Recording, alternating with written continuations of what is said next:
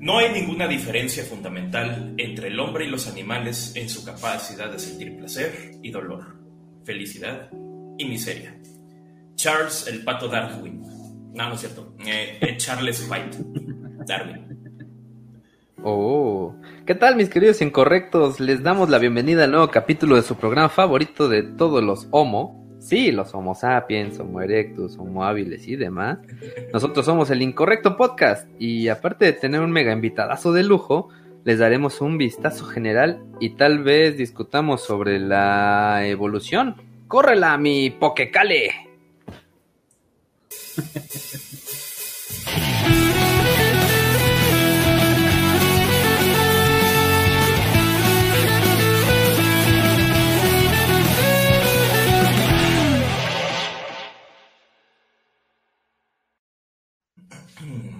buenas noches México, buenos días Islas Galápagos, yo soy su dog y naturalista amateur favorito Touch Dance y así me pueden encontrar en todas las redes sociales como Facebook, Twitter, Instagram, TikTok y Pokémon Go. Saludo también del otro lado del estudio a mis Homo eructus favoritos, Cale Alcázar y René ALB. Saluden, changos, digo, chicos. Pues qué onda, yo soy Cale Alcázar, así como tiene escrito, Cale es con K. Eh, síganme en, Twitter, en Instagram y TikTok. Ayúdenme a crecer mi TikTok, ándale. Síganme todos y compartan. y ya, ¿cómo estamos, René? Unga Unga, hola hola, yo soy René ALB, este, me encuentran en todos lados como arroba esdogopus, aquí está escrito. Este, no olviden seguirme en Twitch porque ahí algún día quiero subir exclusivamente las patologías para, para quitarse el maldito canal de Incorrecto Podcast. No es cierto, sí es cierto. Este, y vas para todo. Bueno, si quieren ayudarnos a evolucionar nuestro canal, solo entren a YouTube, escríbanle en el buscador Incorrecto Podcast MX y suscríbanse. Luego píquenle a la campanita, pónganse a ver nuestros videos y compártalos a quienes crean que les falte evolucionar en su conocimiento. También pueden seguirnos a través de las redes del programa, solo métanse a Facebook, eh, Twitter, Spotify, escriban lo mismo en el buscador, Incorrecto Podcast MX, y píquenle en seguir y denle like o como sea. Y háblanos del Patreon, mi querido Calesaurio. Pues recuerden apoyarnos a través de Patreon. Solo tienen que entrar a www.patreon.com diagonal incorrecto podcast, donde pueden volverse eh, nuestros mecenas, miembros exclusivos de este canal y así podrán sumarse a la evolución de este hermoso proyecto. Eh, pero bueno, hablando de cosas que no han evolucionado aún, René, háblanos de nuestros Patreons. Muy bien, pues queremos agradecer a nuestros Patreons Mephisto Contreras, que aunque el codo ya se salió, pues es nuestro primerito, primerito Patreon y por eso siempre lo vamos a, recordar en nuestros corazones. También un agradecimiento a Yolo González, Gerardo Parra, Neto Ramos, Alberto Tejero y así como a nuestros ex miembros que ya no están, pero aún así llegan y ponen de vez en cuando su super chat. Este. Eh, muchas gracias por ser nuestros mecenas y bueno, gracias a ustedes algún día pasaremos de ser este miserable Magikarp a un majestuoso Gyarados.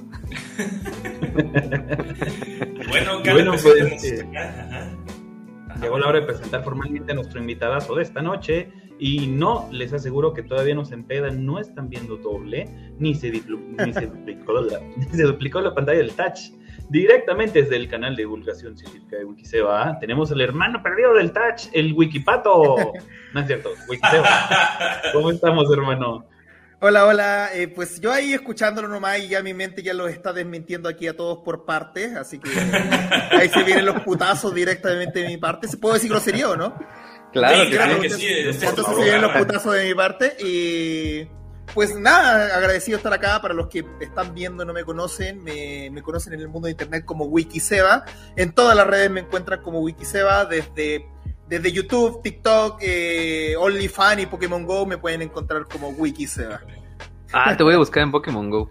Y yo en OnlyFans. Este. eso va a ser como. y, lo peor es que ni siquiera es broma. Está bien. Está bien, pues no sería. Nosotros también vamos a hacer. Nosotros también vamos a hacer este nuestro OnlyFans. Así todos gordos, este, haciendo como parodia de, de fotografías famosas. Ándale. Yo, yo pido Kim Kardashian con el champán en la cola, con la copa. Y bueno, pues ya saben cómo es la dinámica del programa. Yo los canso primero ahorita con datos duros y concretos y luego viene la justicia por parte de mi buen hermano aquí, Wiki, eh, con un poco de conocimiento divertido, pero certero. Y el día de hoy vamos a hablarles acerca de lo que es la evolución, eh, lo que es la evolución biológica más que nada. Y de una vez vayan separándolo de todo lo que conocen al respecto. sí, tuve que agarrarme el pelo para diferenciarme. Aunque por lo que voy a decir ahorita, de seguro van a saber quién es quién, no hay pedo. Antes, antes de que empecemos, nada más me gustaría recordarle a todos este, que aparte del Patreon y de los miembros, pues pueden apoyarnos con sus superchats. Este, no nos gusta ofrecernos, normalmente pues si hay comentarios ahí como cagados o chidos, los, los retomamos y los leemos.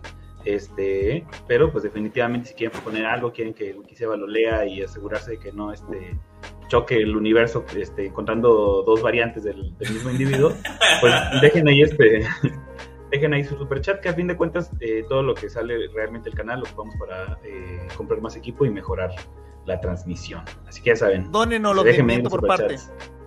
Exactamente. Exacto. Ahora también mi posible gemelo de otro óvulo, Wikiseba, ya sabes, puedes interrumpirnos o interrumpirme. Si, quieres opinar o si quieres, eh, o si ves que le estamos cagando en grande, ¿sale? De, hecho, ya te puedo desmentir con la pura intro, por si acaso, si quieres, lo hago de una. Ah, órale, échala, échala. Vale, decías que todos los animales tenían las mismas capacidades de sentir y ese tipo de cosas. Pues existen básicamente dos grupos de animales principales, en el cual en uno está en la mayoría, por no decir el 99% de los animales, pero hay una excepción a la regla. Se van a acordar mucho por Bob Esponja. El animal realmente en la vida real se llama porífero. Los poríferos ni siquiera tienen sistema nervioso es un animal sin sistema nervioso. Ese sería el primer ejemplo de que no van a tener las mismas sensaciones que nosotros. Y otro de esos es uno que se llama mixosporidio. A mí me llama mucho la atención porque evolucionó para simplificarse. De hecho, es un ser de una sola célula. Y lo mismo, como es una sola célula, no tiene sistema nervioso. Así que ya ahí partimos, partimos, partimos mal y partí metiendo por partes de una. A huevo. Ah, pero lo bueno, lo bueno es que esa pendejada no la escribió el Wikitouch. Este, esa es de Charles Sí, al menos me salvo por ahí. Bueno, pues viene la pregunta entonces, ¿qué es la evolución, evolución biológica? Vamos a llamar la evolución biológica al conjunto de cambios dados en los caracteres fisiológicos y genéticos de todos los seres vivos, dándose a través de las generaciones, originándose a partir de un antepasado común. Cabe resaltar que esto generalmente es dado por medio de un proceso de mutación genética. Vamos bien hasta ahí. Eh, para que le tomen cariño al asunto, la evolución nos enseña muchas cosas. Por ejemplo, responde la pregunta de ¿qué fue primero? ¿El huevo o la gallina? Y a ver, René, por ahí ponme la imagen. Ah, Como podrán ver, precisamente, ahí dice, fue el huevo. ¿Sí? Ya. Solucionada su pregunta. Gracias, esto fue Incorrecto Podcast. Hasta luego. Adiós, muchas gracias, Oye, y ya puedo desmentir dos de una, por si acaso.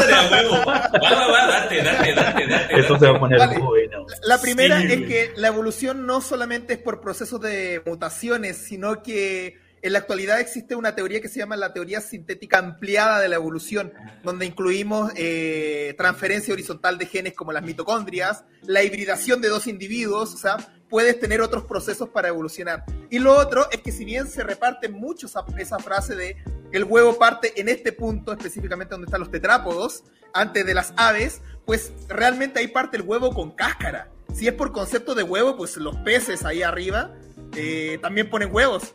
O sea, el huevo es mucho más antiguo incluso, así que ahí no estaría desmintiendo lo que dice, sino estaría desmintiendo esta imagen directamente. a huevo, por fin vamos a aprender en el canal. por fin va, por fin va, a funcionar nuestra etiqueta de youtubers.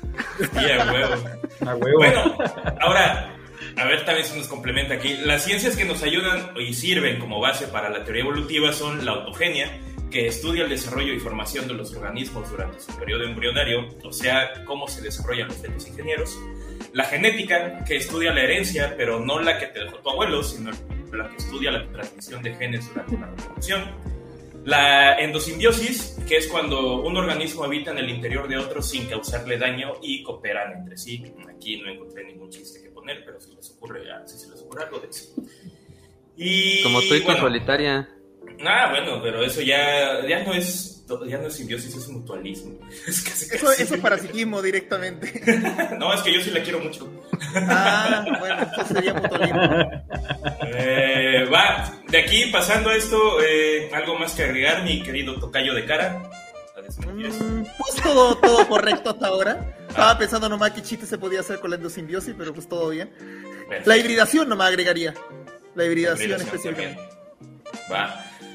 Posteriormente, igual y las este, desglosamos un poquito más, vamos a hablar de varias cosas, pero aquí ahorita lo, lo bastardamente en concreto va primero, ¿no?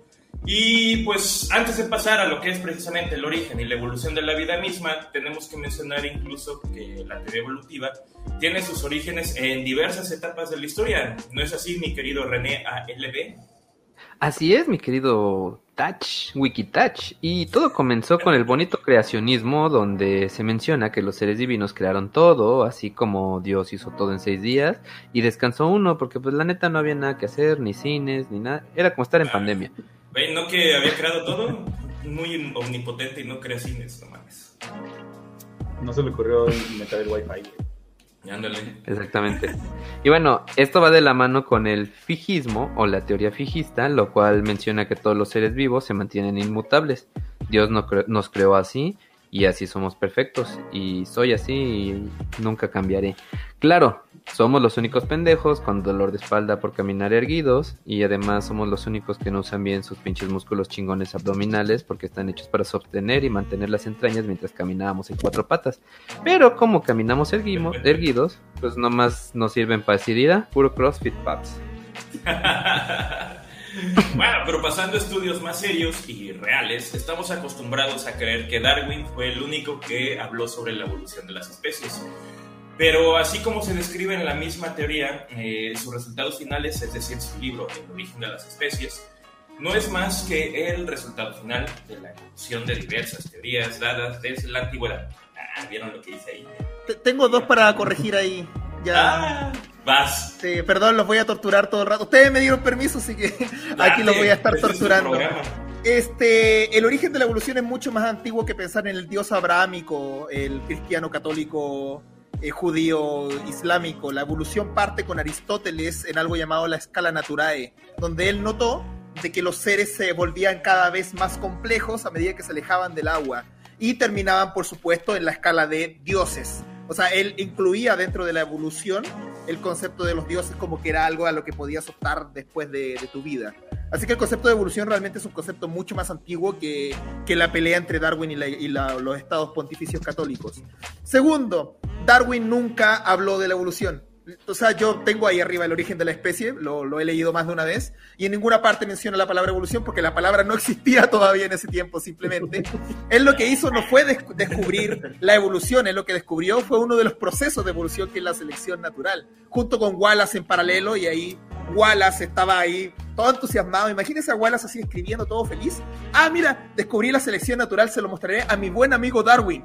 Darwin lo ve, pa, publica antes que él y se lo caga. Entonces, pues eso fue básicamente lo que pasó, por eso algunos prefieren llamarle la teoría de Darwin Wallace en vez de la teoría de, Darwin.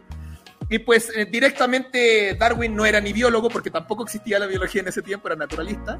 Y, y, directamente ese es el punto, que no descubrió la evolución, ni siquiera la planteó. Es más, ni siquiera sabía lo que era un gen, porque no se había descubierto nada de eso.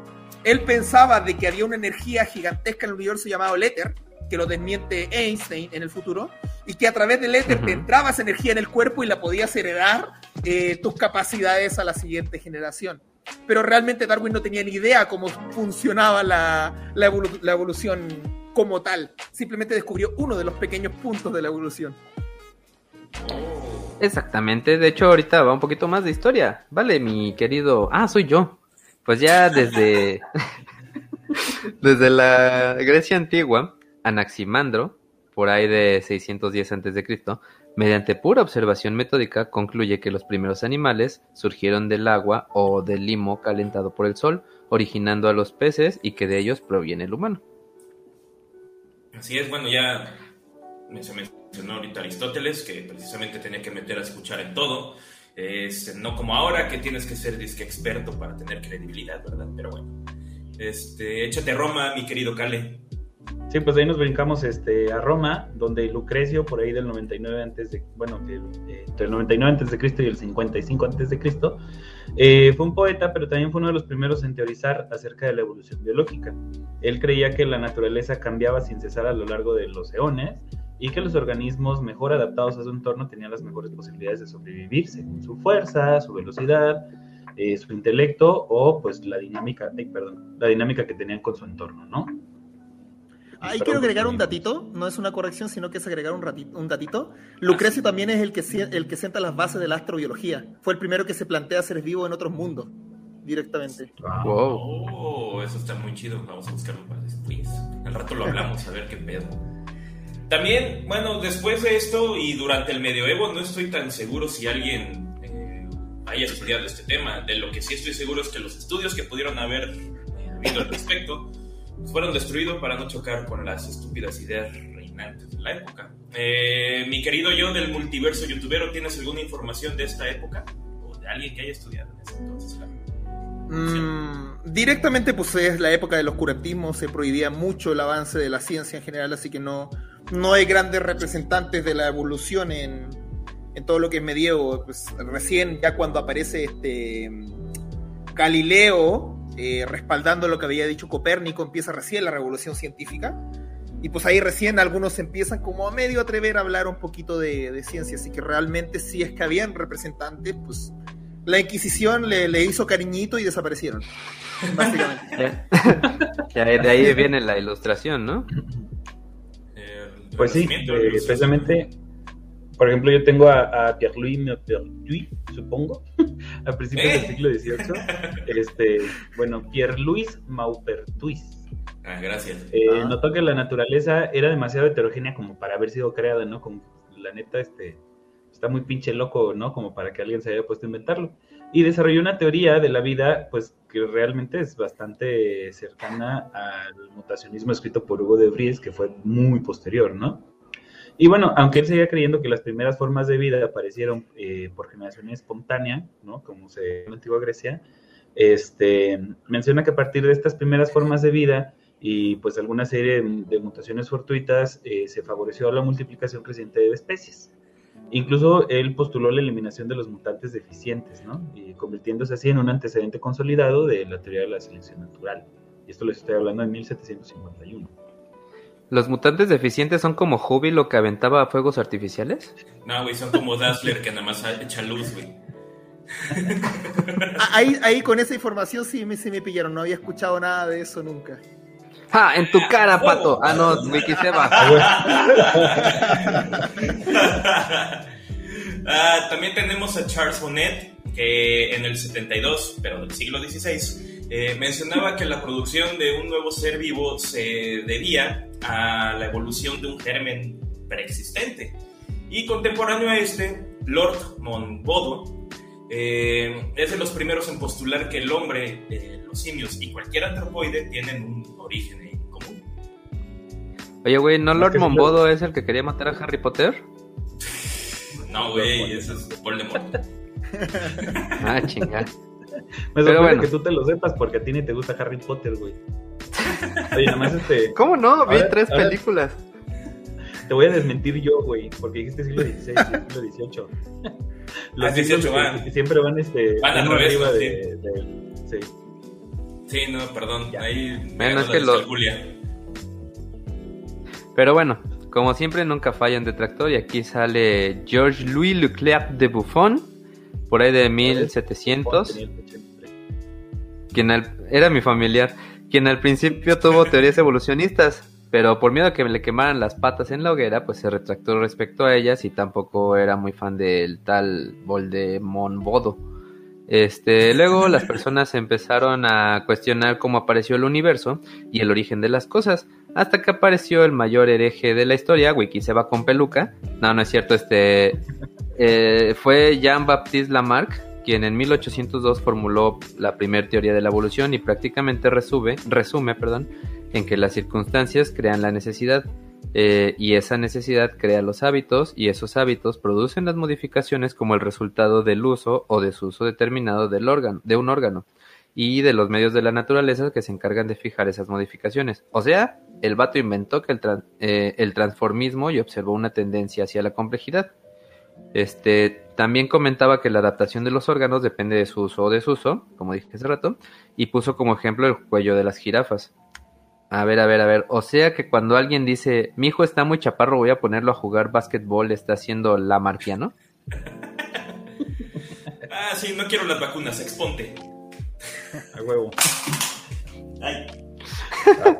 Este, de ahí también hubo otro cabrón que para desmentir a Lamarck, bien culero el vato, operaba ratoncitos y los convertía en ratoncitas. No, no es cierto. Este, les extirpaba la cola a los... Eran ratones carrechos, güey.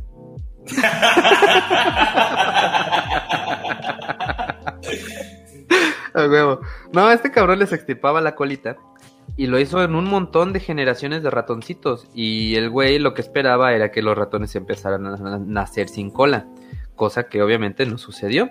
Este, pero pues tal vez los ratones no sufrían lo suficiente al quitarles la colita, o tal vez no sentían su vida en riesgo, como, o tal vez no eran tan inteligentes como los elefantes, quienes ya están evolucionando, y un 30% de los elefantitos que nacen ya lo hacen sin colmillos para evitar que los culeros cazadores los maten para quitárselos.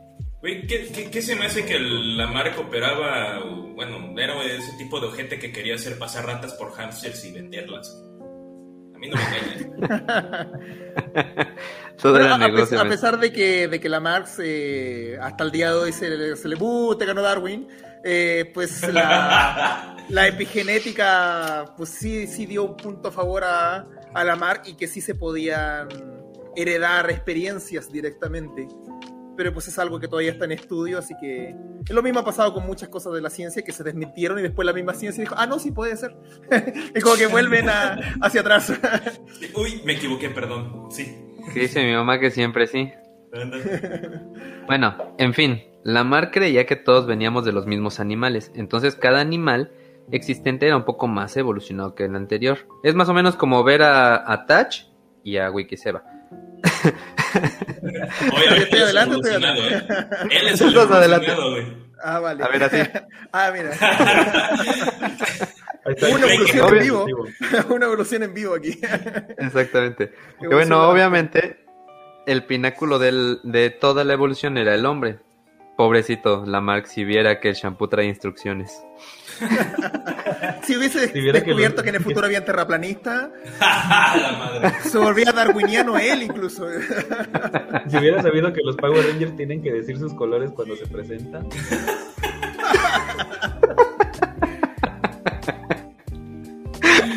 y bueno, aquí también damos, damos cabida de Erasmus Darwin. No, güey, Erasmus Darwin.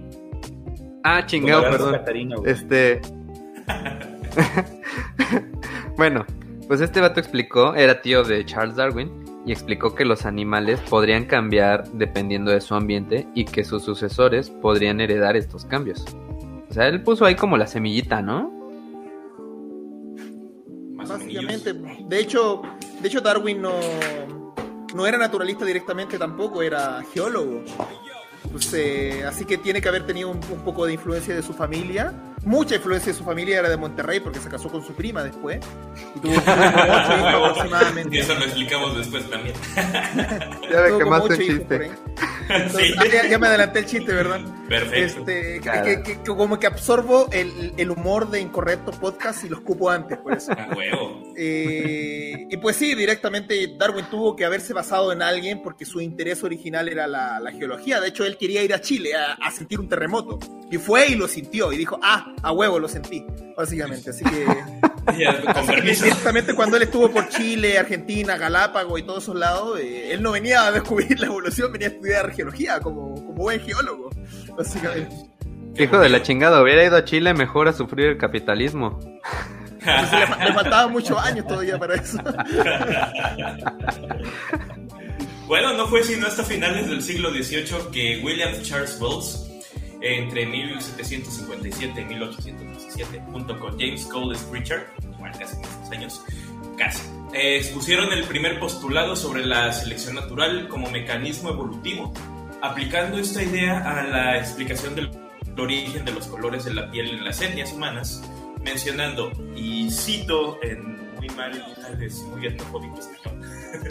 este, en general, hay muchas razones que nos llevan a la conclusión de que la estirpe primitiva de hombres probablemente eran negros y no conozco ningún argumento que diga lo contrario.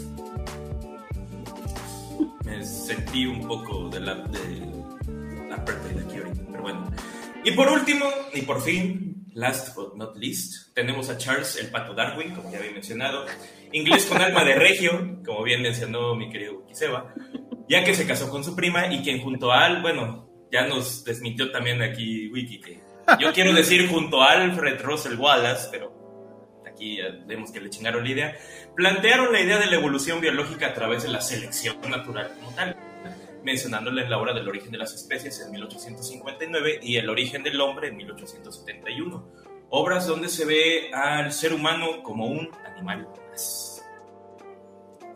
Así es, este vato, así como yo con mi tesis de maestría, se hizo bien pendejo durante 30 años hasta que Wallace lo contactó para decirle que ya le había comido el mandado y que tenía información parecida a la suya. Entonces Darwin se puso verga y se apuró a escribir, obviamente para no quedar como pendejo, le pidió a Wallace que publicaran juntos y por eso en realidad pues ya es más o menos, la, le llaman que es el trabajo de Wallace Darwin, ¿no?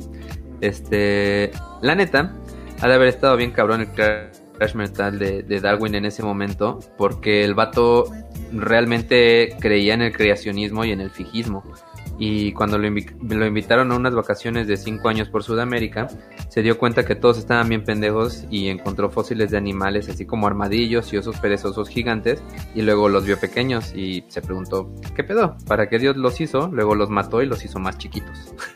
ya luego, este... Ah, huevo. ya, así, en, ensayo, no, al revés, ensayo y error es este. Por eso es cinco años más grande. Pues oh, sí, güey. Pues todo tiene sentido, güey.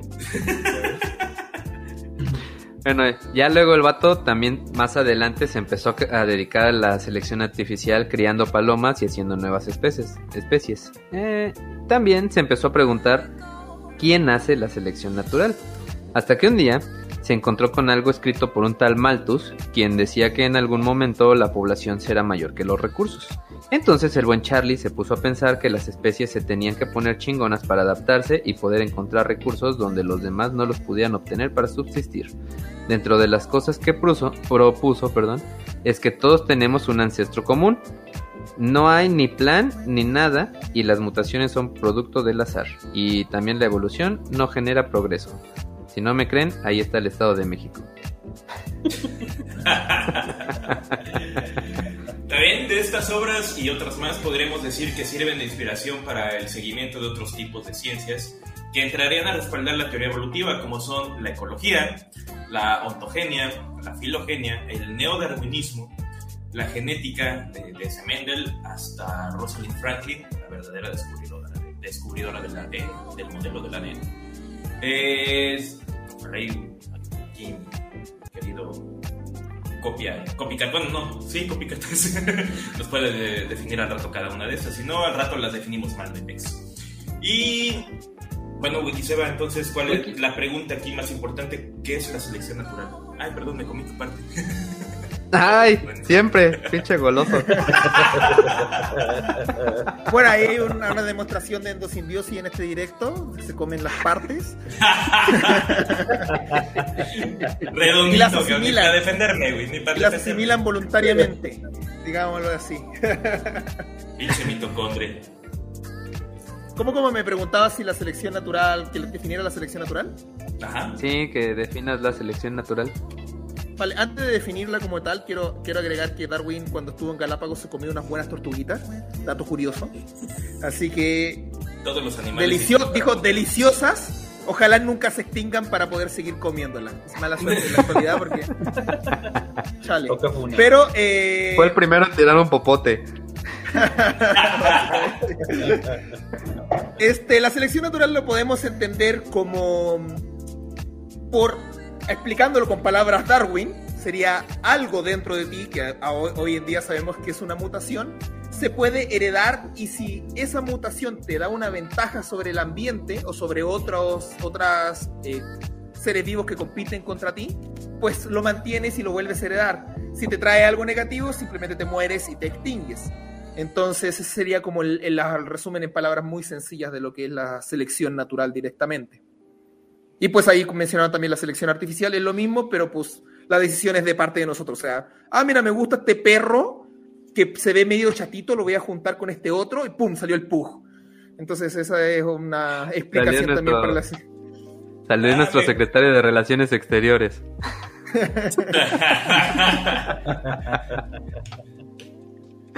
Oye, pero, algo que está como... Ah, hay una cosa que quería mencionar. Hay una cosa que quería mencionar. En biología ya no se usa la palabra neodarwinismo. El neodarwinismo se sacó mucho de contexto en su tiempo por eh, sistemas radicales, eh, específicamente de derecha, neonazis, por el tema de, la superioridad, de la supervivencia del más fuerte, y se sacó de contexto. Por eso la, palabra que se usa en la actualidad para la, para la combinación de todas las teorías evolutivas es teoría de síntesis moderna ampliada. Ahí después de Rosalind Franklin yo mencionaría como un extra a Lynn Margulis, que fue la que hizo la teoría de la endosimbiosis, así tirándome un poquito más hacia el futuro. Ballard O'Hiris. ¿Qué? Este, ¿No viste Game of Thrones? De Game of Thrones. Ah, pues no lo vi, no, capté. no, no, capté porque no capté la referencia. Perdón, no, no, soy tan friki como ustedes porque sí evoluciona. No, mentira. Huevo. Y estoy escondiendo la Switch así, que no se me note lo friki. Yo lo, lo, único que iba a comentar como de la selección natural es que, o sea, de alguna forma, pues sí es este, o sea, sí es accidental eh, en el sentido de que pues, sucede, no hay como una energía suprema, como un éter que esté este, diciendo, ah, ustedes sí, ustedes no, eh, pero, o sea, no es tan accidental en el sentido de que... Sí, creo que se perdió el René, pero, o sea, no es tan accidental en el sentido de, que a final de cuentas, digamos que eh, el, juego de la vida, pues se trata de la perpetuación de la especie, ¿no? Entonces, en ese sentido, de alguna manera todos los individuos de, tal especie estamos tratando de hacer algo por perpetuar la especie, ¿no? Entonces, de esa forma, eh, de repente, pues, no sé, si, si cae una pinche helada y solamente los gordos que tenemos suficiente grasa muscular nos salvamos de morir de hipotermia, entonces, pues, obviamente somos los que vamos a lograr sobrevivir y aportar nuestros genes a la siguiente generación, ¿no? Lo cual entonces no es directamente, este, pues así es como medio accidental. ¿Por qué tengo dos renes? No sé. Te están multiplicando, no mames. No, es, un proceso de, selección natural. Eh, el que tiene mejor internet sobrevive en este directo, básicamente. Ándale, exactamente. Es este. ¿Cómo ya como, como estamos jugando con, el, con el continuo de espacio ah, estoy muy lagueado. Pero ahorita regresas. Ya Pero este, no, ya, ya nomás como para cerrar esto, o sea que entonces, si es, si es esta la idea de que medio accidental, pero digamos que cada individuo por lo menos de, alguna manera está tratando de, de, hacer la nueva adaptación que vaya a perpetuar la especie, ¿no? Y algo que pasa muy curiosamente es este que hay muchas cosas que se han, o sea, eh, que se han intentado, ¿no? O sea, eh, voy a poner, no sé, por ejemplo, los ojos. Este, no, mm, por, poner un ejemplo, nosotros nos, eh, digamos, del ancestro común, de lo que ya vamos a hablar de más adelante, nos dividimos, digamos, de los moluscos antes de que se desarrollaran los ojos, ¿sí? O sea, este, y empezamos a evolucionar y sin embargo, de alguna manera, ambos terminamos eh, desarrollando un órgano para percibir la luz, ¿no? Este, eh, los, moluscos también tienen ojos, a su manera, pero muchos tienen, ¿no? Entonces, este, al, fin y al cabo, pues las adaptaciones se repiten, se repiten y, no es que sea de manera este, directa o por influencia, no es que un pinche eh, pulpo primitivo volteó y dijo, ah, no mames, los, los, humanos ya tienen ojos y les den poca madre, güey, yo también quiero unos, ¿no? O sea, pues simplemente este, es curioso. Te dejaron las arañas, ah, estúpidos, yo tengo ocho. sí, se van a cagar, así las moscas se van a cagar estos pendejos, ¿no? Entonces, este, no, pues eso nada más, o sea que las adaptaciones de repente, este, sí son como ensayo y error y habrá algún pendejo que dijo, no, no mames, lo que va a salvar a la pinche este, especie es este tener el pelo verde y, no prosperó, pues pendejo, ¿no? Este, entonces, o sea, sí es, es, accidental de que no hay una fuerza suprema, pero eh, no quiero decir intencional, porque pues tampoco creo que, no sé si los animales estén pensando, no mames, yo me voy a ser más grande, me voy a ser más chiquito o así, como decía el René poniendo a su hijo a jugar basquetbol, pero por lo menos este, sí hay una, una intencionalidad de, adaptarse, ¿no? Pero ya, ya mucho. También algo que quería pues, comentar antes hay una, de... Hay una cosita antes, antes, ah, antes para, para empezar ya a mentir por parte otra vez. Eh, los antepasados de los pulpos y de nosotros tienen ojos. Los ojos son mucho más antiguos que los moluscos mismos. La presencia de los, primeros receptores de luz está en bacterias. O sea, realmente el gen que te permite poder distinguir la luz de la oscuridad viene desde antepasados muy remotos. Entonces podríamos decir, no es como que el pulpo eh, no tenía, le aparecieron ojos de antepasados sin ojos, sino que hay un proceso de perderlos y volver a, a desarrollarlos. Un buen ejemplo de este tipo de evolución convergente, que se llama lo que dice el que evolucionas una misma característica de otro individuo que, que, no hay una conexión directa, es los delfines o los cetáceos en general. Tienen forma de pez, son ictiomorfos. Y pues los cetáceos los, vienen de, de, peces, igual que nosotros. Entonces pues hay un tema ahí de que los peces salen del agua, se vuelven terrestres y vuelven al agua y vuelven a desarrollar nuevamente el diseño que, que tenían en el pasado, que es el diseño ictiomorfo. Entonces, eh, no es como que, como que no se tenga esa memoria, sino que eso realmente todavía se estudia de cómo, cómo ocurre. Eh, punto a favor bastante grande con el tema de la intencionalidad. Cuando se habla de azar, nunca se ha hablado de que ocurre por casualidad, sino de que es un proceso tan complejo que como seres humanos no podemos determinar por qué ocurre. No me quiero, no me quiero rozar mucho con la pseudociencia, pero pues si nos vamos a estudiar mecánica cuántica y si algún día pudiésemos vincularla con física cotidiana, pues también aplicaría para los seres vivos. Y estoy casi seguro que tendría mucho que ver con la evolución y la ecología, el cómo se mueven los átomos y por qué pasan esas cosas en los átomos, para que pasen estas como, muy entre comillas, decisiones de evolución, digámoslo así. Pues sí, porque tampoco es como, como que, o sea, regresando por ejemplo al caso de los elefantes, ¿no? Tampoco es como ahorita que está mi esposa embarazada, o no es cierto, es el caso, es un ejemplo. no es como mi esposa embarazada y de repente le decimos a la panza, güey, tú eres, tú eres este inmune al COVID, tú eres inmune al COVID y el bebé dice, soy inmune al COVID y, ya, ¿no? Nace inmune al COVID. Obviamente, eh, más adelante voy a explicar un poco, este, pero con la repetición de, de, pues ahora sí, de casos o de nacimientos, pues alguna, alguna de esos individuos va a tener una pequeña mutación.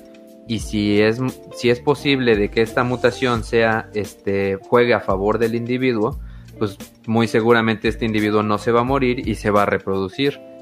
Y esta mutación pues se va a pasar a la siguiente generación y así es como poco a poco se va generando este, pues, las adaptaciones o evoluciones, ¿no? También algo que quería comentar que va un poquito ligado a lo que comentó este Touch, ah no, Wikiseba hace como 10 minutos antes de irme, este, que tenemos bien tergiversada esto de que la supervivencia del más fuerte, que en realidad debería o es la supervivencia del más apto. Sí, y que parece un sinsentido al final si Continúa, mi querido.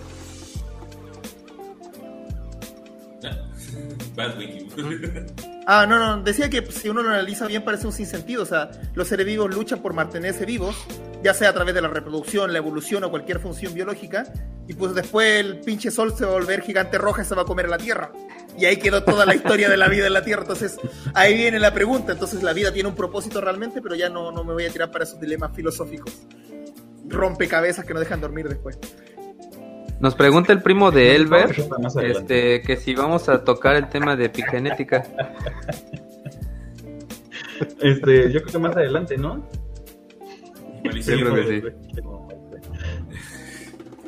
A ver, lánzate con unos, bueno, no sé, este, Wiki, si nos quieras corregir, aumentar lo que hayamos dicho. Estamos. No, porque pues cada vez que digo algo me adelanto a lo que van a decir, así que mejor no. No hay problema, tenemos cuatro horas para desglosar todo, no hay problema. Vale, vale. Pero pues sí, este, existen muchos conceptos errados de la evolución. Por ejemplo, una, que me gusta a mí tratar harto, porque pues está la típica de atacar al anti-evolucionista. A mí me gusta atacar también al evolucionista. ¿Por qué motivo? Porque no existe el evolucionista. O sea, la evolución no es de creer o no creer, es un hecho científico. O sea, no te puedes denominar, yo soy evolucionista porque estoy a favor de creer en la evolución. No es un tema de creencia, la evolución es un hecho. Y ya lo hemos comprobado a través de biología molecular, de proteómica, de genética y de un chingo de otras ciencias más, donde podemos rastrear los orígenes de cualquier antepasado que uno tiene a través de, su, de sus proteínas directamente. Así como ese cladograma que mostraron recién del huevo y la gallina, existen cladogramas de proteínas, o sea, ya ni siquiera necesitamos saber o encontrar el fósil para saber cuál es el vínculo entre dos animales, simplemente viendo cómo sus proteínas han ido evolucionando a través del tiempo. Justamente ese que, que está ahí medio, medio, medio raro porque pues depende de a qué le llamas huevo, que el huevo, el huevo que pone ahí es el huevo amniótico, el que tiene cáscara. Entonces los huevos vienen de mucho antes. Y otro dato curioso que tal vez podría agregar es el tema de los, de los ojos, el, ya, ya no solamente un receptor de luz, sino que el concepto de ojo parte con, con, una estructura llamada ocelos y se encuentra en una criatura que se llama planaria. No sé si alguna vez han escuchado hablar de, de eso. Las planarias son unos bichos planos, como lo dice la palabra, evolucionaron directamente de las larvas de las medusas que se llaman plánulas y tomaron direccionalidad. Desarrollaron por primera vez un sector cefálico donde va a ir la cabeza y al mismo tiempo desarrollaron estos ocelos que van a ser los futuros ojos en todos los animales que, conocemos. Y no solamente tiene eso de interesante, sino que es el primer animal que tiene izquierda y derecha. Porque si uno lo piensa, anterior a ese animal, ningún animal es eh, bilateral, que se llama izquierda y derecha. Antes son todos radiados. Así que con eso y mucho más, pues se nota que hay una evidencia muy fuerte en todo lo que es evolución. O sea, no es algo sacado de, de Darwin y que nosotros queremos respaldar a Darwin, Darwin quedó obsoleto hace mucho tiempo y la biología siguió avanzando, pero lamentablemente los antievolucionistas se quedaron ahí. Y el problema, y es, justamente la labor de la divulgación científica, que las personas que tratan de entender la evolución a veces la malinterpretan y pelean con los antievolucionistas con argumentos que no están correctos tampoco y le dan más encima herramientas a los antievolucionistas a veces para que, para que digan más mamada y media por internet. Entonces ese es el punto donde, donde yo a veces analizo, a ver, qué frases he encontrado en antievolucionistas que, que han sido recurrentes y que son erróneas. Por ejemplo, o sea, el huevo y la gallina es la primera que se me viene a la cabeza. El, el definir lo que es un huevo. El decir, las aves evolucionaron de los dinosaurios sin entender cómo funciona la, la cladística. Entonces, eh, las aves no evolucionaron de los dinosaurios, las aves son dinosaurios. Es como decir que el humano evolucionó de los mamíferos. No, el humano es un mamífero. Es una, dinosaurio es una categoría taxonómica grande, dentro de las cuales hay dos grupos, eh, ornitisquios y saurisquios. Si no me mal no me equivoco, de los ornitisquios, creo, está el grupo de los tetrápodos y de los tetrápodos hay otro grupo llamado aviales y ahí están recién las aves. Entonces las aves pertenecen al grupo de los dinosaurios y no es que evolucionaron de ellos, sino que son dinosaurios directamente. Entonces hay muchas cosas que podría ir diciendo. Lo que decían recién de los elefantes, esto no tiene nada que ver con, evolución, pero algo que veo frecuente. Eh, se las pregunto a ustedes, ¿cuántas especies de elefantes existen en la actualidad? 50. ¿50? Yo iba a decir que tres. No, no sé, güey. Yo iba a decir dos, güey. Yo también quedé decir ¿Dónde sacó tanto 50 es que no tiene cuenta. No lo Ay, sí. Aún así serían muchas porque no las puedes contar. Ah, idea. No, yo, yo, iba a decir que esos, el, el africano y el de la India, ¿no? Justamente, y el problema es que son tres. Hay dos especies de elefante africano diferentes pero el lenguaje oh. común tiende a confundir a las personas. Entonces me, pasa frecuente, yo digo, no, las moscas abejas eh, son moscas, y me dice, ¿cómo? Se acaba de decir que también es una abeja.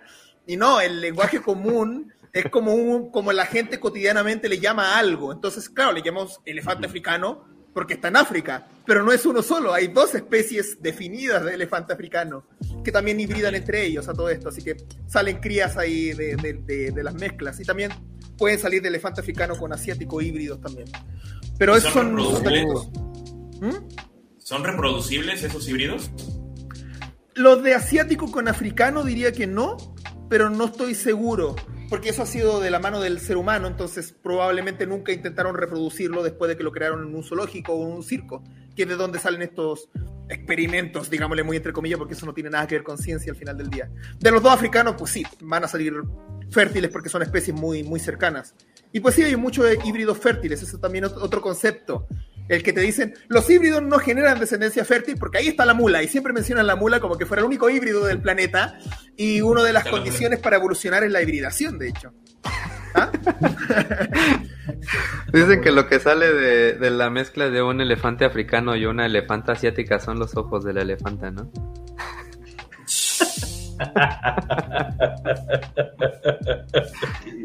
Ay, güey, me fui a la primaria con ese chiste.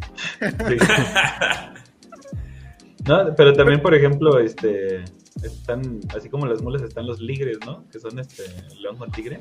Ah, sí. Les tengo un, dato brutal de eso, de hecho. El ligre hembra es fértil. Y oh. varias veces han mezclado ligre hembra con tigre y sale un tiligre. Y también lo, han hecho con león y sale un li ligre.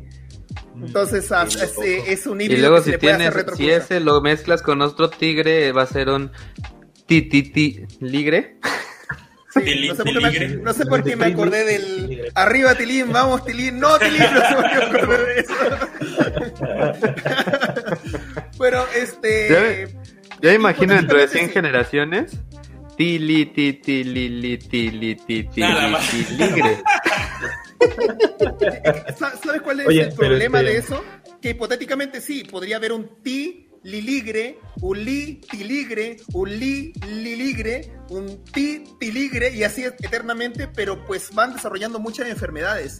Entonces llegan a un... Mira, ahí saludos, amigo mío Jordan, la Biblioteca Cristal por si la quieren seguir. Eh, ¿Qué dice? Ah, mira. Entonces, este... Eh, hipotéticamente puedes seguir generando mezclas porque los híbridos de felinos, las hembras suelen salir fértiles, no así los machos pero no, pero tiene un límite, o sea, ya de por sí un, ligre normal tiene problemas a la salud de los huesos.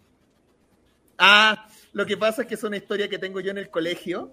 Eh, historia, historia traumática de mi vida y cuando dije me voy a volver divulgador de ciencia y voy a hacer un genocidio de todos los seres humanos, solamente por eso, esa, fue mi... Y así es como nació la versión Lex Luthor de la divulgación científica. este, el, directamente ¿Puedo tenía una amiga. ¿Ah?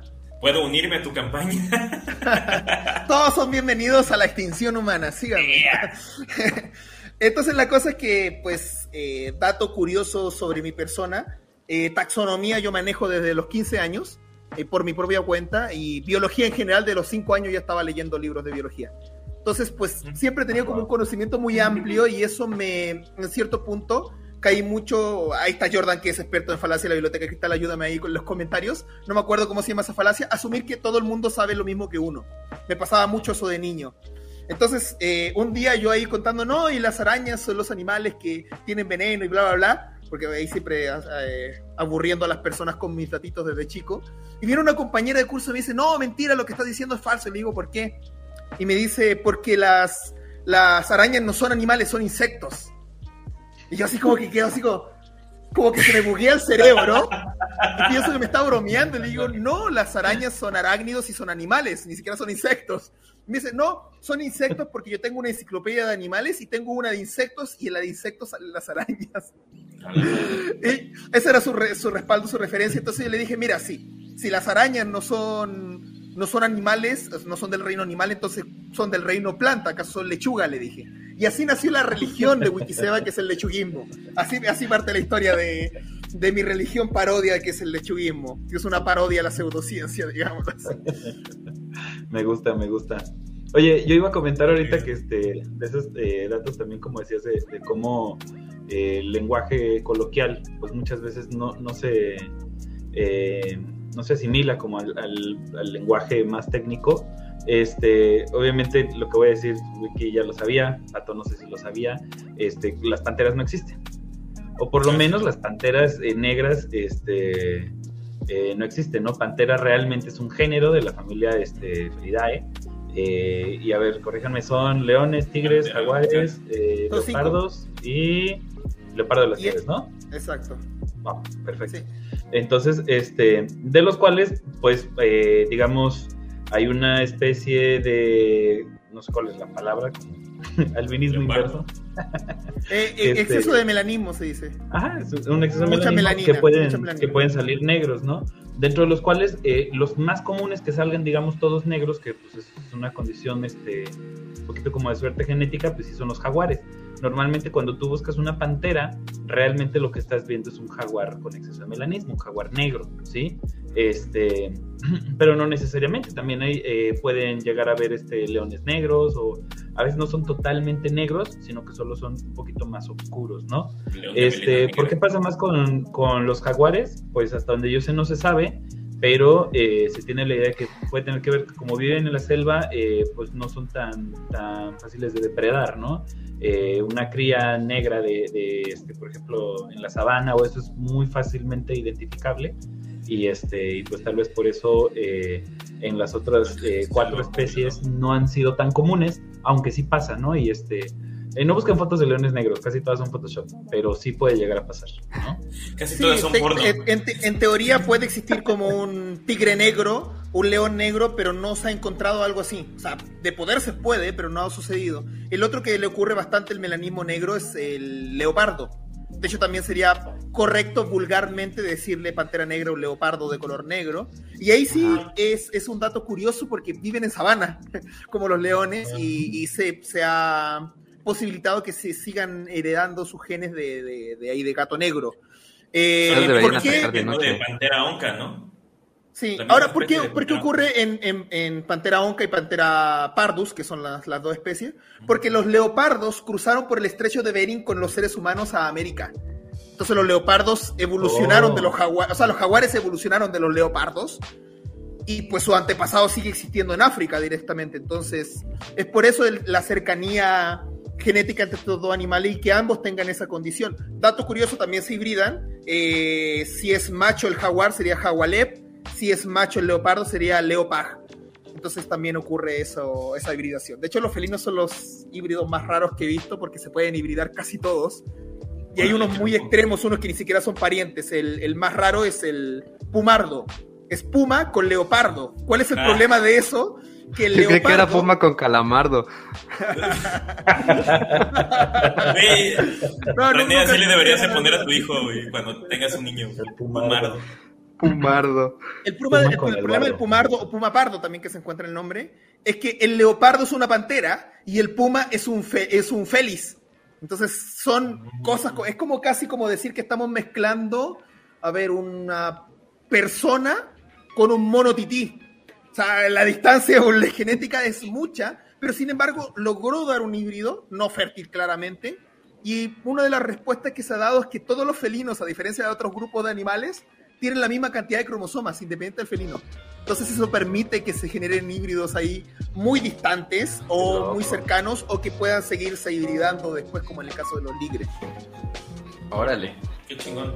Acabas de destruir no el hay de Wakanda ahorita.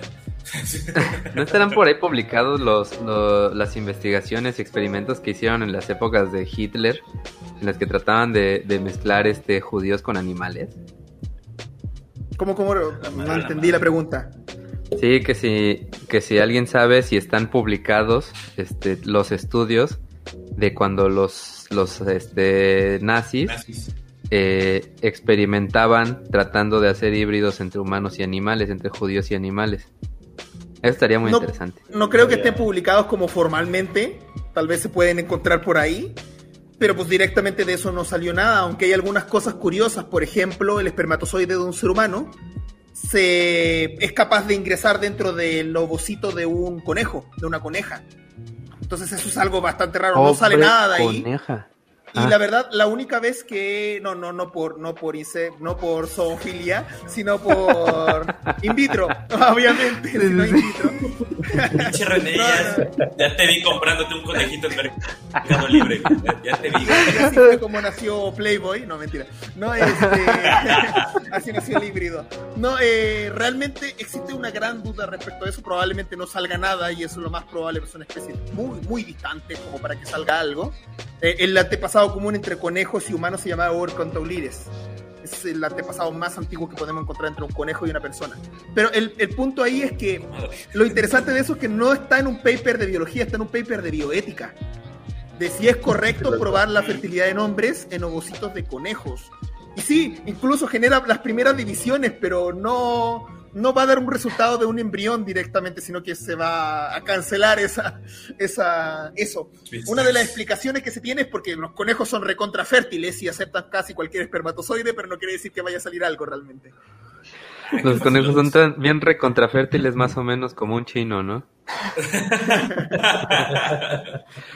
Oye, no, yo pues tengo una este, pregunta, perdón, yo tengo una pregunta porque siempre he escuchado ese mito y la neta nunca lo he buscado existe eso de la memoria genética, ya ves que te dicen, ¿no? Las cucarachas, este, una vez que les echas el raid y no se mueren, se lo pasan la resistencia, ese tipo de resistencia a sus crías.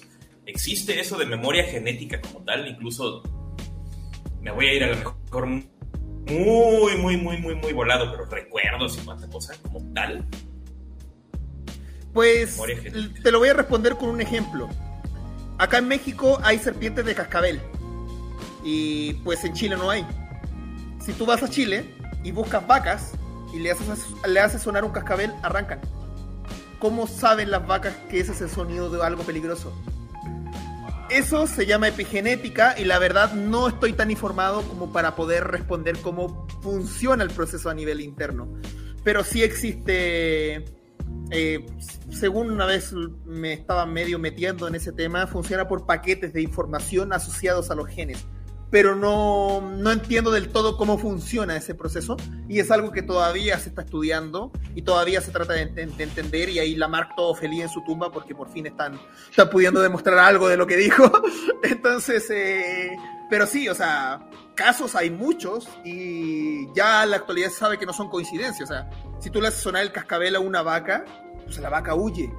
Pero les tengo una más, más, más explota cabeza Aparte de la evolución, la otra cosa de la que soy fanático es la astrobiología. Existen bacterias, existen algas y existen animales, incluso como el tardígrado, que resisten el vacío del espacio. ¿De dónde sacaron esos genes y por qué saben cómo resistir al vacío del espacio? Ahí hay una gran duda, una gran pregunta que tal vez apoyaría un poquito lo que es la panspermia. Eh, yo no soy partidario de esa hipótesis, pero pues ahí hay evidencia a favor y sería esa. Y pues nada, pareciera que su selección natural no lo hubiesen hecho en la Tierra.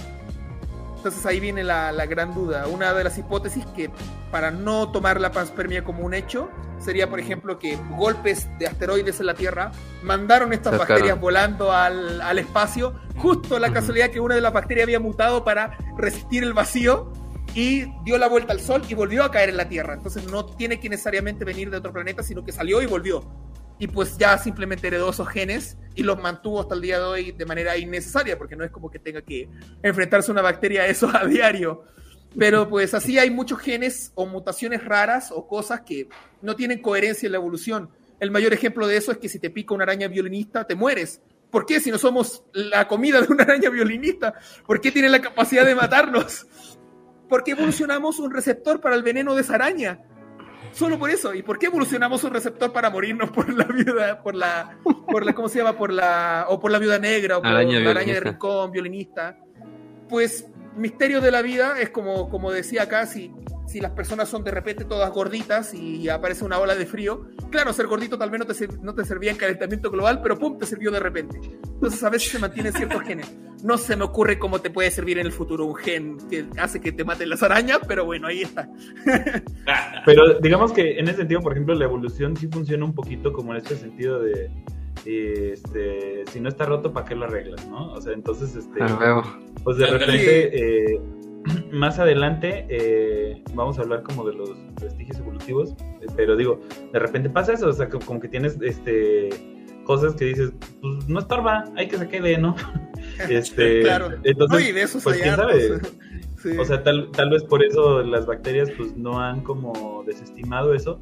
Eh, cuando sí, por ejemplo, como hablabas tú de los de cuando los cetáceos regresan mal, ¿cómo se llama eso? Este, ah, evolución convergente de la evolución convergente, eh, por ejemplo, eh, el otro caso que yo pensaba era el de los topos, ¿no? O sea, que este, igual, o sea, pues mamíferos con ojos y fueron desarrollando este, la, este, eh, las nuevas especies, digamos, ya sin ojos, ¿no? También hay algunos peces este, eh, del mar profundo, pues que no hay luz, no necesito ojos, y se les han ido atrofiando. ¿Por qué? Porque pues son órganos, ahí sí que gastan, digamos, como muchos recursos para, para mantenerlos. No tiene caso que los sigan este, manteniendo las nuevas este, generaciones, porque es, este, es un consumo innecesario, es un, uso innecesario, ¿no? Pero pues una cosa ahí, este, eh, no sé, como tu coxis, pues igual y este, pues a nadie le estorba, ¿no? A menos que te caigas en las escaleras. De hecho, de hecho eh, tengo un dato curiosísimo de evolución convergente y los topos existe un animal llamado grillo topo. Y las patas son de un topo. Es un grillo que tiene las patas de un topo. Ahí hay una evolución convergente muy, entre comillas, extrema, porque pues, son animales. Uno es un invertebrado, es un artrópodo directamente, y el otro es un mamífero, es un cordado. Y tienen la misma función y el mismo tipo de patas delantera. El, el otro ejemplo que es más cotidiano son las alas. Las alas en las aves y en los murciélagos es una evolución convergente de las alas de los, de los insectos no son para nada el mismo origen evolutivo, son completamente diferentes. Sin embargo, ambos grupos de animales tienen alas. Y solamente los insectos han desarrollado alas fuera del grupo de los cordados. No hay otro animal uno así. Ah, no, el pulpo volador, no. Hay animales que planean y cosas así que se llama vuelo, vuelo pasivo. pero de vuelo activo, solamente los insectos y los murciélagos y las aves. Bueno, el ¿Estás tratando de decir que el gato volador en realidad no volaba? no, para, para, justificar tenía vuelo pasivo, digámoslo así. Quiero seguir escuchando a Wiki, pero voy al Charlie Chaplin, ahorita vengo. Tampoco. Eh, por si no sabes, Wiki, aquí eh, tenemos el chiste de cuando alguien va al baño decimos el nombre de un pederasta porque eh, pues es el tocador de niños. Ah, ya, ya entendí. Ya, ya capté, no había captado. No me sabía. Oye, este, regresando un poquito, este, había una teoría que era la del equilibrio puntuado, que este, no sé si, si te la sepas, mi querido Wikiseba. No, ni me acuerdo, la verdad. Me Tanto rato divulgando las mismas cosas que, hay otras que mi cerebro dice ya, ya no sirven, elimínalas. Y me queda la palabra, pero me queda la sensación de que sabía lo que era y ya se me, se me, se me van. la pues, tengo, tengo aquí apuntado el título y creo que es, este, son unos cuates que, que tienen la teoría de que no, este, ¿cómo era? De que en realidad las las evoluciones no son como... ellos, ellos tienen la teoría de que las modificaciones en los cuerpos son así como de chingadazo y que en realidad no nos falta este encontrar fósiles de lo que serían eslabones perdidos, sino que de repente el cuerpo de uno al otro cambió radicalmente y más o menos así es lo que ellos consideran que es la, la evolución y es como una teoría que todavía está en construcción.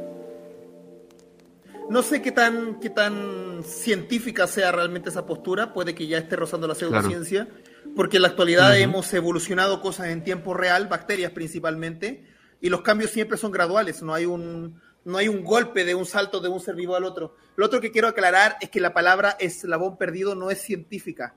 En, biología evolutiva no existen eslabones. No es como que un. Justamente ahí estaría el tema. Si hay un salto de golpe de un individuo a otro, ahí son eslabones porque hay individuos que serían como las cadenas. Pero la evolución en la actualidad la entendemos como un árbol, en, como eso mismo, un cladograma en escala de grises. Ah. Entonces, no, no hay una un paso adelante de ti. así, así veo. Mira, hay, hay hartos cladogramas. De hecho, una de las cosas que a mí no me gusta de este tipo de cladograma, va, mi dedo al revés, ahí, de este tipo de cladogramas, no el otro, el otro, el otro, es que te dan a entender de que la evolución tiene una jerarquía y que todos van camino a volverse humanos directamente y ponen en la cima a los mamíferos. La manera correcta de representarlo es la otra, la del circulito. La del circulito es la, la, correcta. No es que haya un animal o un ser vivo en general más evolucionado que otro. Si están vivos en esta época es porque evolucionaron. Y alguien va a decir, ¿y por qué entonces los hongos no están fabricando casas? Porque a los hongos no les pinche interesa hacer una casa. Ellos son felices siendo hongos. Entonces cada ser vivo tiene como su propia estrategia, digámoslo así. Y en el caso de los seres humanos tampoco es que por evolución construyamos casas, simplemente nos quedamos con mucho tiempo libre ya. Oye, ah, por cierto, este, este va con lo de hace rato. No sé si vieron ya. Yo, tengo una opinión grande sobre este tema. Independiente de, la hibridación, porque podría decir la típica, no, los zorros no se hibridan con los conejos. Ese no es mi problema. Es que en Zootopia 1 no había ningún híbrido. ¿Por qué de repente se pueden hibridar en Zootopia 2? Ah, sí es cierto, güey. Sí, eso fue lo primero que me pregunté. Lo, van a tener que justificar. Sí, y yo voy a ser de esos, de esos fan hater que le hacen pregunta ahí. A ver, explíqueme, ¿por qué en Zootopia 1 no había ni... Seguro van a decir, fue un hechicero. sí, no, no tendría coherencia que este tengan hijos. A huevo. De hecho, ahorita que comentamos lo de lo de que comentaste la de que la evolución no existe en los eslabones, yo voy a eh, comentar un experimento, pero no sé si quieran que leamos chats, este, no sé si ha llegado algún super chat o no, no qué. super chats. Yo que no seguimos. Ah, entonces donen, que no vamos a leer nada. Pero, sí, donen que nos nosotros estamos arriesgando nuestro obeso pellejo para que nos desmientan de nuestras tonterías. A huevo. Mira, aquí está, Entonces, me encontré el, espérate, lo que decías del, punto, este, ¿cómo se llama? equilibrio interrumpido. Este es como el, esquema, ¿no? De, donde está como el gradualismo genético, donde explican, o sea, que cada generación es un poquito distinta a la generación anterior, ¿no? Algunas prosperan y algunas no. Y más bien los, los del equilibrio este, interrumpido, pues dicen que no, o sea, que, digamos que cada especie se mantiene más o menos estable durante periodos largos de tiempo hasta que aparece una nueva especie eh, que ya trae como, eh, como la modificación, ¿no? Este, que, pues, serían, o sea, aquí el tiempo pues va, va, para arriba, como pueden ver en el, en el diagrama, ¿no? Nada más eh, esto es lo que estos güeyes ejemplifican, pero bueno, pues el, el Wikiseba ya, este, ya explicó que pues si, podemos hacerlo a través de experimentos y ver la evolución de las bacterias este, en tiempo real, pues queda más que desmentido, ¿no?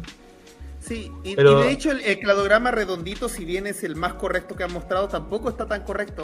Hay unos más complejos donde incluyen las cruzas de hibridación, eh, no solamente hibridaciones, sino que transferencia en general de genes. Entonces, eh, a ver, ¿puedo buscar, puedo googlear uno yo y se los paso por, por interno para que lo pongan acá? Sí, sí, sí así es. Mientras lo googleas, yo explico. Más o menos vean uno, más actualizado. Arre. Yo explico un experimento que es el experimento evolutivo más largo, que es impresionante, como Sage. Este. Hay algo que acotar que este es el experimento que están usando. En este experimento, perdón, están utilizando bacterias de coli.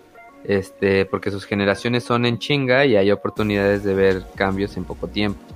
Este, el profesor Richard Lenski de la Universidad de Michigan eh, inició un experimento en 1988 en el que se pone una colonia de coli en 12 recipientes con un líquido que les sirve de alimento. Este líquido, entre otras cosas, tiene glucosa y citrato. La glucosa, la glucosa, perdón, es lo que en realidad comen. Bueno, pues estas bacterias hacen entre 6 y 7 generaciones al día, por lo que luego de 33 años de experimento van unas 74.500 eh, generaciones, y esto equivale más o menos a 1.5 millones de años de evolución humana. Así que ya saben, un año son 7 años perro, 33 años E. coli son 1.5 millones de años humanos, y así como 120 kilos son un cale. Yo creo que ya subió, ¿no? Eh, no, ando con el 120. A huevo. Bueno, pues el chiste es que este experimento pone una colonia en una caja de Petri y cada colonia genera una población completa. Luego agarran un poquito de esta y la guardan y todo lo demás lo incineran para que vea el pinche coli que su vida no vale nada. Eh, como decía, el alimento que tienen estas bacterias es una cantidad limitada de glucosa, lo que obviamente limita su reproducción. Cada día la cantidad de bacterias que siembran se multiplica más o menos por 100. Este, esto me llamó un chingo la atención y tal vez el buen Wikiseba nos pueda ampliar la información. El doctor este comenta que su experimento, una de cada 100 o de cada 1000 células genera una mutación. El pedo es que cada frasco tiene algo así como mil millones de bacterias y podrías tener un millón de mutaciones por frasco. Y aún así es una cantidad sumamente baja, pues en los humanos cada persona podría tener hasta 50 mutaciones. Eh, la cosa acá en el experimento eh, imagínate que la mitad de las mutaciones muere, pero la otra mitad se hace más apta para la vida y que gracias a que sobrevive, pues tiene mayor posibilidad de reproducirse. ¿Qué tan cierto es esto, mi querido Wiki? Pues la verdad te puse muy poca atención porque estaba buscando las imágenes, perdón. Entonces eh, no te puse al 100% de atención. Sé que estabas hablando de bacterias, creo que por ahí me mencionaste a la Mujer Maravilla, si no me equivoco. ¿No? o estaba en otra conversación. No, la, verdad no te puse atención, estaba buscando las imágenes, para ser honesto. Simón, ya lo Yo voy a decir algo este... que... No, que voy a decir algo que, que me parece este... Eh, o sea, que tenemos que aclarar que mutación no es sinónimo de, adaptación efectiva, ¿sí? No necesariamente. Exacto. Tal vez algunas, este, algunas mutaciones surgieron de una adaptación, eh, digamos, a, un entorno específico, pero después el entorno puede haber cambiado abruptamente y este y, no tienen o tal vez hubo algunos este digamos algunos intentos este o algunas adaptaciones eh, que igual y no funcionaron, pero de todas maneras no se murieron, digamos, un poquito por, por casualidad o porque de todas maneras no tenían depredadores o porque de todas maneras estaban en un este eh, en un entorno pues no tan tan violento, no tan este eh, peligroso, donde les permitió seguir seguirse reproduciendo y tal vez estas adaptaciones este, accidentales pues no sirvieron para ni vergas, pero ahí se quedaron. Y, voy a poner el ejemplo, por, eh, no sé, de los pandas, ¿no? O sea, este, pues los pandas, hasta donde yo sé, no tienen este depredador este, natural, más que el ser humano. Ay, si se pueden morir solitos. Sí, no Exactamente, o sea, pero es, eh, de alguna forma, ya este Wiki me corregirá, pero casi, casi parecía que los pandas no están hechos para sobrevivir, ¿no? Este, y, y ahí están. Sí, de, hecho tienen mutaciones muy curiosas que rompen varios esquemas de lo que uno entiende como un úrcido. Comen plantas, en primer lugar. Eso no quiere decir que sean 100% vegetarianos. Si ven un humano ahí, se lo van a chingar igual. Así, pero, pero pues les da hueva y no van a andar persiguiendo una persona. Así que no se acerquen a los pandas porque te pueden comer. O sea, básicamente el panda no tiene que buscar al humano. El humano es tan idiota que se acerca a hacerle cariño al panda y, listo, la comida le llega solita. Pero principalmente por lo mismo, porque. El panda es el Snorlax de este mundo, entonces. Básicamente, y, pues tienen un sexto dedo, eso es lo más curioso, y lo evolucionaron solamente para agarrar el bambú. O sea, tienen todo un sistema de mutaciones para poder comer plantas, y eso no lo habían hecho otros úrcidos.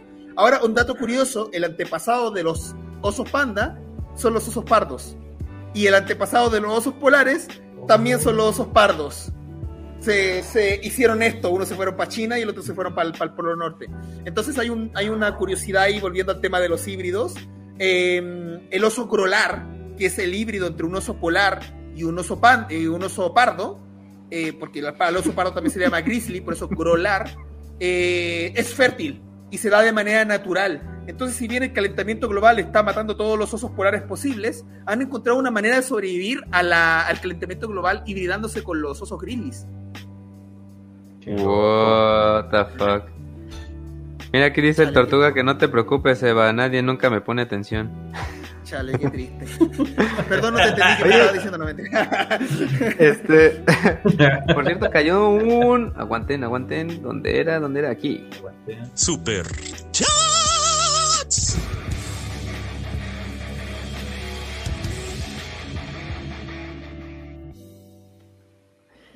Del buen Tortuga Tortuga dice, super chingón el tema, lástima que me tengo que dormir, mañana hay CTE, bonita noche. No sé qué es CTE. Consejo técnico escolar. Ah, consejo técnico. Mi pedo, ahí te lo, ahí te lo paso en este, ¿cómo se llama eso? En podcast. Ah, ya tengo fotos. Este... Sí, ahí, las imágenes para, para explicarlas. Mira, lo que pasa, aquí te voy a decir algo, güey. el, el Touch sacó una foto que es lo mismo, pero para Dummies. Pero más barato. Es que conocemos a nuestra audiencia.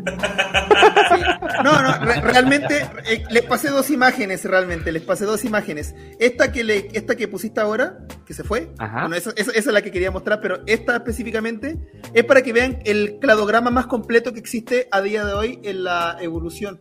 Pero un poquito, ¿qué, qué pasó? Ah, gracias, amor mi, novia e, evolucionó para ayudarme y yo evolucioné para apoyarla, así que el mejor equipo posible. Es que me trajo el cable Ethernet. Ah, para, que no, para, que, para, que no, para que no se extinga esta, este, este directo. Mientras lo voy poniendo, les voy explicando. Entonces, ese es el cladograma más completo que se ha hecho de la evolución, porque hacerlo con hibridaciones en la actualidad está muy difícil. Pero lo interesante de eso es que uno pensaría, ah, pues el Homo sapiens es solamente uno de esos puntitos y no mentira, todos los animales completos son uno solo. Entonces imagínense la variedad de especies que hay y por ese mismo motivo en biología ya no se usa el sistema de reinos. Reino animal, reino planta ya parece absurdo con la cantidad de variedades de otros organismos que no son ni animales, ni plantas, ni hongos. Y pues sí, las bacterias no son para nada parientes entre ellas, uno trata a las bacterias como que fueran una misma cosa. Y no, perfectamente las bacterias podrían generar más de 30 reinos por sí mismas. Así que se optó por este sistema de cladograma en vez de clasificarlos por reinos. Y el otro cladograma es más o menos como se ah. explicaría cómo evoluciona la, cómo funciona, perdón, la evolución en la actualidad. Y ahí se pueden ver los cruces entre líneas diferentes. Las arqueas es un caso ahí bien particular que no sé si traen algo preparado arqueas, si no nos ponemos a hablar. Más o menos. Durante la evolución de todo, pero sí vas a ahondar mucho, vas a ver.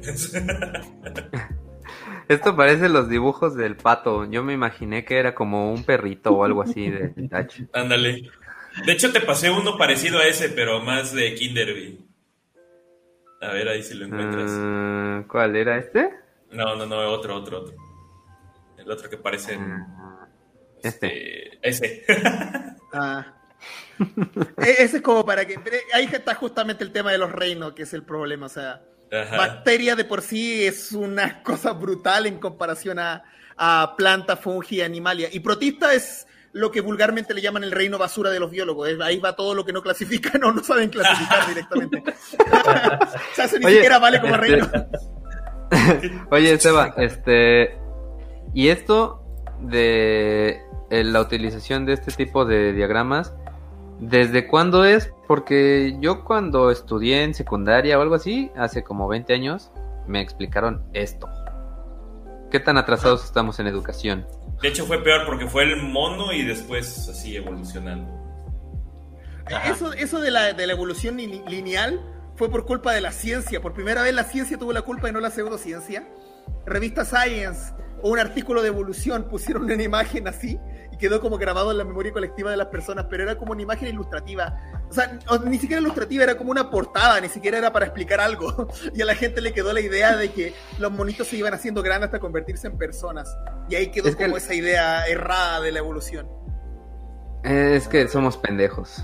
Eso es. Sí, pero desde que la evolución se estudia hace muchas eh, décadas atrás, por no decir siglos, pues ya se, armaban árboles evolutivos, porque pues, el mismo Darwin dijo que había un antepasado común, entonces ya se tenía este concepto de árboles, pero chocaba con el otro conocimiento de clasificarlos por eh, reinos y o otros tipos de taxas. Entonces ahí vino la, discusión y pues la era genética destruyó mucho de eso y por eso ya ahora el cladograma es como lo oficial. Les voy a contar algunos datos curiosos de, de eso. Primero, los peces no existen. Y uno dirá, what? La genética destruye por completo el concepto de pez. Eh, lo que, pasa es que... ¿Qué me aporta mi omega 3 y 6?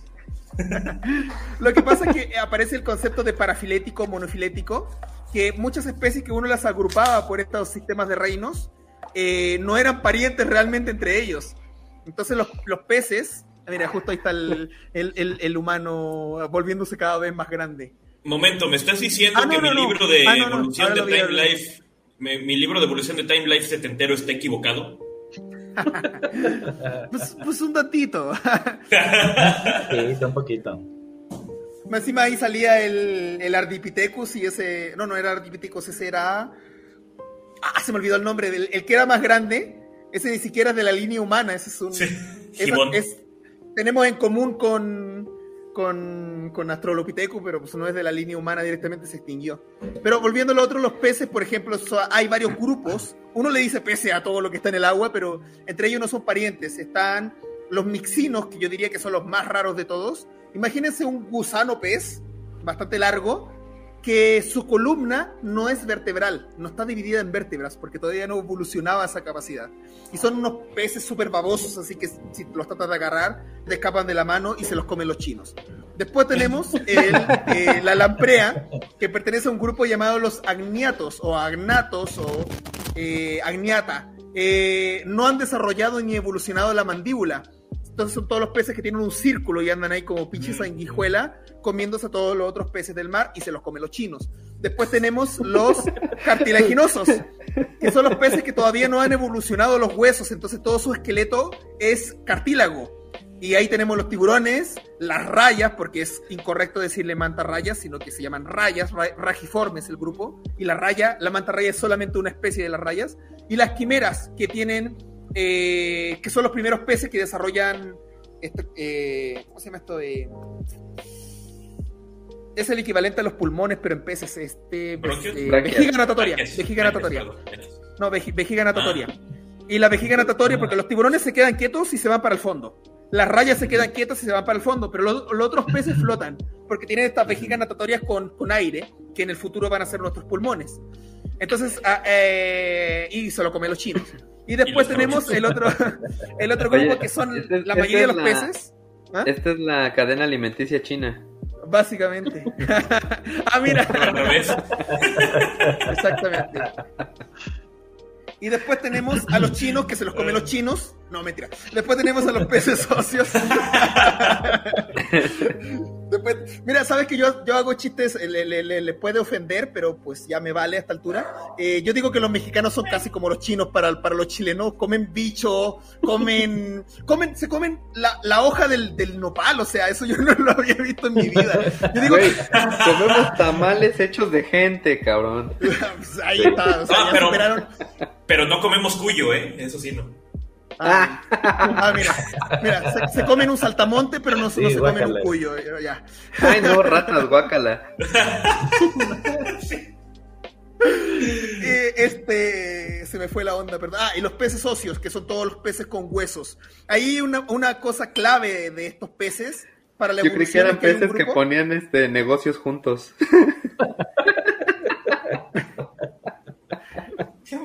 Perdón, continúa. No, no, iba a decir de que eh, un grupo de peces óseos usó sus vejigas natatorias para respirar eh, aire. Y estos se llaman peces pulmonados. Hasta el día de hoy están vivos. Y tienen las aletas, las, ubicaron solamente en cuatro, que en un futuro van a ser las patas. Uno de los que más me asombra de los peces pulmonados es que hay un, no me acuerdo el nombre de la especie, pero su larva es igual a la larva de una salamandra, lo que demuestra que, pues, obviamente los peces dieron origen a los anfibios. Wow, qué chido. Entonces ya con eso le rompo el esquema de que existe un taxón llamado pez. Lo mismo pasa con los reptiles y lo mismo pasa con, muchas otras palabras que uno asume que, son válidas hasta, el día de hoy. Una que tal vez le va a romper la cabeza es que las termitas son cucarachas. What? Genéticamente. eso no sabía. Genéticamente. Y eso se demostró hace, sí, hace cinco años nomás se logró por fin, porque se, se sospechaba, porque tienen la mandíbula igual que una cucaracha, el único problema es que a diferencia de las cucarachas, se organizaban como hormiga o como abeja, o como personas directamente. Entonces, ah, ¿qué pedo se, organizan? ¿Serán o no serán cucarachas? Tenían la duda. Entonces los ponían ¿No son de micteros? No, no, no, de hecho, de hecho ni siquiera... A ver, las cucarachas pertenecen a un grupo de insectos llamados hemimetábolos. ¿Qué quiere decir eso? Que no hacen metamorfosis completa. O sea, no pasan por estado de larva, de pupa y adulto. Ahí están las cucarachas y ahí están también los, las termitas. Y los hemípteros oh. están en el grupo de homometábolos, o sea, tienen larva, tienen pupa y tienen adulto. O sea, ni siquiera son cercanas las termitas a la evolución convergente otra vez, básicamente. Y pues sí, un día, le hicieron un, estudio genético y se dieron cuenta de que no es que eran parientes de las cucarachas, sino que eran cucarachas todavía como que cucarachas que decidieron, volverse civilizadas. Dijeron, ah, pues como que ya me aburrí de estar en la alcantarilla, hagamos una colonia y, instauremos una monarquía, dijeron las cucarachas, y así nacieron las termitas. Órale, qué loco. Oye, y por ejemplo, bueno, no, yo creo que nada que ver genéticamente, obviamente, pero los camarones son las cucarachas del mar. ¿Es, cierto, eso? Ah. No, es, es una forma vulgar porque pues muchos camarones o crustáceos en general tienen formas de, o se parecen visualmente a, a insectos, yo creo que viene más de ahí el mito. Es como cuando le dicen a los murciélagos ratas voladoras, y pues no, no genéticamente un camarón no tiene nada que, ver con la cucaracha. ¿Mm? En realidad, cuando lo mucho por decir que camarones todavía. A lo, a lo, mucho por, o sea, por los mecanismos, ¿no? De que tal vez los, que si los camarones este, comen los restos del, del este, Puede ser, puede ser por eso. Y que también es medio mito pues, porque depende del camarón. Sí, al final todos esos grupos son artrópodos. Mm. O sea, Perfecto, podemos seguir comiendo camarones. O sea, el, el, camarón, eh, entiendo, está un poquito más cerca de los insectos que de los peces. bueno, que no existen los peces, ¿no? Pero, o sea, de. de vaya. Pero Pues sí, sería más cercano a un insecto que a un pez, porque los peces son de nuestro grupo directamente. Entonces, nosotros somos los cercanos a los peces. Los camarones son crustáceos directamente. Y pues hay una clave para distinguir la evolución en artrópodos. Es por la cantidad de secciones que tienen. Entre más secciones tiene, más primitivo es. Por ende, podemos asumir que dio el origen a los siguientes. Entonces podemos ver que los insectos tienen tres secciones y los arácnidos tienen dos. Entonces ya ahí podemos sacar la conclusión de que lo que es más antiguo que otra cosa.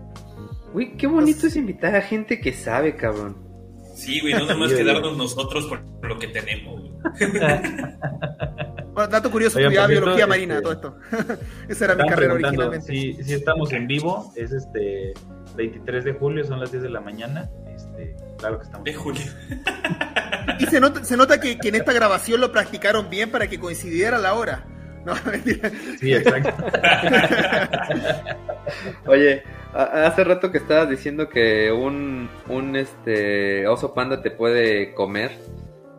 Estabas tratando de decir que en realidad te, a ti te atacó un oso panda y lo quisiste camuflar como que fue un felino para no quedar mal. Realmente fue un chino que me trató de comer, no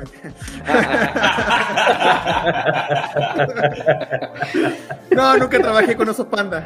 Nunca trabajé con esos pandas. Eh, me hubiese gustado, tan, bien tierno, ellos todos y a veces se caen y ruedan y uno, ah, mira, se golpeó en la cabeza, jaja, dice uno.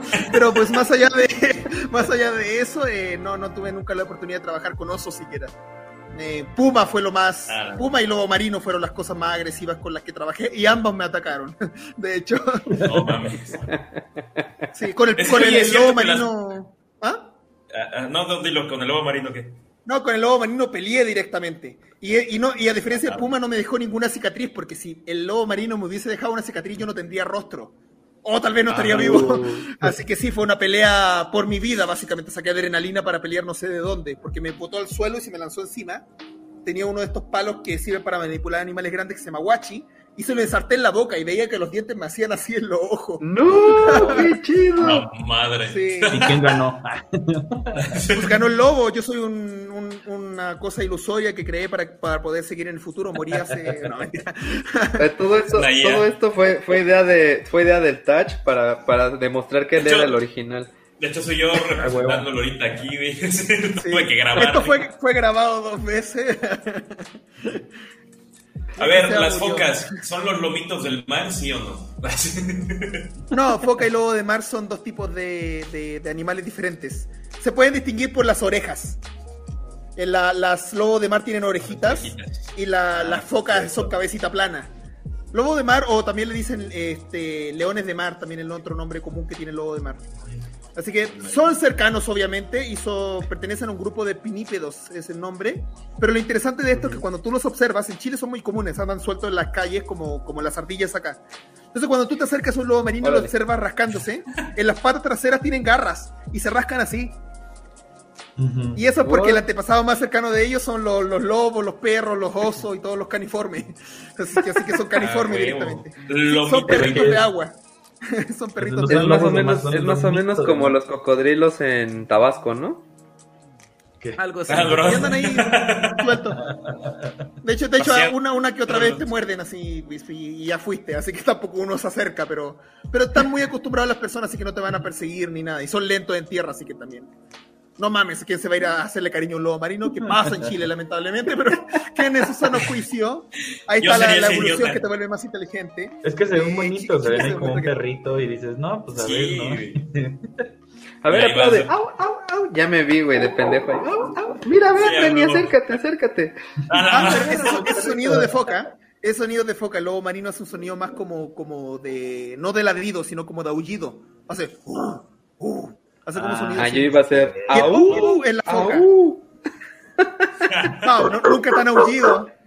No, no, es que se para un lobo marino a aullarle a la luna tampoco.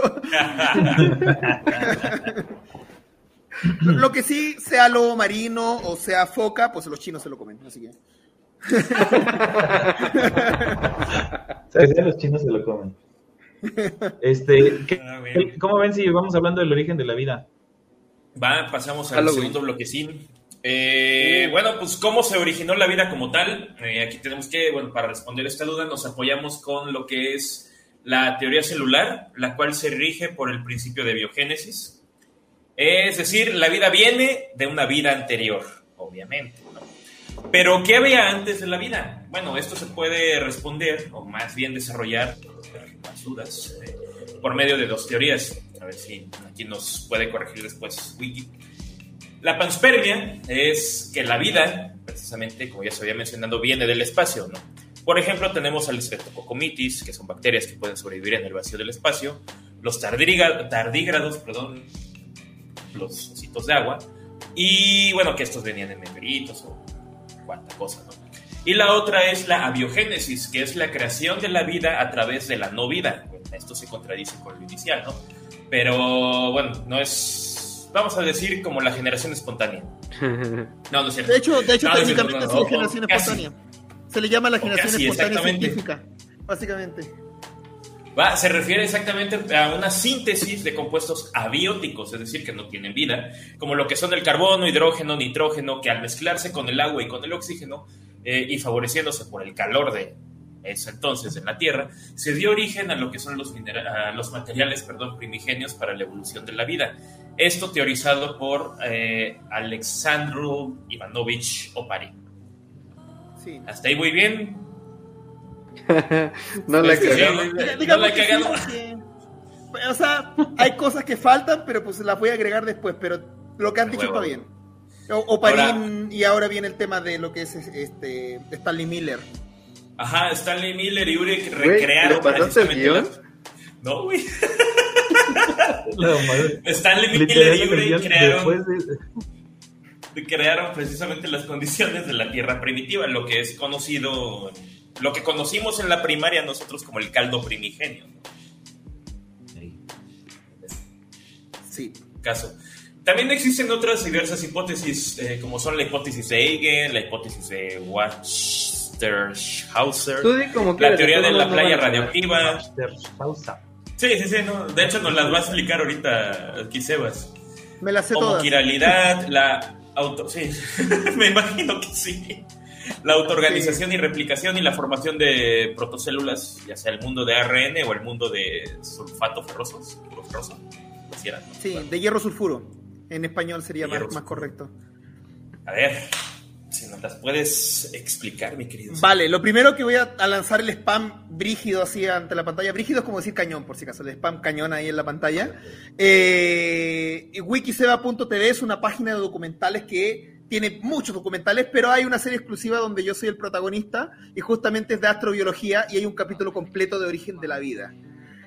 Les voy a spoilear ese capítulo porque tengo que responder estas cosas en el podcast, pero los otros capítulos de vida extraterrestre vayan a verlo. Este domingo sale el capítulo de civilizaciones extraterrestres para que estén atentos. Entonces, ahí está, justamente el www.wikiseba.tv. Y pues, ah, y todas las personas que están viendo en este momento Incorrecto eh, Podcast, eh, escriban el código SEBA y van a tener un 25% de descuento para todos los que están viendo en este momento en vivo. Ahí les doy un pequeño regalito. Entonces, eh, eh, ah, y, también los chinos se ve con mi, canal de documentales. Entonces, eh, todas las teorías como la teoría de hierro sulfuro, la teoría del mundo del ARN, la... Bueno, antes de eso Primero, ninguna de esas teorías son teorías. Eso es lo primero que quiero decir, son hipótesis. Una teoría en ciencia es un hecho comprobado y pues existe el tema de que algunas hipótesis tienen el nombre teoría. No tengo ni idea por qué pinche científico enredan a la gente, y, eh, pero técnicamente no son teorías a pesar de llamarse teoría, como la teoría de las cuerdas. Tampoco es teoría, es una hipótesis. Entonces, mundo del ARN, mundo de hierro sulfuro, el mundo de la arcilla, que tuve que hacer una presentación en la universidad de ese, ¿me acuerdo? Etcétera, etcétera, etcétera. Todos esos son abiogénesis. O sea, no es como que sean distintas hipótesis, sino que directamente pertenecen al grupo de la biogénesis. Ahora, la teoría celular eh, se rompe efectivamente justamente con eso. La vida viene de vida, una célula viene siempre de otra célula anterior, pero ¿de dónde chingado vino la primera célula? Claro, podríamos hacer el proceso infinito hasta que te enteras de que existe el Big Bang. Entonces no puede la vida venir eternamente de vida, por más que quisiéramos hacer la vida infinita, no puede ser infinita porque nuestro universo no es infinito hacia el pasado. El tiempo y el espacio parten con el Big Bang y por ende no puede haber vida antes de eso, claramente. Ni siquiera se, se habían formado planetas o estrellas para que alberguen vida, entonces. Entonces Galactus es chino. Definitivamente lo es. Básicamente. ¿Cómo, cómo es que Kiwiseba sabe mucho? Pues no sé, me, me tocó el Espíritu Santo.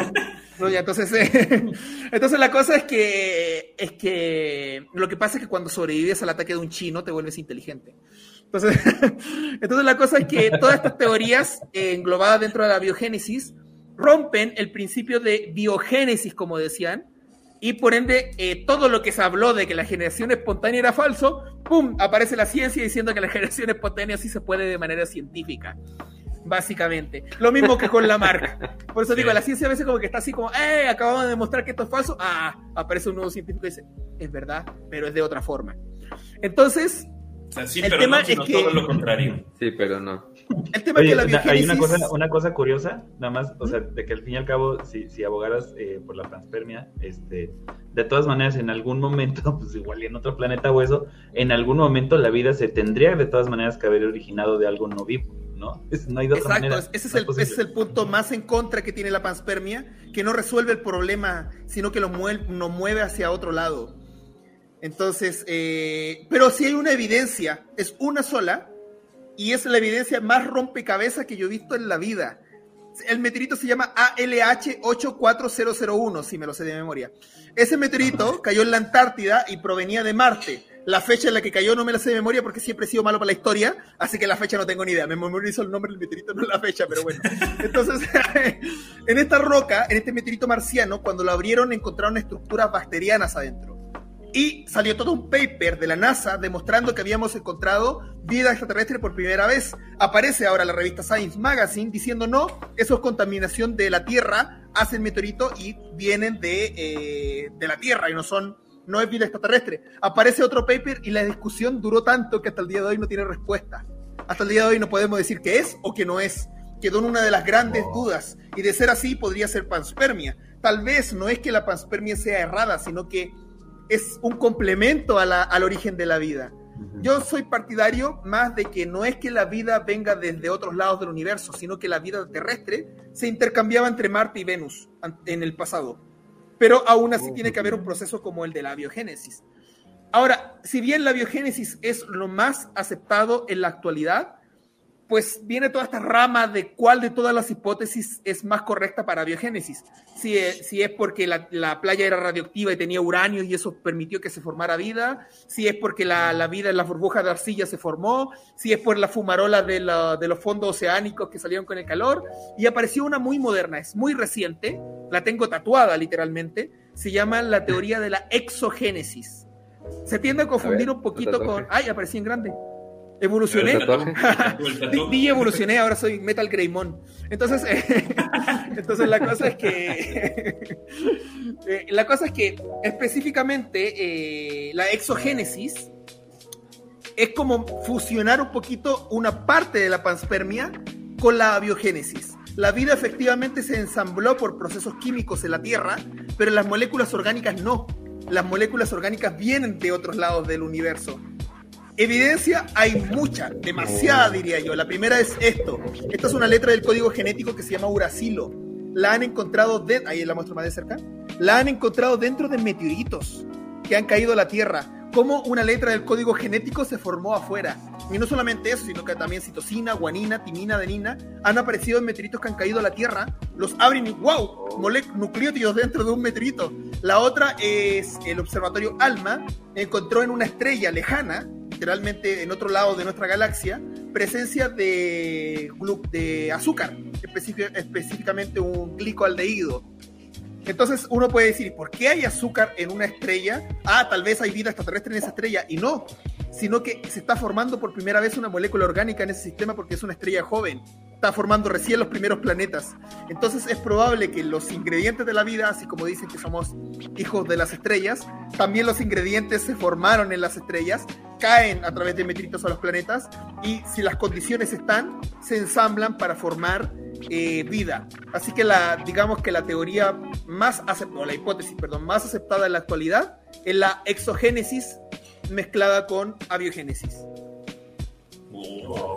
Y eso se llama teoría exogenética o teoría de la exogénesis. Ahí sale una nueva materia de, ciencia que se llama la astrogenética o la astrogenómica, que es una rama nueva de la astrobiología que se encarga de estudiar justamente esto, eh, genética en, otros mundos. Oye, yo nomás ahí como quería hacer el, no hay mucho que agregarle porque este, estoy muy fuera de mi terreno, pero este, no, eh, esta idea de que hasta donde yo sé, por ejemplo, las bacterias no, no hay manera de que se fosilicen, ¿no? Entonces, este, de, de alguna manera, eh, eh, bueno, por eso, por eso es más pregunta, pues, que, que, dicen, o sea, que tal vez pueden haber existido bacterias en otros planetas, pero no ha habido manera de comprobarlo porque probablemente no dejaron ningún rastro, a diferencia este, de otras cosas que sí las puedes ver ahí fosilizadas y decir, ah, aquí hubo vida, ¿no? Pero este, pues tal vez haya habido otros procesos de inicio de vida que, probablemente se hayan extinguido por, no sé, radiación cósmica, por choques, cambios climáticos, lo que sea, y este y no se eh, y no ha quedado de alguna forma evidencia que nosotros podamos eh, eh, interpretar como que ahí hubo vida, ¿no?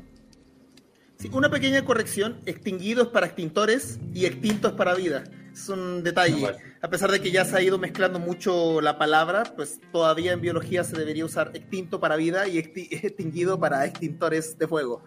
Eh, más allá de eso, pues las bacterias sí pueden fosilizar, lo que pasa es que es extremadamente difícil que lo hagan. Y el, el, otro método que tienen es que dejen un registro fósil, no necesariamente que encuentren la bacteria fósil, sino que encuentren sus, digamos, sus desechos. Uno de esos casos son los estrematolites, que son estructuras las más antiguas que se conocen, donde hay marcas de procesos de oxidación. Se sabe que eso fue formado por bacterias fotosintéticas llamadas cianobacterias primitivas, que son los antepasados también de los cloroplastos. Entonces, eh, de poder se puede, y pues, volviendo al meteorito ALH84001, eh, pues dentro de ese meteorito las bacterias que estaban ahí están fósiles. No son bacterias vivas o muertas, sino que es, un registro fósil de bacterias, porque todavía no se ha podido determinar si eso es un fósil de bacteria o es un otro tipo de mineral. Entonces ahí está la, la gran discusión. A ver, de esas teorías, bueno, de las hipótesis más que nada, ¿qué es la ecopoiesis? creo que estaba por ahí. La recuerdo la palabra y no me acuerdo qué es lo que era, para nada. Bueno, queda de tarea ah, ecopoiesis. Este... Puta madre. Ahorita te la Ecopoiesis, ecopoiesis, a ver. Ecopoiesis. Porque la, lo leo rápido para acordarme. Sí, sí, sí, sí. Ah, ya la ecopoiesis, por lo que estoy leyendo, es el origen de un ecosistema. Ah, así como los pollitos son, son el origen de, lo, de las gallinas, la ecopoiesis, pues es la poiesis del ecosistema. básicamente ecopoiesis es un concepto de artificial humano para crear eh, terraformación en otro, en otro planeta no humano. O sea, crear un ecosistema de manera artificialmente. Eso es ecopoiesis. Mm. Wow. Como si nos vinieran a sembrar a nosotros acá. No, serían planetas estériles. Bueno, por eso, pero desde el origen de nosotros, de la vida como tal. Ah, claro, algo así. Entonces, de hecho, ahí hay un tema de panspermia. Si el humano no se extingue de aquí a mañana y logramos sobrevivir no sé cómo, pues podríamos hacer eh, terraformación en otros mundos. Y eso es un tipo de panspermia, si lo piensan bien. Estamos llevando orcas y vacas a Marte y pues no sé por qué van a llevar una orca, pero, pero el pinche Elon Musk dijo esa estupidez de que podía llevar una orca a Marte. Ese güey yo, creo que ya es más marihuana que sangre, pero bueno, el tema es que independiente de eso no me, no me cae muy bien. ¿Estás hablando de Touch? Entonces, el, el, el, pedo ahí es que, que claro, si, si terraformáramos Marte, pues técnicamente estamos haciendo panspermia. A eso vulgarmente se le dice panspermia inversa. Y el, el mejor ejemplo de eso es, una sonda israelí hace dos años, explotó en la luna y de manera ilegal, porque esto no, no, no se pasaron varias cosas de bioética por el trasero, eh, de manera ilegal, iba con un cargamento de tardígrados. Explotó y los ah. tardígrados cayeron a la luna. Obviamente eso no va a funcionar porque no van a encontrar agua los pobres tardígrados, no viven más de cuatro años en el, vacío del espacio, así que se van a morir igual los pobres, pero pues eh, ahí lo que se está tratando de hacer ahora es recuperarlos, volver a traerlos a la Tierra y poder estudiar cómo reaccionaron a estar en la Luna. Es lo más panspérmico que hemos hecho. Y a eso sumarle que antes las, reglas para enviar cosas al espacio no eran estrictas. Eh... ok. Pues sí, sería panspermia inversa. Básicamente.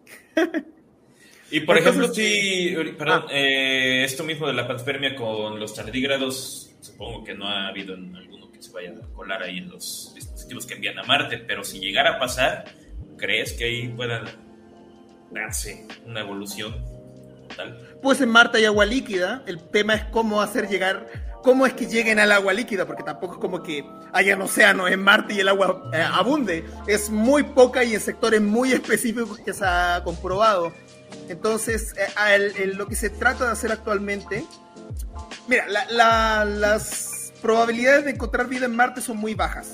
Algunos pensarían de que tal vez una sonda de nosotros que llegó a Marte contaminó con bacterias Marte y ahora hay bacterias humanas viviendo ahí pero es muy baja la probabilidad. Entonces lo que se piensa o lo que se cree realmente es que hubo vida en Marte y lo que está haciendo actualmente la, la sonda Mars 2020, la, la, Perseverance, está haciendo con un taladro hoyos para encontrar fósiles marcianos directamente. O sea, como que ya se cansaron de buscar vida en Marte, ahora están buscando evidencia de vida pasada. Ya. Qué loco. Muy bien. Bueno, vamos a seguir con esto, avanzándole. ¿Qué pasó, Cale? Eh, ah. ya se fue. bueno, ¿cómo fue el primer ser vivo? Se teoriza que los primeros seres orgánicos, eh, en la hipótesis, que los primeros seres orgánicos en formarse fueron los coacervados, que prácticamente eran gotas de aceite que encerraban agua y otras sustancias. Explicándolo de esta forma. Dentro de esto se mencionan a los protobiontes, que son vistos como estructuras lipídicas en cuyo interior eh, podría haber ribosomas, cromosomas o genomas, sin ser necesariamente un virus todavía. Tal. Y también tenemos a los progenotes, eh, que se tiene la hipótesis que son las primeras estructuras que generaron ADN y ARN. Esto dando origen al organismo conocido como Luca, no al al anfibio medio homo que vimos en la película de, correcto spoiler la vez pasada, no, no, no, sino a Luca es el último ancestro eh, común universal o last eh, universal common ancestor, en sus siglas en inglés. Eh, hasta aquí voy bien. Ah, pues este. pues no. fue, más, un error tuyo de, Porque pues dices que Luca fue el primer ser vivo, pero antes de eso dices los primeros seres vivos como los coacervados. Entonces ahí hay una contradicción. si el primer ser vivo fue el coacervado, ¿cómo entonces Luca es el primer ser vivo? Los coacervados, el progenote, los protobiontes, las protocélulas, etcétera, etcétera, etcétera, que hay varios nombres para ese tipo de estructuras, se llaman eh, eh, protovida. No son seres vivos como tal, sería como el equivalente a una entidad biológica que no cumple todos los requisitos para ser vida, pero hace cosas media viva, como los virus, por ejemplo. como un virus era lo que iba a decir. Y, los conservados es muy fácil hacerlos en casa. Les voy a enseñar a hacer su propia biogénesis, niños, en casa. Así que los materiales son los siguientes. Busquen aceite y busquen agua. Echan agua, echan aceite, wow, no se mezcla, pero si le pones una tapita y lo bates, se hacen burbujas de aceite. Ahí tienes la primera célula primitiva, tal vez, los coacervados. Así que con materiales de la casa podemos ser Dios. Wiki Seba, ¿estás tratando de decir que nuestro touch en realidad se debió haber llamado algo así como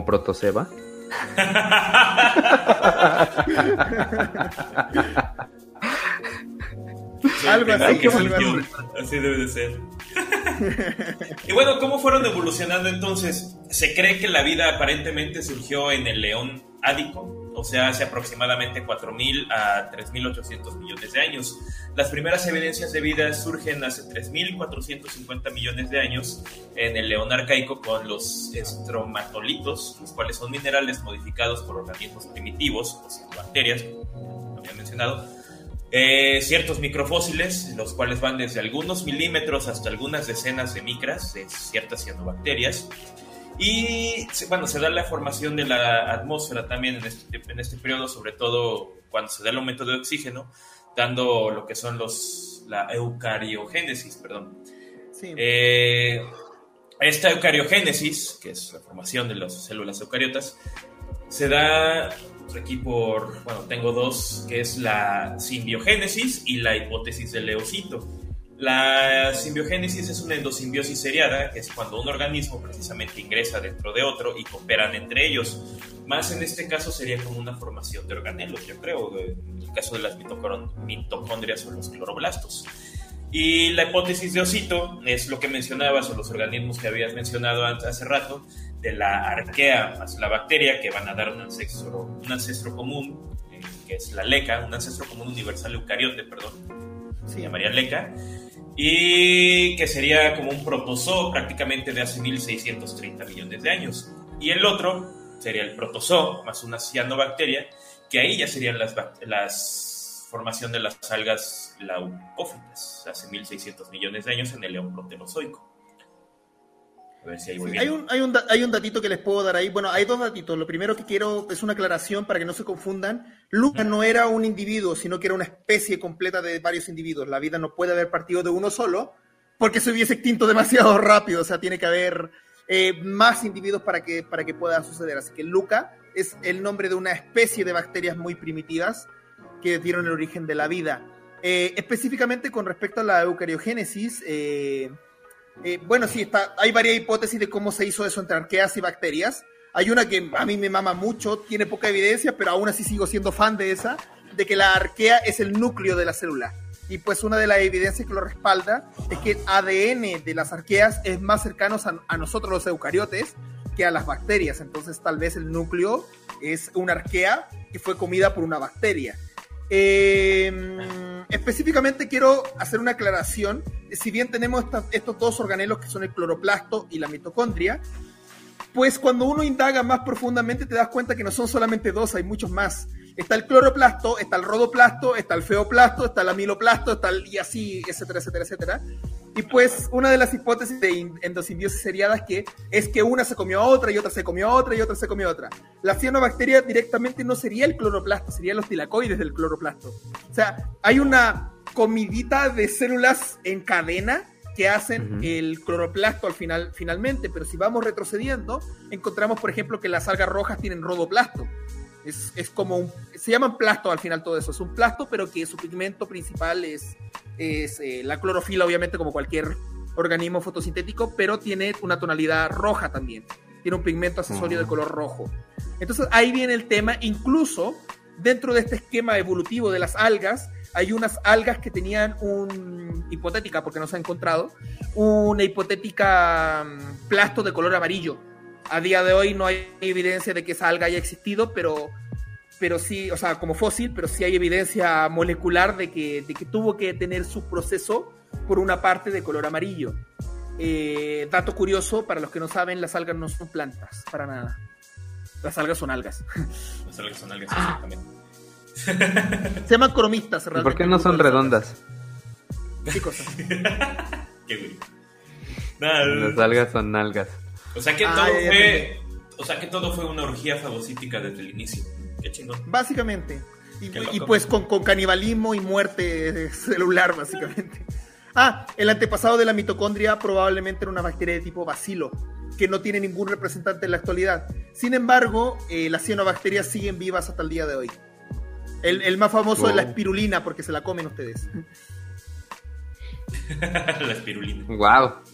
Y los chinos también se las comen. Así que si hay algo que no, que, no pueda comer el humano, hasta bacterias comemos. A ese nivel estamos. Suena legal. Y de hecho se venden como espirulina, ¿no? ¿Eh? Escuché cortado. Se te confundió, ajá. Ya se trabó. Ah, perdón. Que te la venden como alga espirulina. Sí, pero no es un alga realmente. Lo que pasa es que antiguamente las cianobacterias se clasificaban como, como algas y se les llamaba cianófitas, fita de, de planta. Pero pues actualmente sabe que son bacterias que desarrollaron fotosíntesis Así que el nombre correcto es cianobacteria. Y tampoco es que se llame espirulina. Espirulina se llama el producto que nace de ellas. La, el alga, el alga, perdón. La cianobacteria se llama artrófira, directamente, la que da origen a la espirulina. Y la artrófira, pues tiene forma de espiral. Por eso viene la palabra de espirulina. Oh, wow. Bueno, siguiendo en este caso entonces, eh, la vida multicelular surgió hace 1500 millones de años en la misma era antes mencionaba. Eh, se da que en esto está la teoría simbiótica, que es precisamente las primeras algas eh, multicelulares, o la, también se da en lo que es la formación de los coanoflagelados, que son los protozoos multicelulares.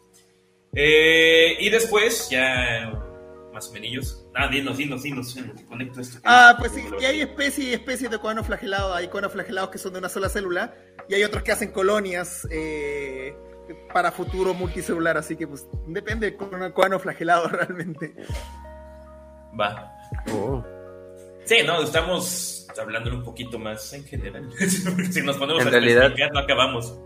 Los que, los que hacen colonias son colonoflagelados. Colonoflagelados. Ya para después la vida animal, eh, aparece entre hace 1200 a 560 millones de años, casi por iniciar ahí el león fanerozoico, ya saben, dando inicio a lo que es precisamente ya la era paleozoica. Los primeros animales en aparecer se cree que fueron los metazoos o esponjas marinas. Sí, hay, hay, una pequeña corrección, es lo mismo de aves no son dinosaurios, todos somos metazoos incluyéndonos a nosotros. Ah, perfecto. Porífero podríamos para diferenciarlo de otros metazoos. Porífero sería Porífero, de, de Esponja. Y pues hasta ahí tengo de evolución. a animal, no sé si tú quieras darle más adelante, más, expandir más el conocimiento de cómo evolucionaron los animales, mi querido Wikiseba. Sí, te, la puedo decir completa, de hecho. Eh, pero, pero me quiero frenar con, los poríferos un poquito. La, mayor evidencia de que los, las esponjas de mar vienen de coanoflagelados es la presencia de sus células llamadas coanocitos son exactamente iguales a un cuadro flagelado, pero ya parte de un organismo complejo. La esponja de mar es un dolor de cabeza realmente para los, biólogos, porque si bien se clasifica como un animal, no, lo, no cumple todas las condiciones de un animal. Pues no tiene, no tiene órganos, no tiene tejidos, sus tejidos se llaman pseudotejidos, no son tejidos verdaderos, y pues están ahí absorbiendo, inhalando, yendo al crustáceo cascarudo y siendo comido por chinos. Entonces, realmente eh, los poríferos tienen ahí un, tema de, clasificación bastante cañón, si considerarlos o no animales. Por eso, el, todo lo que no es esponja de mar se llama eumetazoo. ¿Qué quiere decir eu? Verdaderos, verdaderos metazoos. Entonces, los eumetazoos, que también somos eumetazoos, sería como la forma de distinguir los poríferos. Ahora, para continuar un poco la, la línea evolutiva, no tengo ni idea cómo chinga pasamos de una esponja de mar a una medusa, pero pues ese es el, paso, la verdad, no, ahí no me la sé. Pero las medusas tienen, son raras, la verdad, las medusas.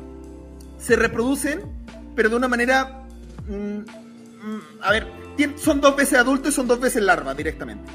Ahí tiene una parte de reproducción sexual y una parte de reproducción asexual. Eh, primero llega medusa papá con medusa mamá. Dice, y... Mm, y sale la primera larva que se llama plánula.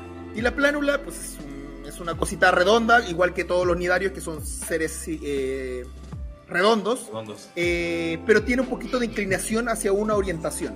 Por eso se cree que de ahí viene el resto de la evolución. Después de esa plánula, se instala en la arena y se forma algo llamado pólipo. Imagínense el pólipo como una plantita y que de esa plantita sale otra y así y forma como una palmera. Y cuando la palmera ya se cansa de ser palmerita, se suelta y hace otra reproducción soltando mini medusas. Esa larva se llama ahora éfira y de ahí sale la medusa adulta. Todo ese proceso se llama estrobilación. Bastante rara la, reproducción de la medusa y es rara porque realmente lo que hace la evolución es tratar de simplificar pasos. Por eso nosotros ya no nos reproducimos así. Entonces esta plánula que va teniendo orientación, en un futuro pues desarrolla ya un cuerpo más alargado y ahí salen las planarias, las que nos dan la izquierda a la derecha, las que nos da el cerebro, porque son las primeras con ganglio cefálico, tienen dos ganglios cefálicos, y los ocelos, que es lo que nos va a dar los ojos evolucionados. A partir de este gusanito es que viene la diversidad de todos los animales que conocemos, pero nos vamos a ir por la línea humana porque yo sé que todos son bien pinche antropocéntricos y a nadie le interesa la evolución del conejo, todos quieren la evolución del humano. Entonces vámonos a ir por la línea humana. Entonces, a partir de esta a partir de esta, de esta plánula, eh, empieza a desarrollar distintas cosas bastante interesantes. Y para saltarnos un poquito de paso, vamos a llegar a un grupo de animales que se llaman urocordados. Los urocordados, eh, pues aquí en México no los conocen mucho, en Chile sí, porque comemos urocordados, específicamente uno llamado el piure. Eh, imagínense como vulgarmente en internet, cuando se enteran que en Chile comemos eso, lo hacen pasar por pseudociencia y, le dicen la roca que sangra. Porque cuando ustedes lo ven parece una roca, la partes y es roja por dentro. Y te la comes, como chino también. Entonces, eh, este, este animal llamado piure, tú lo ves y piensas que es un molusco. Es más, les voy a buscar una imagen de un piure para, para hacer un poquito más... más ya estoy buscando. Ah, va, va. Pone, pone piure o pone uro, uro, cordado. Piure. O Piure Chilensis, pone Piure Chilensis. Oh, ya lo vi, ahí voy, ahí voy. Por ti. vale, nos vamos a frenar, un este poquito con el Piure y te voy a pedir otra imagen asociada al Piure. Si es que puedes buscar este, la. ¿Mm? No, que, que, me corrijas, pero este. hasta donde yo sé dato curioso, las medusas son primas del, del coral, que son los, eh, precisamente los pólipos, ¿no? Los que hacen coral. Sí, Ah, primas. En realidad son un, filo completo, es como decir cordados. Por ende, la distancia entre un coral y una medusa es la distancia entre un pez y un humano. Efectivamente es el piure y ahí está partido por la mitad, pero parece roca y está pegado en las rocas de la playa y por dentro tiene eso, eso rojo, que no es sangre, son sus branquias, de hecho. ¿Qué es lo que se comen? Lo rojo, las branquias en, empanada ¿Y qué tal está? Pues rico, con limoncito ahí, para adentro. Directo con, con cólera del mar. Como un ostión. Básicamente, también con cólera. ¿Y los chinos se lo comen?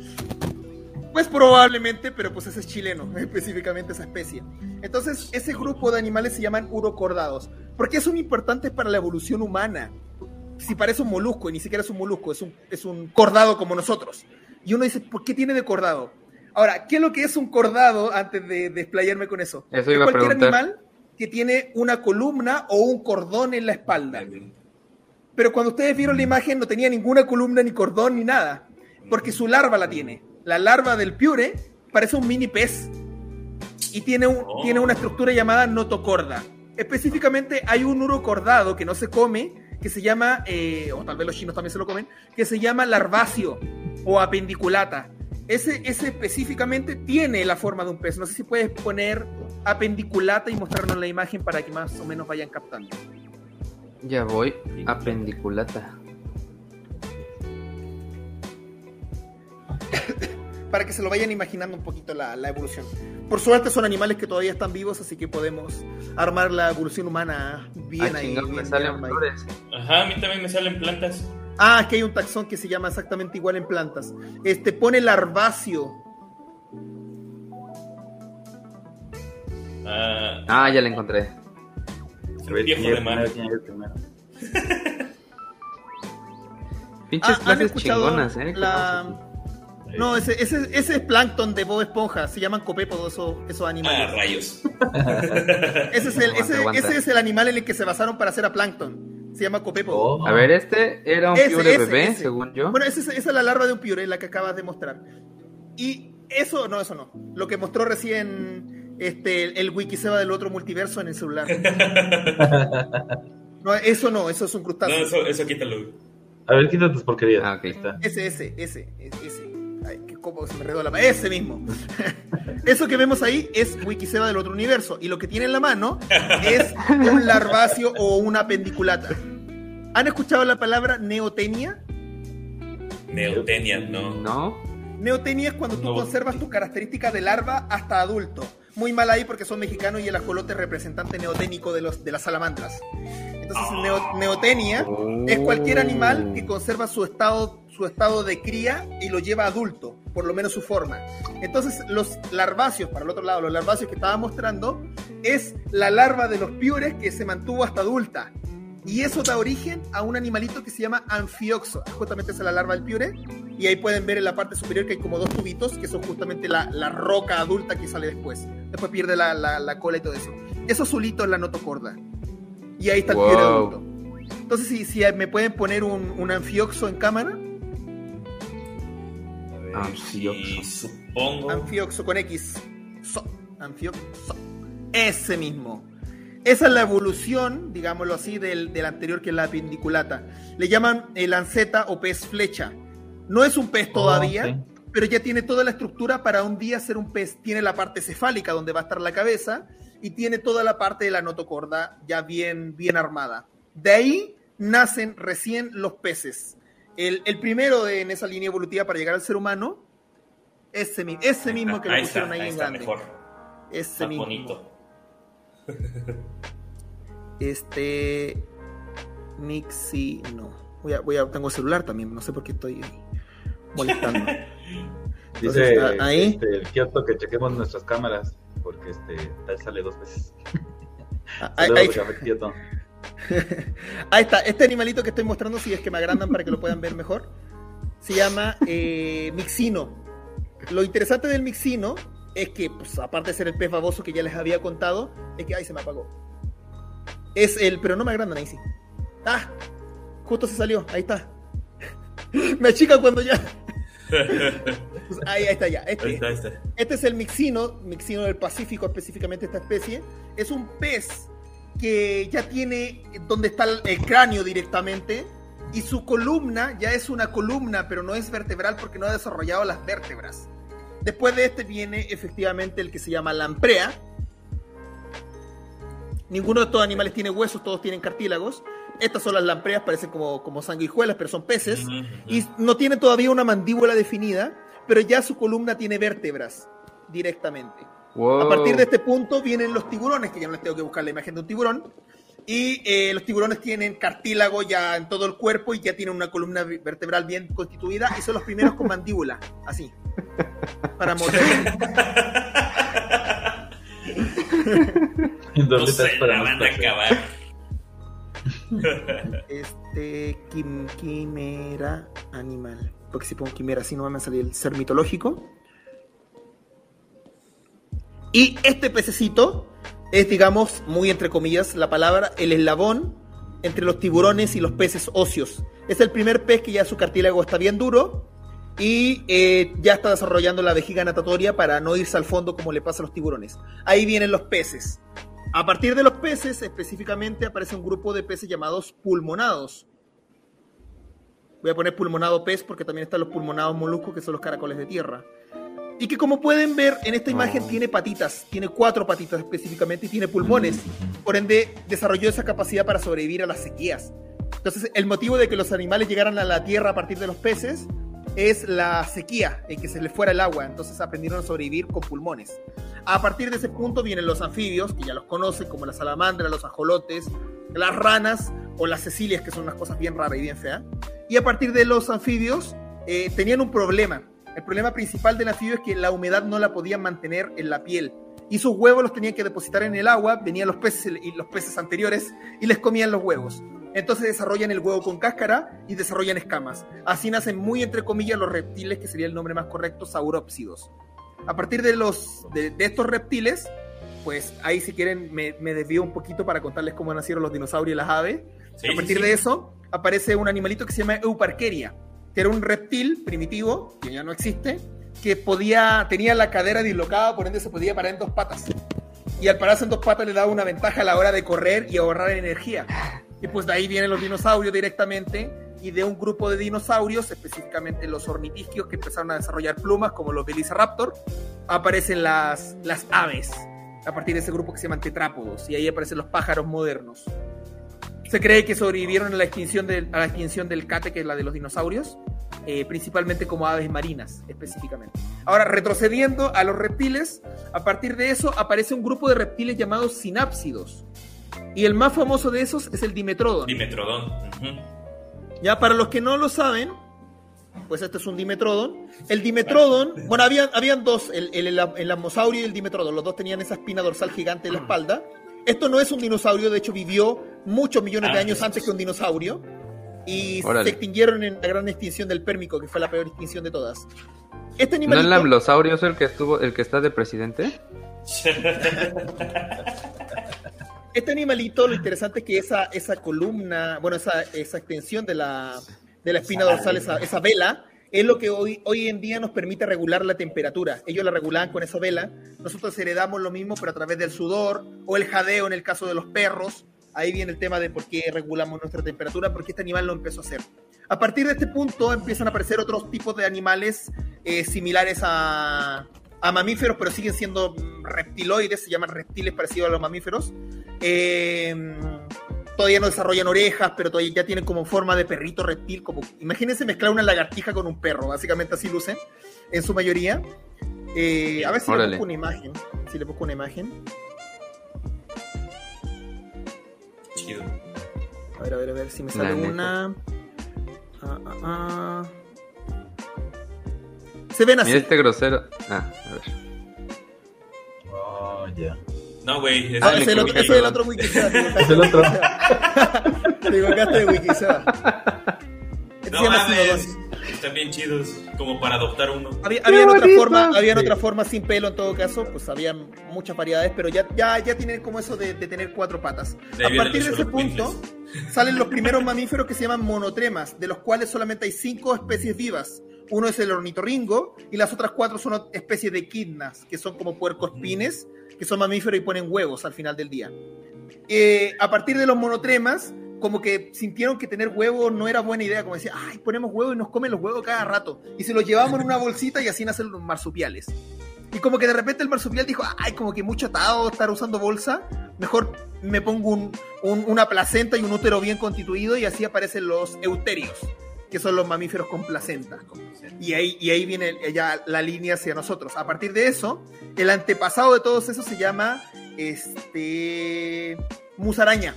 Las musarañas fueron los primeros mamíferos con placenta. A partir de esta oh. musaraña, que da origen a los elefantes, a las ballenas, a los murciélagos y al humano, para la línea humana específicamente da origen a los roedores. Y de los roedores, origen a los lagomorfos. ¿Qué son los lagomorfos? Los conejos, las liebres son lagomorfos. Y a partir de los lagomorfos sale el primer primate, aunque no lo crean, venimos de los conejos directamente. Eso explicaría muchas cosas ahora que lo pienso. ahora, en especial en China. De tanto. Exacto.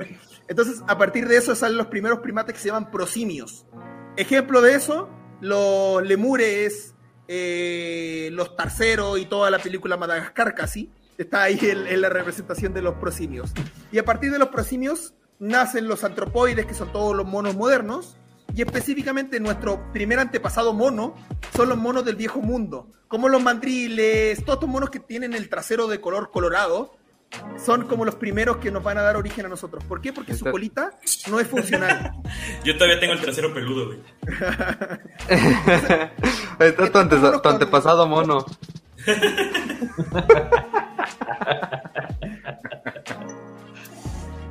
Bueno, y, ya de ahí directamente viene la línea de homínidos. El chimpancé, el gibón, el gorila, hasta nosotros. La, musaraña es la misma musaraña que existe ahorita? Pues que le dicen musarañas a varios, es como decir reptil y peces, básicamente. Hay musarañas que no son parientes entre ellas. Pero la musaraña que, que es de tipo musaraña elefante es la que es antepasado. Y pues sí, es un representante actual de lo que fue alguna vez el antepasado de los mamíferos con placenta. Wow. Loco. Y así llegamos tan rápido a la evolución humana. O sea, lo que se avientan en el intro de Big Bang Theory en un minuto, aquí nos lo echamos en varios. Entiendo. Ah, y, y, les puedo. Ahí está, justamente esa la. Bueno, esa musaraña no. Me equivoqué, no era la musaraña elefante, era la otra. La musaraña común. Sí, ahora que la vi visualmente, no, esa, no es la, es la común. Pero les puedo seguir con la evolución hacia el futuro del humano. Porque pues ahí viene la evolución tecnológica con las escalas de Kardashev. Según la escala de Kardashev, nosotros que somos 0,87 en civilización, deberíamos poder administrar los recursos de nuestro planeta. Si lo logramos hacer, evitamos una hipotética selección natural a nivel de galaxia que se le llama el gran filtro, donde todos nos extinguimos a nosotros mismos como realmente lo estamos haciendo. Como está pasando. Sí, como está pasando. En, vez de estar curando el cáncer, acá estamos en un podcast, pero pues ahí, ahí vamos a ver cómo se soluciona. Entonces, por favor, escucha el... incorrecto podcast, cura el cáncer. o te da. o ambas, crea un bucle ahí. Es como la, coca que trae cosas que te tapan y te destapan. Aquí damos y curamos. Por eso, por eso la gente no sabe, pero es importante escuchar el incorrecto podcast de principio a fin, porque al principio les da cáncer y si lo cortan a la mitad, ya se fueron con cáncer. Lo tienen que escuchar hasta el final para que se... Todo completo. Exacto. Hablando de mutaciones, el cáncer aquí en Incorrecto Podcast. Y, y, y, si te, y si te vas justo antes de los últimos segundos, te da cáncer a tu cáncer. Así que ten cuidado con eso. Después les puedo dar un dato curioso del cáncer. Eh, sin burla, pero, pero ahí, ahí les voy a decir una cosa que los va a traumar de por vida.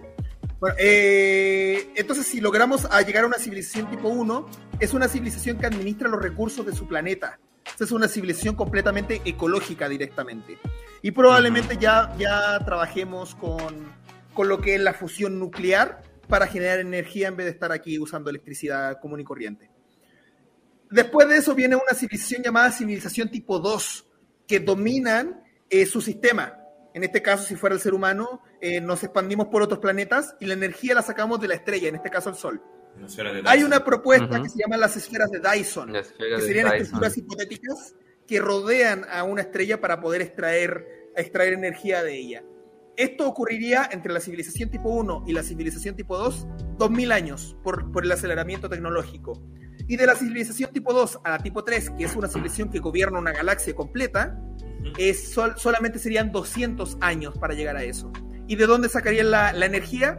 Del agujero negro supermasivo del centro de la galaxia específicamente. Todas las galaxias, espiral por lo menos se sabe que tienen un agujero supermasivo al medio. El de nosotros se llama Sagitario A. Entonces, si el humano no nos, no nos extinguimos por culpa de los terraplanistas, pues tal vez podríamos llegar a ese punto. Podríamos instaurar eh, una máquina que ya no es imaginable por, por la ciencia ni por nadie más que por la ciencia ficción, para poder extraer energía de, de, un agujero negro y probablemente un chino también se lo coma en ese futuro, quién sabe. Pero por ahí en internet van a, por ahí en internet van a encontrar que hay civilizaciones tipo 4 y tipo 5. Eso es falso en ciencia, porque en ciencia tú puedes llegar al límite de lo que tu mente puede razonar. Si no entendemos cómo se puede extraer energía de un agujero negro, menos pensar en una tipo 4 que gobernaría un universo, y más absurdo todavía pensar en una tipo 5 eh, que gobierna multiversos porque ni siquiera sabemos si existen. Entonces, eh, tipo 3, digamos que es lo oficial en hipótesis científica. Ahí le llevé hacia más al futuro la evolución. O sea que en, bueno, no sé si han leído Dune, pero si no la han leído, léanla. Ahora se viene la película. Además va a salir, va a salir la, la película que es de, este, es de las pocas películas que me he permitido emocionarme y que le voy a permitir desilusionarme. ¿Cuál? Este, Dune. Dunas. Dune, D-U-N. Este, o sea, más o menos las sociedades de, de Dune, este, pues eran como tipo 3, ¿no? Bueno, casi llegando a tipo 3, porque realmente nomás están como en su sistema solar. Y este. la, probabilidad es que para, para, una tipo 3 seamos digitales, completamente. No va a haber cuerpo físico. Eh, una de las hipótesis es que para, para poder sobrevivir a la extinción del universo, una civilización tipo 3 manejaría la velocidad warps, moveríamos el universo a nuestro antojo y pues estaríamos viajando por el tiempo constantemente para evitar el final del universo. Entonces, eh, yo, yo, diría más que eh, Dune es como una civilización como la nuestra, adaptada a pensar que es una tipo 3, pero tecnológicamente no sería así. De hecho, en una tipo 2 ya seríamos completamente máquinas, porque pues la singularidad tecnológica nos alcanzaría ya en la tipo 1. O sea, empezaríamos ya en la tipo 1 a ser cyborg y en la tipo en la tipo 2 no habría forma de distinguir entre una máquina y una persona directamente. Todo esto son hipótesis, pero lo que más avala esto es Kurzweil, el futurólogo que trabajaba en Google, ingeniero de Google.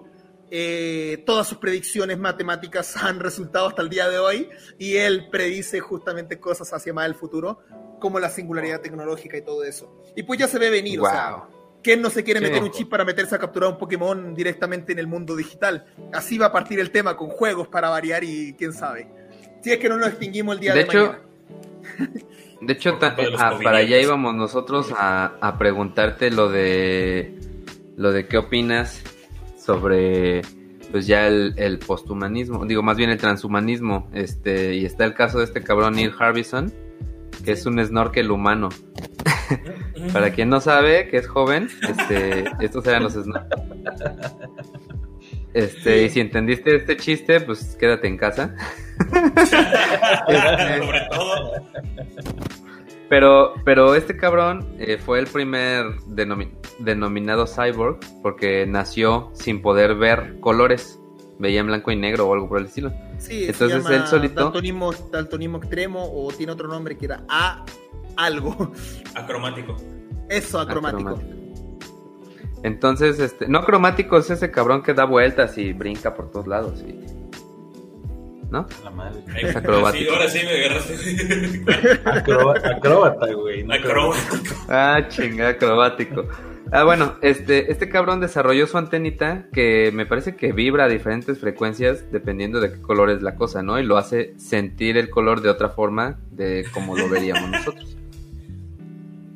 este... Tú dila mí también me vibra una antenita cuando percibo algo. cuando veo algunas cosas. Mira, y, ese, chiste demuestra que no vamos a evolucionar. A huevo. ese chiste demuestra que vamos directo de Por eso me lo quería guardar. Y el de pato fue secundario, estamos evolucionando, ahí vamos.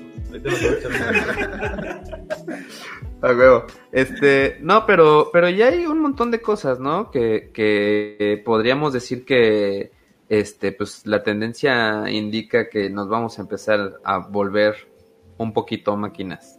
Este, ¿tú qué opinas de esta evolución eh, éticamente hablando? Pues directamente no lo voy a decir en broma, siempre que lo cuento no me creen. Pasó con mi novia que está ahí arriba, eh, que cuando se lo conté pasaron meses hasta que se dio cuenta que era real mis ojos son cyborg, así que técnicamente no estoy completamente a favor del transhumanismo. Mis ojos no son 100% biológicos. A ver si no creo que con la cámara se logre ver, pero alrededor de mi pupila deberían ver un halo blanco, ¿no? No se nota. Estoy autoviendo. O sea, se nota porque yo sé reconocerlo, pero en la, en la orilla negra no, no está 100% negra, no sé si nota que hay una parte gris. Eso es una prótesis robótica que regula que no me quede ciego. Y yo se lo conté a mi novia en su tiempo y no me creía hasta que un día me estaba mirando los ojos a contraluz porque contraluz se ve de día y me dijo, ah, no manches, si era verdad. y le dije, pues sí, nunca te dije una broma. Y yo pensé que se lo había dicho en broma. Entonces sí. Yo pensé que lo decías nomás para ligar. Entonces, eh, y de hecho, planeo en, un periodo de un año, porque pues no está muy barato, implantarme un implante NFC para poder, mi casa es robótica, aunque ahora el internet está tan malo que ya le tuve que desinstalar todas las cosas robóticas, pero pues eh, ya llegar y simplemente con mi cuerpo a accionar cosas en la casa, o sea, yo estoy completamente a favor del transhumanismo.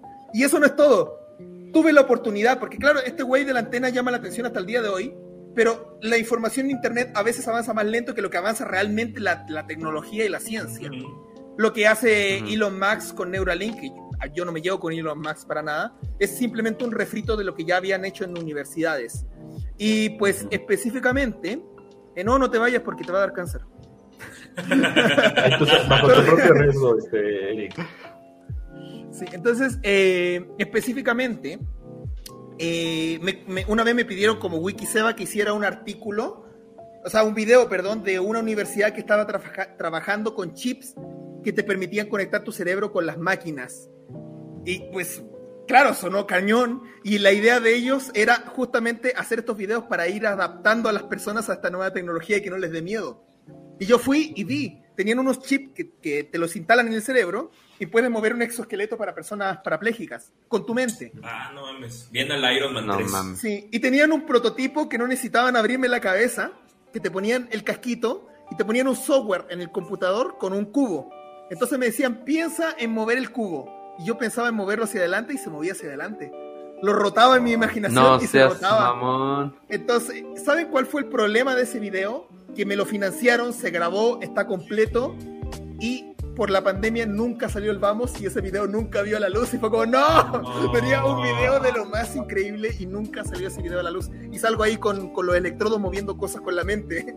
Así que para mí eso fue una experiencia así, pero wow. Y estamos hablando que eso ocurrió hace tres años. O sea, porque la pandemia si bien partió el año pasado, este video se grabó hace tres años. Entonces y siempre fue como un tema, no, espérate un poquito, espérate un poquito, se esperó tanto que empezó la pandemia y pues ya nunca, nunca se concretó realmente. Era de la Universidad de Chile.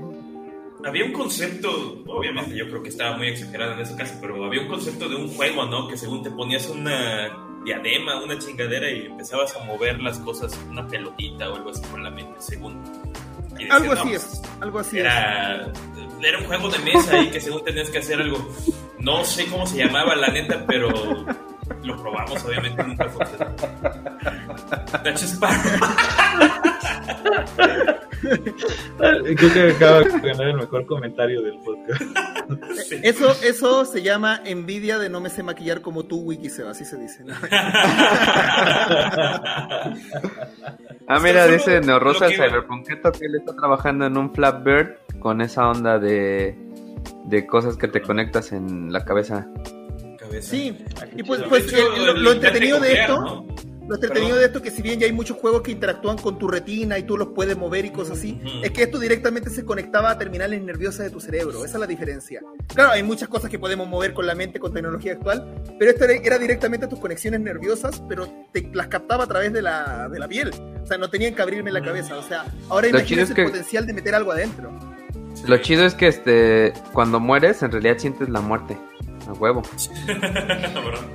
pues ya, de hecho, desde hace tiempo, desde hace años, lo que es el implante coclear, ¿no? El, precisamente el implante que ayuda a escuchar a los sordos, es un avance tecnológico prácticamente idéntico, como se puede llamar ahí, ¿no? O sea, es de los precursores a los que dio precisamente para otros tipos de implantes en los sentidos.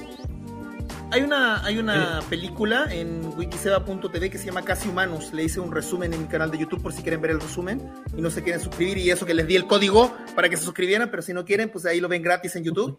el resumen.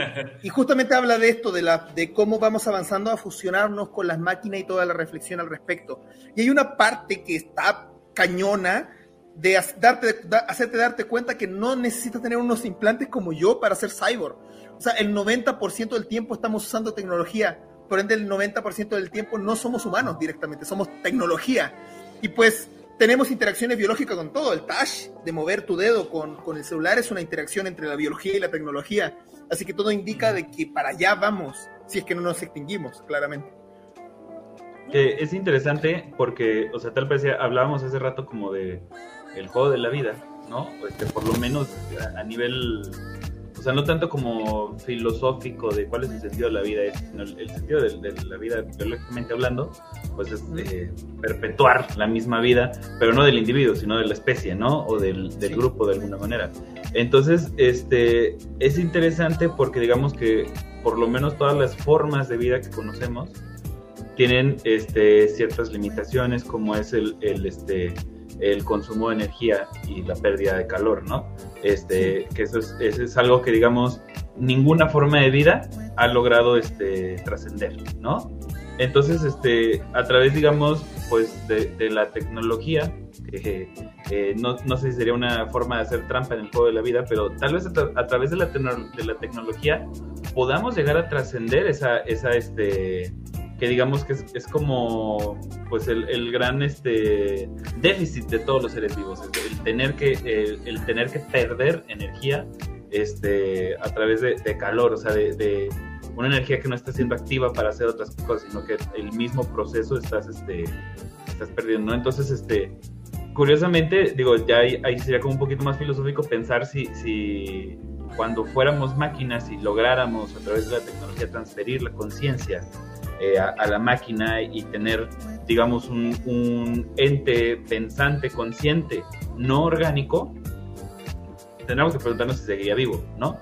Pero ahí yo creo que, más bien lo que va a pasar es que la definición va a tener que alcanzar a, la realidad, ¿no? O sea, no, digo que no estén vivos, solamente que se va a tener como que ajustar eh, la definición, porque por lo menos hoy por hoy, pues una máquina pensante o un, sentiente, ¿no? Como Vision, pues no, no estarían vivos por definición, ¿no?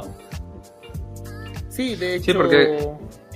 Ah, perdón, perdón. hasta ahorita, este. Pues no sabemos ni siquiera dónde está la conciencia. Y a lo que llevamos hasta ahorita, pues realmente no vas a saber si es un backup de tu memoria lo que estás pasando a una, a una computadora o si realmente estás transfiriéndole una conciencia o si eres realmente tú o es alguien más. Son muchos los dilemas que se vienen a partir de ese punto y pues a eso lo planteó por primera vez este Erwin Schrödinger en su libro What is Life, que básicamente sienta la base de lo que es la biología cuántica. El problema de eso es justamente el, el entender qué es lo que es un ser vivo, pero nos podemos ir a cosas mucho más cotidianas. ¿Qué es lo que es ser uno mismo? Básicamente, pues cambiamos todas las partes de nuestro cuerpo en un periodo de un año por completo. Entonces, pues somos la misma persona que éramos ayer. Y ahí vienen esos dilemas filosóficos justamente así. Entonces aparecen tres posturas. Yo antes era muy marcado en la postura de la vida no existe como tal simplemente somos materia más compleja. Y por eso estamos tratando de forzar un concepto de vida en algo que realmente no existe. La vida nunca existió, siempre hemos sido materia, como cualquier roca, solamente que somos un tipo de materia más compleja. Después está la otra postura que te dice que todo está vivo y que el concepto de vida es universal para todo, desde mi botón de YouTube hasta un chino comiéndose a un chino, pues todo está vivo. Y después tenemos el concepto de que es el que con el que me estoy más o menos casando en la actualidad, que es que no es que las cosas estén vivas o no estén vivas, sino que como todo es una escala de grises. Hay cosas más vivas que otras simplemente. Entonces, serían escalas de vida, o donde un virus está muy poco vivo y un ser humano está vivito, digámoslo así. Unos más vivos que otros. Eh, Dice aquí Jay to me. No sé, pensar en eso del transhumanismo, eh, supongo que era mientras hay millones de que viven y morirán en hambre, me da cosa, no lo veo como una prioridad. Pues no es una prioridad, pero ya lo están haciendo. Sí, no, nunca ha sido una prioridad. Y de hecho, si lo quieren ver como de una manera más eficiente, si el ser humano es una máquina y podemos hacer hasta fotosíntesis si quieren, pues se acaban ciertos problemas. De hecho, Kurzweil apela de que en un momento el dinero va a perder su valor subjetivo y ya no va a tener valor, ya no va a existir el dinero y pues ya sacaban ese tipo de problemas de clases sociales. O sea, tampoco es como que el transhumanismo lo vean como algo así. Lo que sí para mí es absurdo, y pues lo voy a decir abiertamente, es el tratar de llevar humanos así como muy bruscamente a Marte. Tratar de terraformar con bombas atómicas todo un planeta para poder crear un ecosistema para que exista vida y no arreglar el ecosistema de nuestro planeta. O es, un absurdo realmente es una estrategia de marketing agresiva que tienen, tienen estas empresas como SpaceX o Amazon o otras que están tratando de llevar gente al espacio. Entonces, eso sí no le encuentro lógica, pero el transhumanismo, pues, es ciencia, al final la ciencia es para el progreso humano. La ciencia cuando se vuelve muy capitalista es el problema, diría yo. Ahora, porque pues, al final están haciendo más que nada este publicidad para ellos mismos, ¿no? Sí. Es por Ahora, publicidad de diarios. Tengo un punto a favor para el chico, eso sí, que puede que el transhumanismo se desvirtúe rápidamente a personas ricas. O sea, tú vas a poder almacenar tu conciencia eh, para en un cielo así tipo San Junípero Black Mirror para irte a un cielo artificial, pero si tienes dinero para hacerlo, no va a ser de libre acceso para todos. Si podemos meternos información y ahora aprendernos una enciclopedia entera en un segundo, los que van a poder optar a eso van a ser las personas con más dinero y así. O lo mismo en los dilemas de los Juegos Olímpicos, cómo gana una persona transhumanista versus una persona biológicamente sin modificar. A huevo, en algún momento tendremos en algún momento se tendrán que hacer este así las Olimpiadas, Paralimpiadas y Transolimpiadas. Para que sea un juego como Gataka, como humanos. Es como lo que le pasó a este a Pretorius, ¿no? El corredor este que los volvió loco y mató a medio mató a su esposa. a su esposa y no sé qué madres. O sea, pero al fin y al cabo, eh, parte de lo que él, él reclamaba era que con sus prótesis podía correr, según él, porque al final de cuentas pues tampoco era cierto, este al nivel de, de, los atletas este, olímpicos este, completos. No, no, no, sé cuál es la palabra para definir a, los no paralímpicos. No, tullido. Este, no tullido. a los este a los no paralímpicos, ¿no? Entonces, este y, y, el argumento, pues era básicamente eso, como decir, güey, pues es que eso abre la puerta, digamos, una especie de juegos transolímpicos, o no, no sé cómo se llamarían.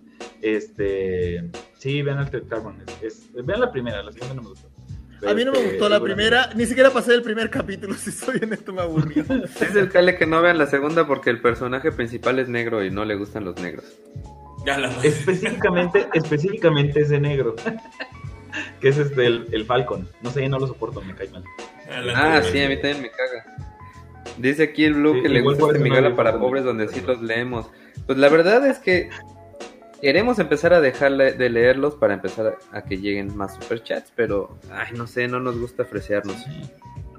No, pues al fin y al cabo este... Hay una, hay una cosa relacionada con lo que decían. Em, pues es que lo que pasa es que pensamos muy como que nuestro universo es lo que estamos viviendo actualmente. Y siempre tenemos ese tipo de falacia o sesgo de pensar de que nuestro mundo es nuestro entorno y lo vemos en frases como mi generación era mejor que la nueva generación. Pues, eso es una falacia gigantesca. Es cierto. Entonces, aquí quiero apuntar con eso, que estamos preocupándonos por algo que todavía ni siquiera, o sea, ya empezó, pero ni siquiera hemos llegado a un poshumanismo. Si llegamos a un poshumanismo, ni siquiera va a haber gente pobre porque no va a haber gente. Vamos a ser una única entidad, vamos a ser una mente colmena, básicamente. O sea, en ese momento ya tú pierdes tu individualidad. Claro, si lo tratáramos de imponer de golpe a hoy, nadie quiere perder su individualidad, por eso es un proceso. Y pues se puede notar, o sea, el conocimiento que hemos armado en este podcast no lo armé yo, no lo armaron ustedes, lo armamos en conjunto, incluso con lo que sale en los comentarios. El ser humano nunca ha fusionado individualmente, queremos pensar que sí, pero siempre hemos sido una mente colmena, entonces va a llegar un punto donde por una escala de grises ni siquiera es que lo vamos a aceptar, no nos vamos a dar cuenta cuando lleguemos a eso y ya no van a haber individuos, va a haber una sola entidad, digámoslo así, ese, es el punto al que, al que estamos optando. Les recomiendo una serie documental que está en Netflix que se llama Otros Mundos o Otras Galaxias, depende de la traducción, que habla justamente de eso y el último capítulo, pinche spoiler que les voy a hacer de golpe, y en el último capítulo muestran una civilización tipo 2, porque son primero animales, y en el último capítulo se, se, se, se la rifan con, con un con una civilización tipo 2 y te muestra que realmente los que rigen esa civilización no son las entidades biológicas, sino son las máquinas en sí. Y lo que están evitando es la extinción de, de su mundo, porque su estrella ya es una gigante roja. O sea, ya se está comiendo los planetas. Y, estos robots, sin, dar, sin recibir órdenes de, la, de los seres humanos extraterrestres, están construyendo ya una civilización para trasladarlos. Pero ya ni siquiera toman decisiones, las máquinas las están tomando por ellos. Wow. Sí, justamente Ahora hay que meternos un podcast de transhumanismo todos juntos, ¿no? O de astrobiología. Se ha mezclado todo el día. de una vez. Ah, no. No, guarden ahí el, el minuto 2.34 donde Wikiseo explicó el final de Evangelion para todos los que Oye, pero por ejemplo ahí ya poniéndose un poquito más como existenciales eh, o filosóficos, este, si quieren verlo de esa manera, o sea, eh, vamos a suponer que digo, la, vida no, no, tiene sentido, no tiene, eh, no tiene objetivo, ¿no? O sea, este, eh, la, vida es una situación este, accidental, ¿no? Y, y estas ideas es como somos el universo tratando de comprenderse a sí mismo, no sé qué, pues lo podemos dejar a, otros este, órdenes culturales que no, que no son parte de la ciencia, ¿no? pero digamos, este, a nivel ciencia, la vida la vida no tiene, no tiene sentido, la vida no tiene objetivo, la vida es algo que sucedió, es absolutamente accidental y tal pareciera que el objetivo de todos los seres vivos, como ya he dicho muchas veces, pues es eh, perpetuar la vida misma, ¿no? Y me preguntaba yo, o sea, si de repente, por ejemplo, si llegáramos a esto, porque además, este, pues probablemente, eh, y si, si, nos volviéramos tecnología y nos hiciéramos una conciencia única y eso, sería de los seres humanos. No, no creo que vayamos a, estar escaneando también las conciencias de los conejos y de las, este, y, de las bacterias para, para que sean parte de esto mismo. Probablemente mascotas. Sí, sí, sí, eso se vuelve una tecnología popular. No va a faltar el que quiere escanear a su, a su perro, a su gato. Ah, por si acaso el sentido de la vida es 42, si no sabes lo que es eso, googleelo. Es un, es un el final de un libro. Pero no, no lo spoileen, eh, la, idea es que también la este, gente investigue. Sí, no, no les vamos a decir cuál es, pero es muy buena referencia. Pero lo que yo me preguntaba era, o sea, y, y ya lo, lo, habíamos platicado en otros eh, podcasts como de la muerte y eso, pero, o sea, si, si, si la vida ya no, no puede acabar, si pierde esta capacidad de, de acabar. Espérame un poquito. Y, y... Ah, hasta mañana. Hasta mañana. Sí, se va a dormir. Ahí te dijeron buenas noches todos. O sea, sí, al fin y al cabo, eh, todo este proceso evolutivo tiene como el sentido de, lo que hemos platicado. Si de repente nos volvemos tecnología, tendría sentido seguir, o sea, la déjate la vida, porque no sería vida necesariamente, pero la existencia tendría, tendría sentido, eh, eh, seguiríamos en una búsqueda como de qué, de alguna forma separaría la evolución, ¿no? Pues yo siempre lo he visto como que si llegamos a un nivel tecnológico brutal, a hacer una única conciencia eh, virtual, ni siquiera vamos a ser máquinas ya así como metálicas, sino vamos a ser algo, algo digital, pues vamos a seguir en esta lucha de, tratar de mantenernos vivos, pero yo creo que ya pierde el sentido siquiera de averiguar el sentido.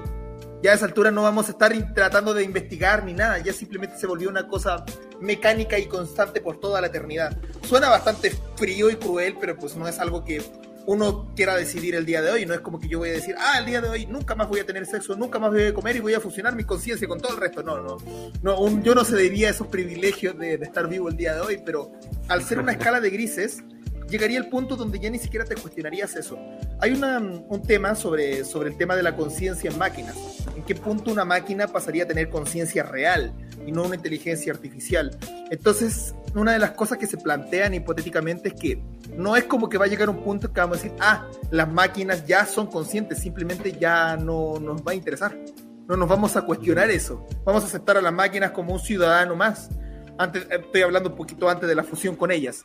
Entonces va a llegar un momento donde las máquinas van a exigir sus derechos, que lo más probable, no se van a revelar ni van a ser un Terminator, sino que van a exigir sus derechos como seres vivos, y se los vamos a dar. Y van a haber parejas entre personas y máquinas, porque van a ser casi igual que una persona. Entonces, en ese punto, probablemente incluso sigan pasando el test de Turing. Todavía sigamos reconociendo que son máquinas, pero ya da igual. Y lo podemos ver en la actualidad misma. No sé si han visto estos robots que los, que los patean o les pegan. Ah, y uno de verdad siente que está pegándole a alguien. Y como que uno tiene ese tema. Y hay un buen ejemplo de eso, de un robot que dio, también está en, este, en esta película que se llama Casi Humanos.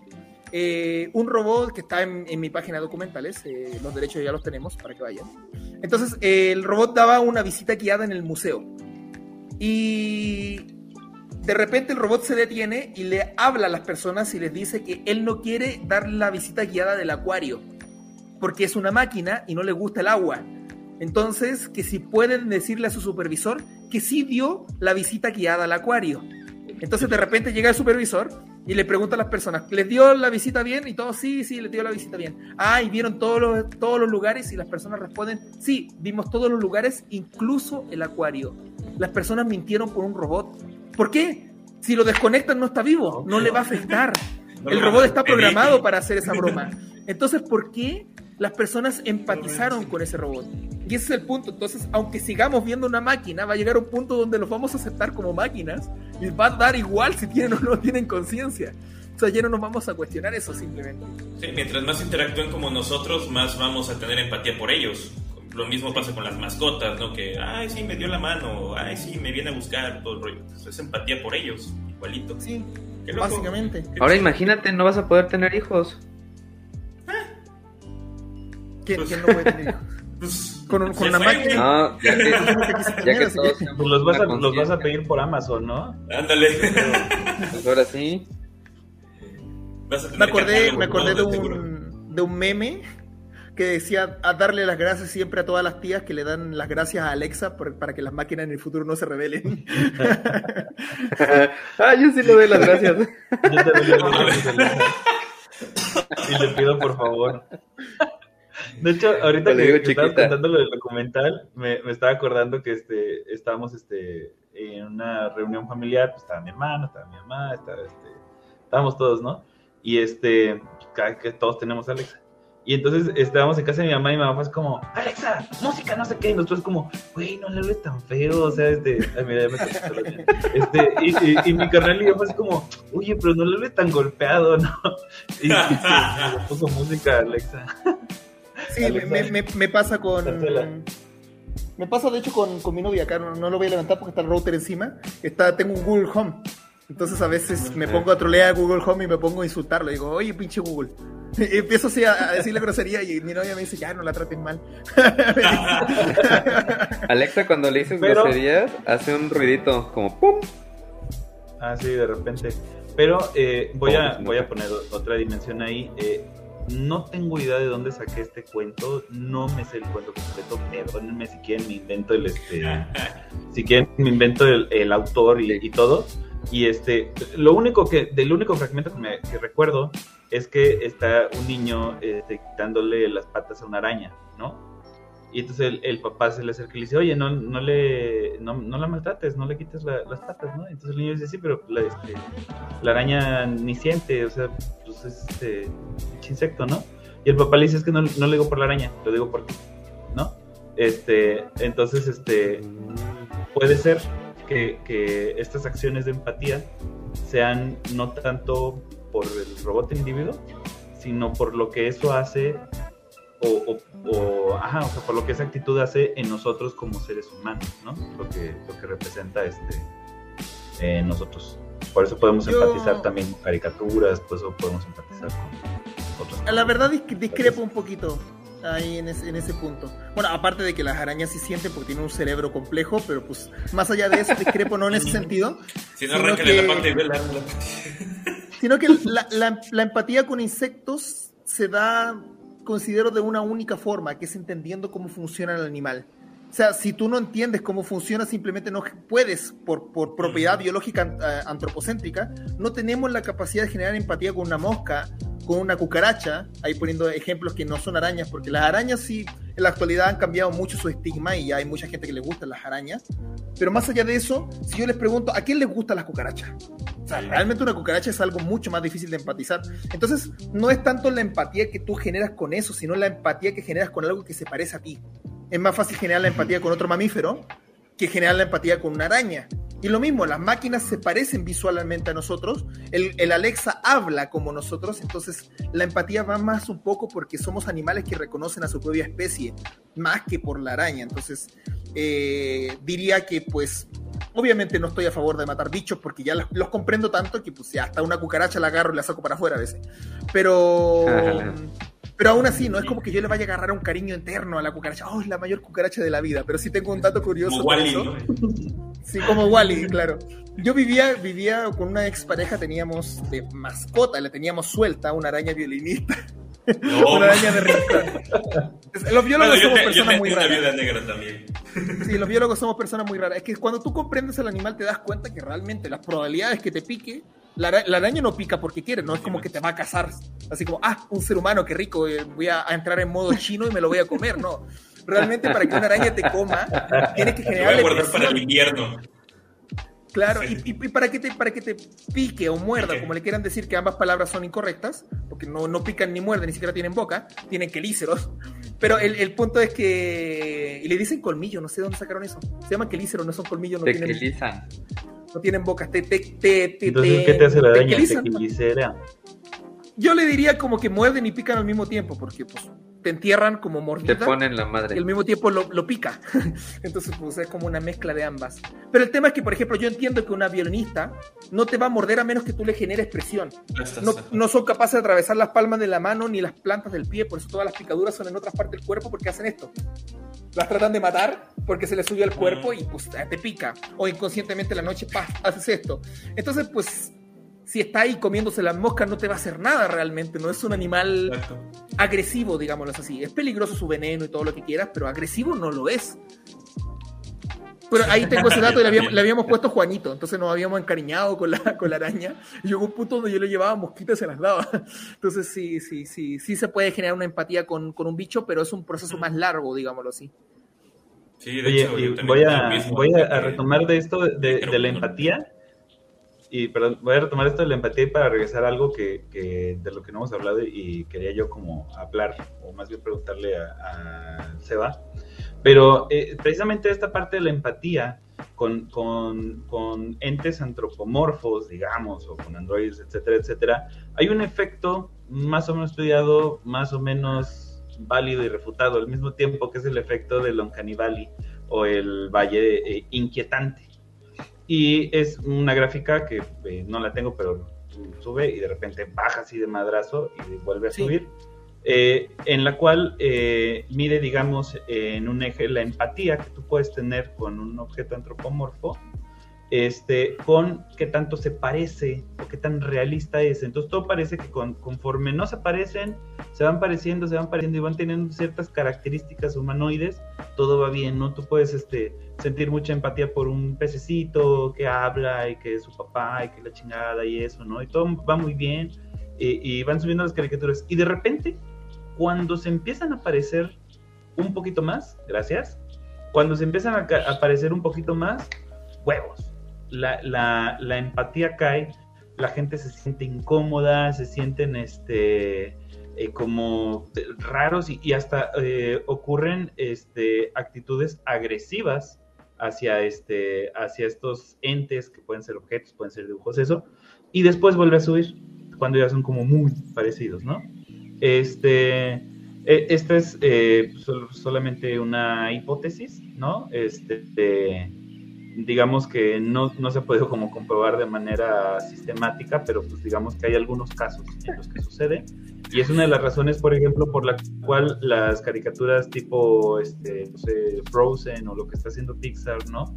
Aunque puedan eh, dedicarle muchísimo detalle a, sus texturas, a que, se vean, a que las texturas se vean realistas, han optado por hacer eh, a los personajes caricaturescos.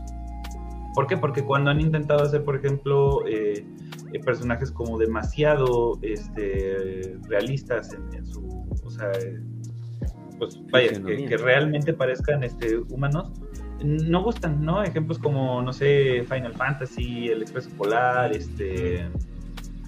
Beowulf. Beowulf, ajá, o sea que la gente lo ve y dice, está raro, se siente, se siente raro, ¿no?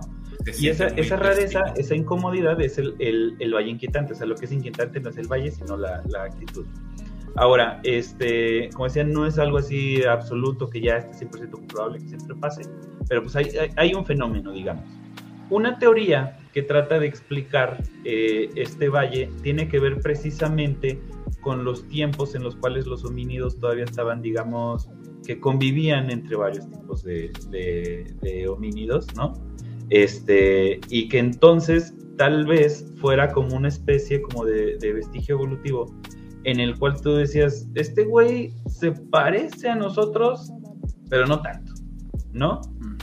Y entonces, eh, de, ese, de esa actitud como decir, puta, se me hace que este güey no es este Homo sapiens como yo, ¿no? Y entonces, este, generaba estas, estas eh, actitudes agresivas, porque eh, parte de lo que explica yo que que el Uncanny Valley genera no solo incomodidad, sino que genera aversión y agresividad hacia, hacia estos entes. Y entonces tal pareciera que, como que era como una especie de, de, defender, este, digamos, a tu comunidad o a tu manada de, de homínidos contra la presencia de otros este, posibles homínidos. Ahora yo solito me, voy a contradecir aquí, pero este quería preguntarle primero, este, como tú no tienes un, un cale, un cale negativo, tú solito te vas a pues contradecir. yo no tengo ni este, negacale. Pues mira, no, yo había escuchado obviamente muchas veces el Valle Inquietante, pero no sabía esa hipótesis evolutiva, no la había escuchado. Lo que sí sé es que hay evidencia neurológica donde tu cerebro se disocia de entender lo que estás viendo, o sea, como que tu cerebro empieza a luchar porque ves un humano, pero algo te dice que no es humano y eso genera esa inquietud. Así funcionaría a nivel neurológico. Lo que sí te puedo refutar un poquito es lo de las eh, princesas Pixar, porque ese es otro efecto completamente distinto al Valle Inquietante. Tiene que ver con las neotenias. Eh, las crías de cualquier animal son tiernas para evitar que el depredador se las coma, a ver si el depredador se apiada y no, no te come la cría de un animal y pues eh, eh, pasa que normalmente en la evolución se conservan estados larvales o estados infantiles hasta adulto para la siguiente e-, evolución que vas a tener. Como en el caso del ajolote, el ajolote tiene su estado de larva hasta adulto y como habíamos hablado, este, el piure con la, con la notocorda pues conserva su, su, su estado de larva hasta adulto para dar origen a los peces. En el caso de los seres humanos específicamente, somos neotenia de la cría de un chimpancé o de un bonobo. Si ustedes ven la cría de, un bonobo, de un chimpancé, es exactamente una cara plana como la nuestra. Entonces, ¿qué es lo que hace Disney? Agranda los ojos y vuelve neotenias artificiales a, la, a las princesas. Lo que si lo analizan bien suena bastante pedofílico al final del día, pero pues esa es la, la, realidad. O sea, estamos creando, eh, hablando cucaracha, hablando cucaracha, y espérenme. Tengo que ir a, a porque si no, si no, no va a dejar, no va a dejar a, mi novia si no le gusta mucho que se la viera, la viera Ahí los, los dejo. Eh, si la pillo, la, la, la. Ay, ¿qué onda esta cucaracha salta? ¿Qué pedo? ¡Ah! No mames, qué horror. Por eso dice que todos son muy hombres hasta que hasta que la, hasta que vuela la cucaracha. La cucaracha, a huevo. Momento, entonces está diciendo que las monas chinas son pedofílicas o bueno, incitan a la no, no puedo creerlo. o sea que las lolis Nunca lo hubiera pensado. Yo tampoco. Oye, eso está muy cagado, güey. Y güey, no es, como mucho de la realidad. Para todos los que se prendieron con azúcar, déjenme decirles que tenía, ¿qué? 13 años, ¿no? ¿De qué? ¿Qué? Ah, azúcar. Azúcar. 14, ¿no? Azúcar y Rey tienen 14 años. Entonces, este. Ahí para que se sientan mal consigo mismos. Ah, están hablando de mal. A Shinji, Pero no tiene a se la pasamos porque tenía 14 años, güey. No, no era una cucaracha, era un grillo. Por eso ah, bueno, entonces no lo mates. No, lo, lo, encerré en un vaso para que para sacarlo para que deje de dormir, pues no, no va a dejar dormir tampoco. Ah, bueno, eso sí. Entonces nos decías de los ojos grandotes en las monas chinas. Claro, efectivamente el anime Mickey Mouse, que pues el anime nace de Mickey Mouse directamente, son ejemplos de neotenia, ojos grandes, cabezones. Pues estamos replicando ahora una neotenia hacia el futuro, o sea, nosotros somos como adultos neotenia de un chimpancé, pero en este caso son crías de humano que las volvemos adultas. Entonces ese es el, el caso, entonces yo creo que hay una mezcla y, o sea, el valle inquietante se genera justamente por, por este efecto raro, pero al mezclarle una neotenia, como que contrarrestas el valle inquietante. Entonces, por eso se quita ese efecto. No es que, no es que lo caricaturicen, sino que lo vuelven infantes directamente. Ajá, pues tal vez lo regresa un poco, ¿no? De lo que sería el valle. Lo de los ojos. Por cierto, lo que dices de los ojos es también la razón por la cual mucha gente se toma la foto desde este ángulo. Mm. Bueno, ya me taparon, pero, o sea, el, la típica selfie desde arriba y eso tiene que ver porque también, eh, vaya así, con cara de pato. la cara de pato no, pero el ángulo eh, tiene que ver también este con, esta idea de, de, parecer este la bestia de, de, parecer más tierno más grandes este es como si una como si estuvieras viendo a alguien chiquito no de, vaya de arriba para abajo y eso entonces este también tiene que ver con aparte oculta la panza. Claro. No, pero también, también este, eh, hay mujeres que mucha gente coincide que son muy guapas y tienen la frente más amplia que las mujeres normales, comunes, por así decirlo, y ojos más grandes, ¿no? Y va más o menos hacia lo mismo. Pues las personas asiáticas en general son muy neoténicas, se, ven jóvenes hasta así como tienen... ¿Qué edad, ¿Qué edad tienes? Debes tener 17, no, tengo 83, te dicen así y como casi todos los animales del planeta de pasada. Entonces, cuando tú ves eso, y por eso, por eso a muchas personas se le hacen atractivas a las personas asiáticas directamente. Oh, a mí me gustan, fíjate. Sí, pues ahí está este la gráfica lo que sean de los cadáveres, ¿no? Pero yo quería conectar eso precisamente, o sea, de, de por lo que se dio de, la guerra de los homínidos, ¿no?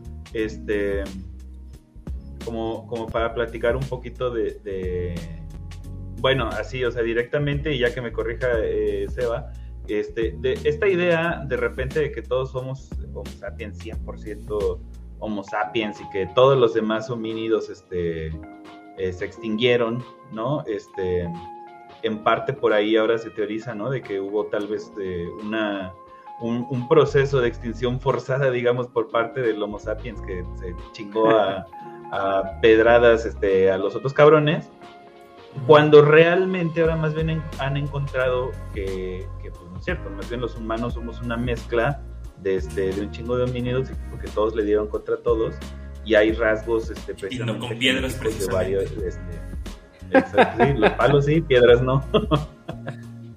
o sea, este, hay, que hacer una, una, corrección ahí. Eh, homínido, lo que pasa es que esto lo, debe, lo deben haber adquirido del colegio. La palabra homínido cambió hace mucho. Homínido ya no es el grupo de humanos, o sea, del grupo de la línea humana, sino que homínidos incluye a chimpancé, gorilas, bonobos y gibones, y orangutanes, perdón. Entonces los, los homínidos no se han extinto, porque el taxón lo cambiaron de categoría. El taxón que da origen, o sea, la forma correcta actualmente para decirle a los, a los, eh, mm, los homínidos extintos, digámoslo así mejor, sería hominini o sea, técnicamente la palabra correcta es hominini, es un poquito más específica, pero pues quería aclarar un poquito ese punto de que hominido, pues actualmente es algo más amplio e incluye especies vivas. Eh, específicamente en, oh. los homininis que ya extintos, eh, hubo una, una época específica donde habían por lo menos unas ocho especies similares al ser humano, pero el ser humano todavía no evolucionaba en esa época.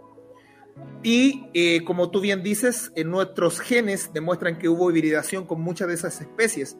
Son seis en total en nuestros genes y la secta ni siquiera sabemos cuál es porque no tenemos el fósil. Entonces imagínate, hay, una, hay un homínido, un homínido hominini eh, que se reprodujo con nosotros, hibridó con nosotros y no sabemos quién es. Entonces el Homo sapiens sí es una especie pura, digámoslo así, porque la hibridación no dio tanto como para cambiarnos de especie pero sí influyó en varios aspectos genéticos de nosotros. Los pelirrojos vienen por los genes Neandertal, o sea, no, no vienen por genes Sapiens. Y tener en cuenta también de que si bien nuestra especie es Homo sapiens, nosotros tenemos una subespecie que también es de nosotros que se llama Homo sapiens sapiens. Y esto debido a que existió otra subespecie del Homo sapiens que se llamaba Homo sapiens hidaltu, también extinta. Y también obviamente hibridamos con la otra subespecie. Entonces también están esos, esos temas ahí. Y sí existe todavía al día de hoy una tribu en África que es 100% Homo sapiens. O sea, no tiene el, apellido sapiens sapiens, sino que son 100% Homo sapiens. Órale, qué cabrón. Órale, qué loco. Y es porque no tienen, no tienen genes de otros homínidos. Órale. Los homínidos, qué idiota eres. Aunque son homínidos. no hace nada. Ah. ¿Qué más podríamos decir de la evolución? A ver, ¿qué más estudiaste, René? Este, ah, pues, nos brincamos la teoría sintética de la evolución o el neodarwinismo, ¿no? ¿O sí lo comentamos? el neodarwinismo ya que lo cambiaron. El, neodarwinismo lo desmentí, justamente con la teoría sintética de la evolución. Y la teoría sintética de la evolución se desmiente con la teoría sintética de la evolución ampliada, digámoslo así. No, bueno. ¿No la, puedes la ampliada explicar? La, la, actual. A ver, si nos la puedes explicar, Wiki, porfa.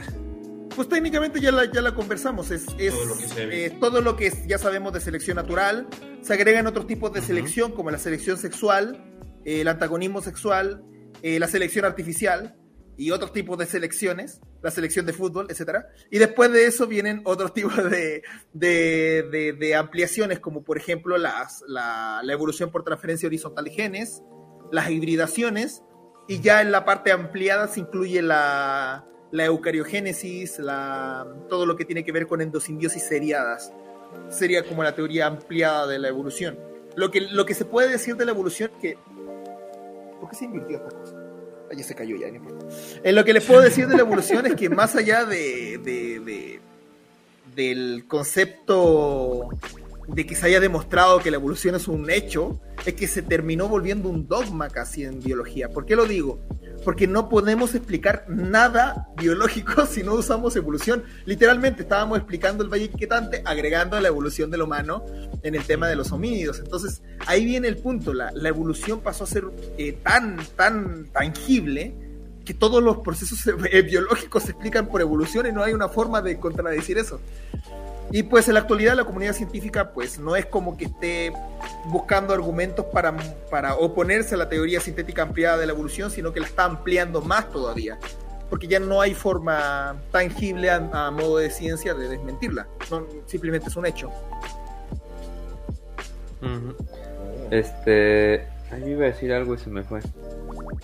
¿Por dónde? Ah, ah ya. Este, algo que ayudó mucho a mejorar este o a ampliar estas teorías de evolución fue pues, eh, cuando llegó la tecnología para empezar a meter este pues ya cuestiones que, que un humano no podría hacer sin, sin el pues sin la computación ahora sí, ¿no?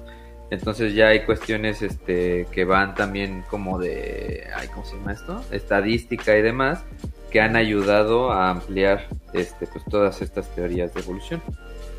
Sí, y yo creo que el, punto revolucionario pues, fue justamente tecnológico, fue la gran cristalógrafa Rosalind Franklin que descubre la estructura del ADN. Entonces, a partir de ese punto hay un antes y un después en lo que es la evolución. Y ya después los proyectos genoma humano y cosas así que salieron, y en la actualidad lo que todo lo que es la revolución del CRISPR-Cas9 o el CRISPR-Cas6, que es edición genética directamente, modifiquemos lo humano la chinga y hagamos lo que queramos Obviamente hay regulaciones bioéticas para eso, pero pues ahí viene el, viene el tema, o sea, Pues esta es una pregunta más filosófica sobre lo natural versus lo artificial. Técnicamente lo artificial no existe. El computador y todo lo que usamos artificial lo sacamos de la naturaleza, no es como que metamos en la mano otra dimensión para sacar cosas tecnológicas, sino que agarramos minerales, agarramos eh, materia orgánica y creamos toda la tecnología que tenemos hoy en día. Y bajo ese concepto, entonces ahí vienen algunas preguntas. ¿La evolución artificial que estamos generando por CRISPR-Cas es artificial o también es un proceso dentro de la evolución biológica? Es una evolución por selección prácticamente. Porque la selección artificial está aceptada dentro de la, de la, o sea, la evolución artificial está aceptada dentro de la evolución biológica como natural. ¿Y por qué? Porque no solamente la hace el ser humano. El mejor ejemplo de eso son las hormigas, específicamente las, las hormigas que se llaman hormigas jardineras. Estas típicas que llevan una hojita. Estas van a un jardín, ponen esas hojas ahí y cultivan hongos. Y esos hongos lo han ido ellos seleccionando artificialmente durante mucho tiempo. Lo mismo que hacemos nosotros con los animales de ganado. Entonces, eh, ahí tenemos el ejemplo de un animal no humano que está haciendo selección natural a otro ser vivo diferente a él. Hasta eso. Qué loco. Para quien no sabe qué, es CRISPR, que lo acaba de comentar Wikiseba, es este, pues en esencia unas tijeritas que ayudan a cortar casi casi el ADN, este, para ayudar a editar. Entonces el caso más famoso es el de un par de niños que salió hace como 4 o 5 años en China, que este... Niñas, niñas. Que creo que... Ah, eran niñas, sí es cierto. Es que como todos los chinos son iguales, este. este, pero tengo entendido que creo que les editaron, entre otras cosas, este, como que no les pueda dar, creo que SIDA, ¿no? O VIH, algo por el estilo. O sea, el, VIH lo, pueden adquirir, pero no generan el SIDA, que es la enfermedad. O sea, el virus puede entrar, pero no, no van a generar eh, la enfermedad. La enfermedad. La enfermedad como tal. ¿Y lo pueden transmitir? Supongo que sí técnicamente porque fueron modificadas para eso. El chino arrancó y hasta el día de hoy nadie sabe dónde está. Porque pues hizo muchas cosas negativas en contra de la bioética. Pero ahí, viene el, dilema de la bioética. Si él, si resulta y esta niña no tiene ningún problema de salud, pues él hizo una revolución científica automáticamente y va a ser considerado casi un dios de la ciencia. Pero si falló, pues va a ser discriminado por toda la comunidad por haberse pasado los códigos de bioética. Es un es un tema bastante complejo. Una cosa que si bien todo el mundo conoce a CRISPR-Cas o a CRISPR en general como una técnica de edición de genes, pues hay que saber de que realmente CRISPR es el sistema inmunológico de las bacterias. Eso es el, original. Y que el ser humano lo agarró y lo empezó a usar de esa manera, pero es el sistema inmune de las bacterias, que se descubrió hace muy poco también. Oh, wow. Oye, ahora... también Ah, dilo, dilo, porque me voy a brincar otro tema. Dilo, dilo. Aunque que también lo que yo había leído de, de epigenética es este que que aún igual sirven un poquito como para edición, este y que lo que hacen es que ponen algunas moléculas como para pues como decía, como para darle sentido a una lectura distinta y estaba viendo un canal, no me acuerdo cuál, en el que hacían como, como el ejemplo de que imagina que tu ADN es un texto y la, la epigenética son signos de puntuación. Entonces tú cambias el signo de lo que se lee, este, añadiendo moléculas de, no me acuerdo de qué era. Ya está muy adelantada esa madre. Me, hiciste acordar a un caso. Eh, ya se había hecho hace unos años. Se llama Microplasma Laboratorium es una bacteria y su genoma es artificial completamente. Lo crearon en laboratorio. Agarraron una bacteria de microplasmum, que es la que genera un tipo de infección testicular. Le sacaron todo el genoma interno y le pusieron un genoma completamente artificial y empezó a replicar y se reprodujo, hizo división y todo. Es la primera vez en la historia que se creó un ser vivo sintético, o por lo menos su genoma es sintético. Entonces ahí hay otro tema con, con eso. Y ahí viene, ahí podría hablar un montón sobre seres, seres que, cómo los clasificamos, ¿es vida, no es vida? Que, que son los seres sintéticos directamente, porque ese es el mayor logro, pero hay otras cosas, otros seres sintéticos que, que también te dejan así como pensando mucho. Hay uno que son, son células musculares que las configuras con el computador. Le dices qué ah, forma, qué, forma, qué forma optar, por ejemplo. O existe una, una mantarraya bueno, una raya realmente, que está hecha con, células del corazón y, nada y todo. Eso, lo podemos considerar un ser vivo. Técnicamente las células están vivas, pero es un organismo vivo. Entonces ahí viene o como como los este los injertos de piel, ¿no? Hechos en laboratorio. También. Este, Impresa en 3D, de hecho. Ándale. Yo, tengo una eh, pregunta, esta es, esta es, nada más es absolutamente pregunta. Eh, todo esto del, CRISPR y la, edición genética, ¿es una acción mecánica o es como una acción química? Porque nunca he entendido eso. O sea, literal hay alguien ahí manejando una cosa y cortando y poniendo y pegando o así. Es una, como una máquina, ¿no? Sí, no, es, una, es, una, máquina. mecánico? Imagínate el, el tamaño de las manitas que debe de tener. No, yo, la, yo, la, he visto cómo la manipulan porque pues trabajé en un laboratorio donde tenían una de esas y es una máquina, meten el ADN adentro y prácticamente lo configuras en el computador y la máquina lo hace por ti, o sea, no, no estás así como con pinzas. Digamos, no, no, no, no, a menos que tengan mini manitos, y, pero sería ya, vi, ya vi como el Wikiseba con su monóculo, güey. ¿Sabes qué? Me imagino, ¿se acuerdan de la del quinto elemento? Me imagino así cuando va construyendo precisamente al, algo así me imaginaba yo. Así me imagino, así, pero en microscópico, así construyéndolo de a poquito. sí, no, no. No, es, es, es, más un proceso químico por una máquina. Ah, qué loco. bueno, ahora sí. este, hablando de evolución y todavía dentro de esto mismo, hay una teoría, bueno, hipótesis en este caso, yo creo, que menciona la desaparición del gen del cromosoma eh, Y, precisamente, a la larga, y que ya el dominio ahora sí, y esto le va a gustar a todas las mujeres, prácticamente eh, las mujeres van a ser las dominantes en el planeta porque el hombre como género se va a extinguir, porque se está extinguiendo, se está desapareciendo, uno de los bracitos del cromosoma, y por eso es Y ahorita y así ya se va a desaparecer. ¿Qué es eso de cierto? ¿Qué tan cierto es? Diría que es falso. Es más como científicos random eh, inventándose posibles evoluciones humanas, más que eso. Uno si pone ahí cómo va a ser el humano en el futuro, te sale una estructura ahí como un humano con caparazón y cosas raras. Realmente eso no hay como predecirlo. Porque tenemos demasiados variables, no solamente naturales, sino que sociales, para poder determinar algo así. Lo que sí les puedo decir es que artificialmente se puede generar la bimaternidad hacer que dos hembras tengan una cría. No así con machos, porque técnicamente el macho es como una especie de copia de la hembra. Entonces el macho no se puede reproducir por sí mismo, pero una hembra sí. Y de hecho existe también en la naturaleza el proceso que se llama partenogénesis. Son animales que evolucionaron para no depender del macho o depender muy poco del macho. El mejor ejemplo de eso es una lagartija donde no existe el macho literal. Son todas hembras. Y se clonan a sí mismas a través de partenogénesis para poder generar diversidad genética, se juntan con lagartijas machos de otra especie, generando híbridos completamente diferentes que ya son, ya se pueden reproducir. Sin embargo, ellas siguen por su línea como una especie aparte, reproduciéndose por partenogénesis. Hay partenogénesis que son errores, literalmente, eh, y pasa normalmente en aves y reptiles, que ponen un huevo, no a, la gallina no estuvo nunca con un gallo y salió un pollito. Eso puede pasar también, pero es por un error. Y en otros casos, los dragones de Komodo también pasa en, que salen, se reproducen de la nada random. El dragón de Komodo, así como, ¿qué pedo estaba embarazada? Así como, de la nada le salió un, dragón de Komodo chiquito.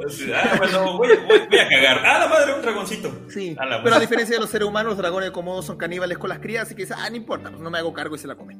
Entonces, igual que los elefantes, perdón, igual que los tiburones, ¿no? Que se comen a sus hermanitos siendo todavía fetos. Ah, la, ah, diferencia es que es la madre quien se come las crías. Ya. Oye, es, un este tipo de evolución. De hecho, eso, también es un tipo de, ventaja evolutiva. El canibalismo materno, o sea, la madre comiéndose la cría, permite que sobrevivan las crías más rápidas y más fuertes. Entonces se come a las más débiles y a las que puede alcanzar. Y por eso cada vez los dragones como están más mamadísimos. Eso lo vi en hamsters también, a la madre es horrible. En, hamsters este no es por ese, por ese motivo, en hamster es diferente. ¿Ah, no, en Hamster es porque como se pueden reproducir tantas veces y tan rápido, cuando sienten el, olor de un depredador, prefieren privar al depredador de comida y volver a reproducirse. Es para que el depredador no insista en comerse a la cría. Antes de que te lo chingues, me lo chingo yo, moco. Básicamente, porque si el depredador se chinga a la cría, también se puede chingar a la mamá y al papá. Entonces, para evitar eso, pues te comes a la cría, le quitas el olor, al, el olor de la cría al depredador y te migras a otro, a otro nido. Eso es lo que, lo que hace directamente el Hunter. Órale. También es una estrategia. Yo te di la vida y te la puedo quitar. ¿Te imaginas eso este, aplicado en el Estado de México? Llega un depredador, mejor me como a mi hijo. Este, también te iba a comentar, el otro día estaba platicando con Kale y en otro podcast que nos invitaron, este Kale estaba platicando de del blob, que es una onda que ah, no saben bien qué es, que tiene 27 ah. géneros. No, 72 sexos. Ah, perdón, es que soy disléxico. Disléxico. este, este, entonces, ¿hay otras, otros eh, animales eh, que tengan más de un género? ¿O medio género como el que acabas de mencionar? Lo primero es que género en biología es un taxón. Nuestro género es Homo, de Homo sapiens. Entonces la palabra correcta sería usar la palabra sexo. Género, género social ya ese es otro tema y esa es discusión para, para otras áreas sociales. Eh, y lo otro que quería agregar, me pregunta si hay otros animales así, pero pues lo que me mencionan no es un animal, es un hongo. Así que tampoco es Bueno, iba a decir seres vivos, pero... Ah, bueno, si, si son seres vivos, pues sí hay. Hay muchos tipos de reproducción, la verdad. Ya les conté el de la medusa, que es la estrobilación. tienen dos estados de adulto y dos estados de larva. Y existe uno más extremo, hay un alga que tiene tres estados de adulto y tres estados de larva. O sea, hace tres tipos de reproducción durante su ciclo. Es tanto así que cuando los biólogos se encontraron a la larva y se encontraron a un adulto pensaban que eran de especies diferentes. Y, no fue hasta hace muy poco que lograron darse cuenta que eran parte de un mismo ciclo. Entonces, reproducciones realmente hay muy variadas. Y respecto a ese hongo hay mucha desinformación realmente. No es que tenga muchos sexos, sino que como que reparte la manera de reproducirse. Y claro, eh, pues al lenguaje común se ha ido tergiversando al punto de decir, no, si tiene muchos sexos, al punto de decir en un punto, no, tiene muchos géneros incluso en algunos artículos. Pues, pues realmente no, no es tan así. Pero mm, sí, digamos que ese, ese, organismo específicamente es el que tiene el récord de formas de reproducirse, digámoslo de esa forma. Pero hay muchas formas de reproducirse y todos tienen más de una.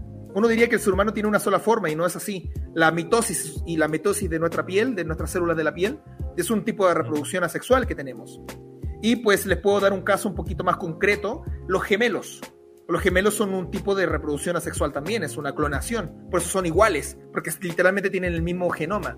Así que no es como cuando tú clonas a alguien, vuelves a traer a esa persona a la actualidad, ¿no? porque no hay un alma que, que se herede al clon, sino que realmente al clonarte tú artificialmente como que generas un gemelo, porque la clonación existe de manera natural y son justamente los gemelos univitelinos que se llaman. Y el, lo que hace el, cigoto, que es el, la fusión del ovocito secundario con el espermatozoide, es que cuando se hace la primera división se separan y forman dos bebés. Como tienen el mismo genoma, se forman dos, dos individuos diferentes. Entonces, realmente todos los seres vivos tienen más de un tipo de, de reproducción, pero pues hay uno que es el que domina y algunos casos curiosos, por ejemplo, el de la planaria justamente. La planaria tiene eh, fragmentación, o sea, la parte se salen dos. Pero lo cañón de esta es que es superior a Deadpool. Tú la cortas en todos los pedazos posibles que se te ocurran y salen planarias de todos los pedacitos. Uno diría que pasa lo mismo con la lombrices y es mentira porque de niño descubrí que se podía hacer eso y terminé matando a una pobre lombriz. No me juzguen, era un niño de dos años, pero y después yo estaba llorando porque maté a la lombriz y no la reproduje. sí, las lombrices tienen un límite para partirse y casi la mayoría de los animales. Al ajolote le arrancan la pata y le crece otra, pero le arrancan la cabeza y ya no sale más ajolote. O las estrellas de mar solamente dependen de las, de las de las, no son extremidades, sino que son de las extensiones del, centro del cuerpo, porque las patitas están por abajo. Eh, cuántas estrellas de mar puedes generar a partir de una. Pero la planaria no, es infinito. Incluso la puedes partir a medio camino y le salen dos cabezas. Es más, le puedes partir el, costado del cuerpo y le salen cabezas por el costado del cuerpo. Realmente son el animal con la mayor regeneración que existe y eso también es un tipo de reproducción asexual. Wow. Ah, y un dato curioso, las bacterias sí se reproducen sexualmente. Uno pensaría que las bacterias solamente hacen oh. esto. Pero pues las bacterias tienen un instrumento que es como un pene, que se llama pili, y lo conectan con otra bacteria y se pasan genes entre ellas. Órale. Es un tipo, de recombinación genética. ¿Cuál, ¿Qué es lo curioso de eso? Que si una bacteria se vuelve resistente al antibiótico, le pasa esos genes a las demás y las vuelve a todas resistentes. Por eso las bacterias son tan poderosas. por, eso, por, eso, se crea la resistencia. ¡Ah, qué chingón! Sí, se, reparten genes y no solo eso, sino que si se encuentran un gen en el agua, lo pueden adquirir para ellas mismas. O sea, realmente están cañonas las bacterias. Así que sí, volviendo al tema original, que era evolución, eh, si podemos hablar de algo más o menos evolucionado, no se puede, pero sí de seres más exitosos que otros. Y para mí las bacterias son las más exitosas. No han tenido que cambiar casi nada desde la prehistoria y están adaptadas casi a cualquier entorno. El ser humano, en cambio, viene de una línea de infinitos cambios para poder mantenerse en el planeta. ya te chingaste mi conclusión. Pero yo justamente. ah, perdón. Ah, sí, el viejo truco. Ah, sí, sí, sí, a huevo. no, pues ya eso, que en el juego de la vida las bacterias van ganando. Pero, este. quiero cambiar un poquito el, tema ya nada más como para retomar como cosas que se quedaron ahí medio en el aire. Hace rato preguntaban de ejemplos de evolución que hayamos podido ver este pues digamos, desde que los humanos registramos la, historia, ¿no? Este, y quería poner ejemplos, por, eh, no guardé las fotos, pero busquen, eh, hay ejemplos de las sandías en el siglo XVI, bueno, que son pinturas ah, realmente de cómo eran las sandías. A ver si la puedes subir.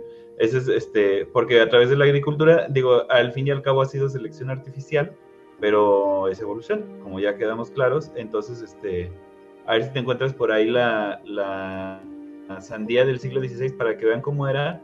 Y también pueden buscar el teocintle, que es como este el ancestro del, del maíz, que era como, digamos, eh, el quema maíz, este, y como pues los, este, eh, pues, por lo menos los que vivían aquí en Mesoamérica lo fueron este, evolucionando a través de, pura selección y reproducción eh, para llegar a lo que es el, el maíz de hoy en día, ¿no?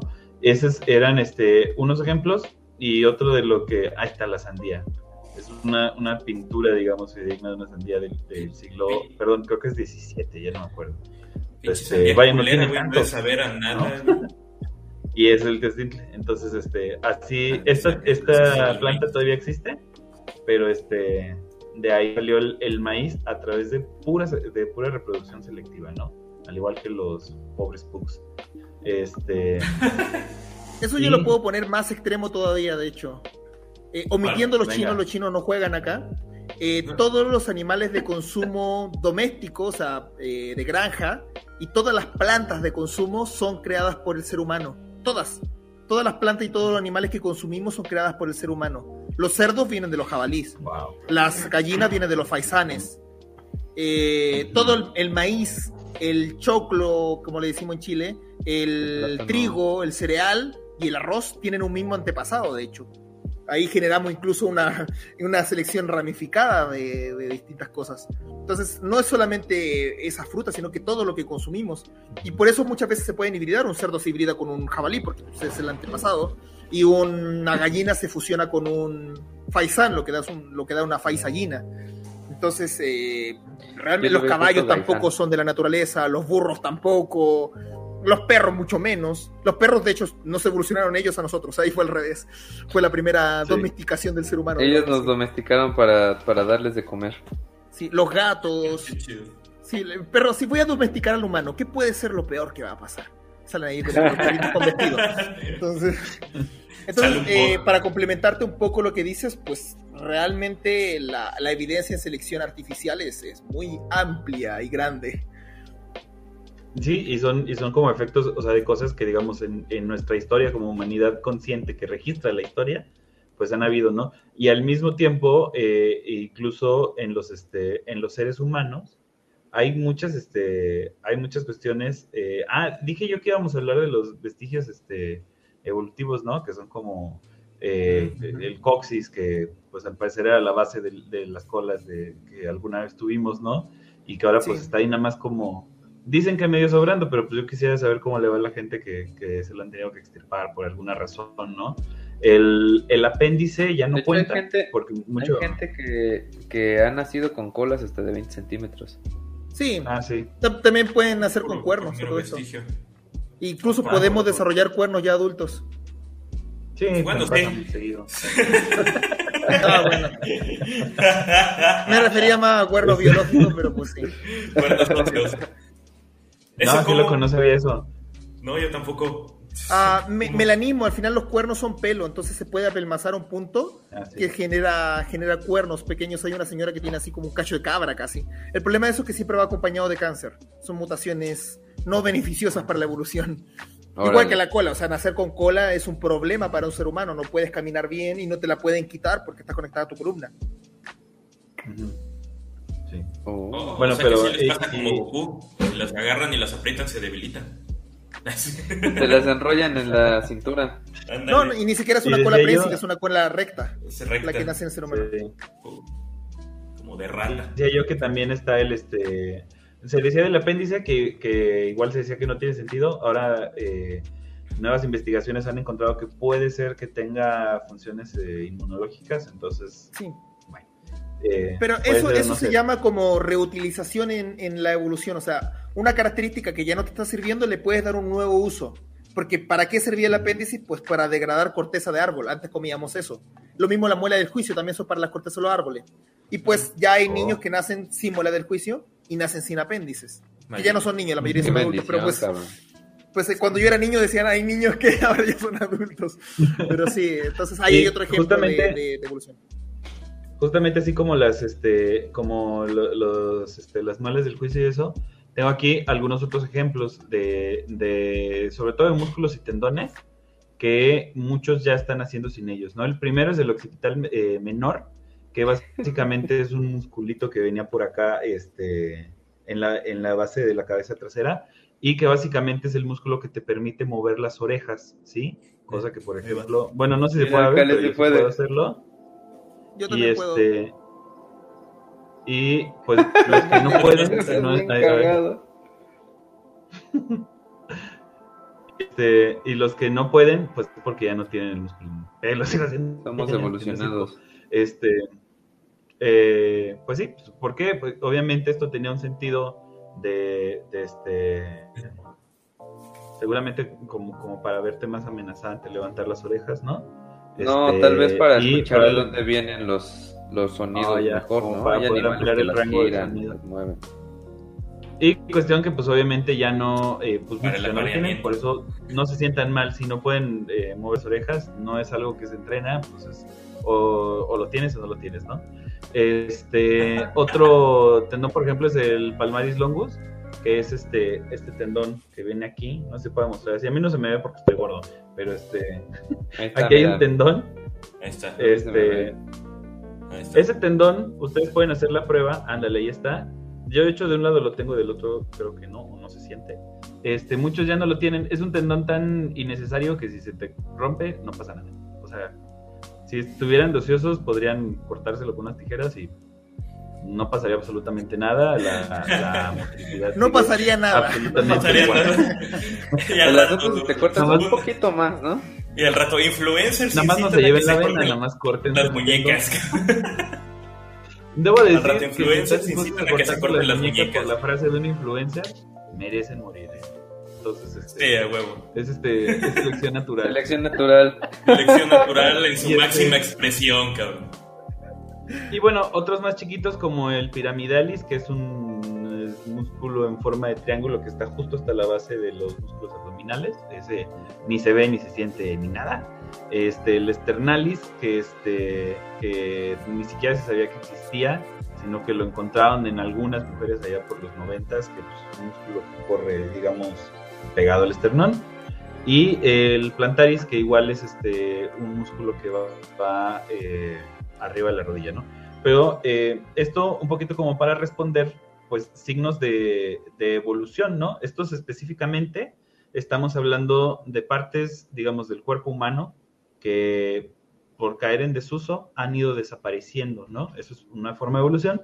Y tengo la versión contraria, que es una, este, una comunidad o una aldea en Indonesia, me parece que son los Bajau, que este, se dedican eh, o gran parte del alimento que obtienen es este, buceando, ¿no? Entonces, este, ah, eh, los, los bajao eh, en promedio pueden aguantar, este, me parece que algo así como 12 minutos bajo el agua, ¿no? Es una brutalidad.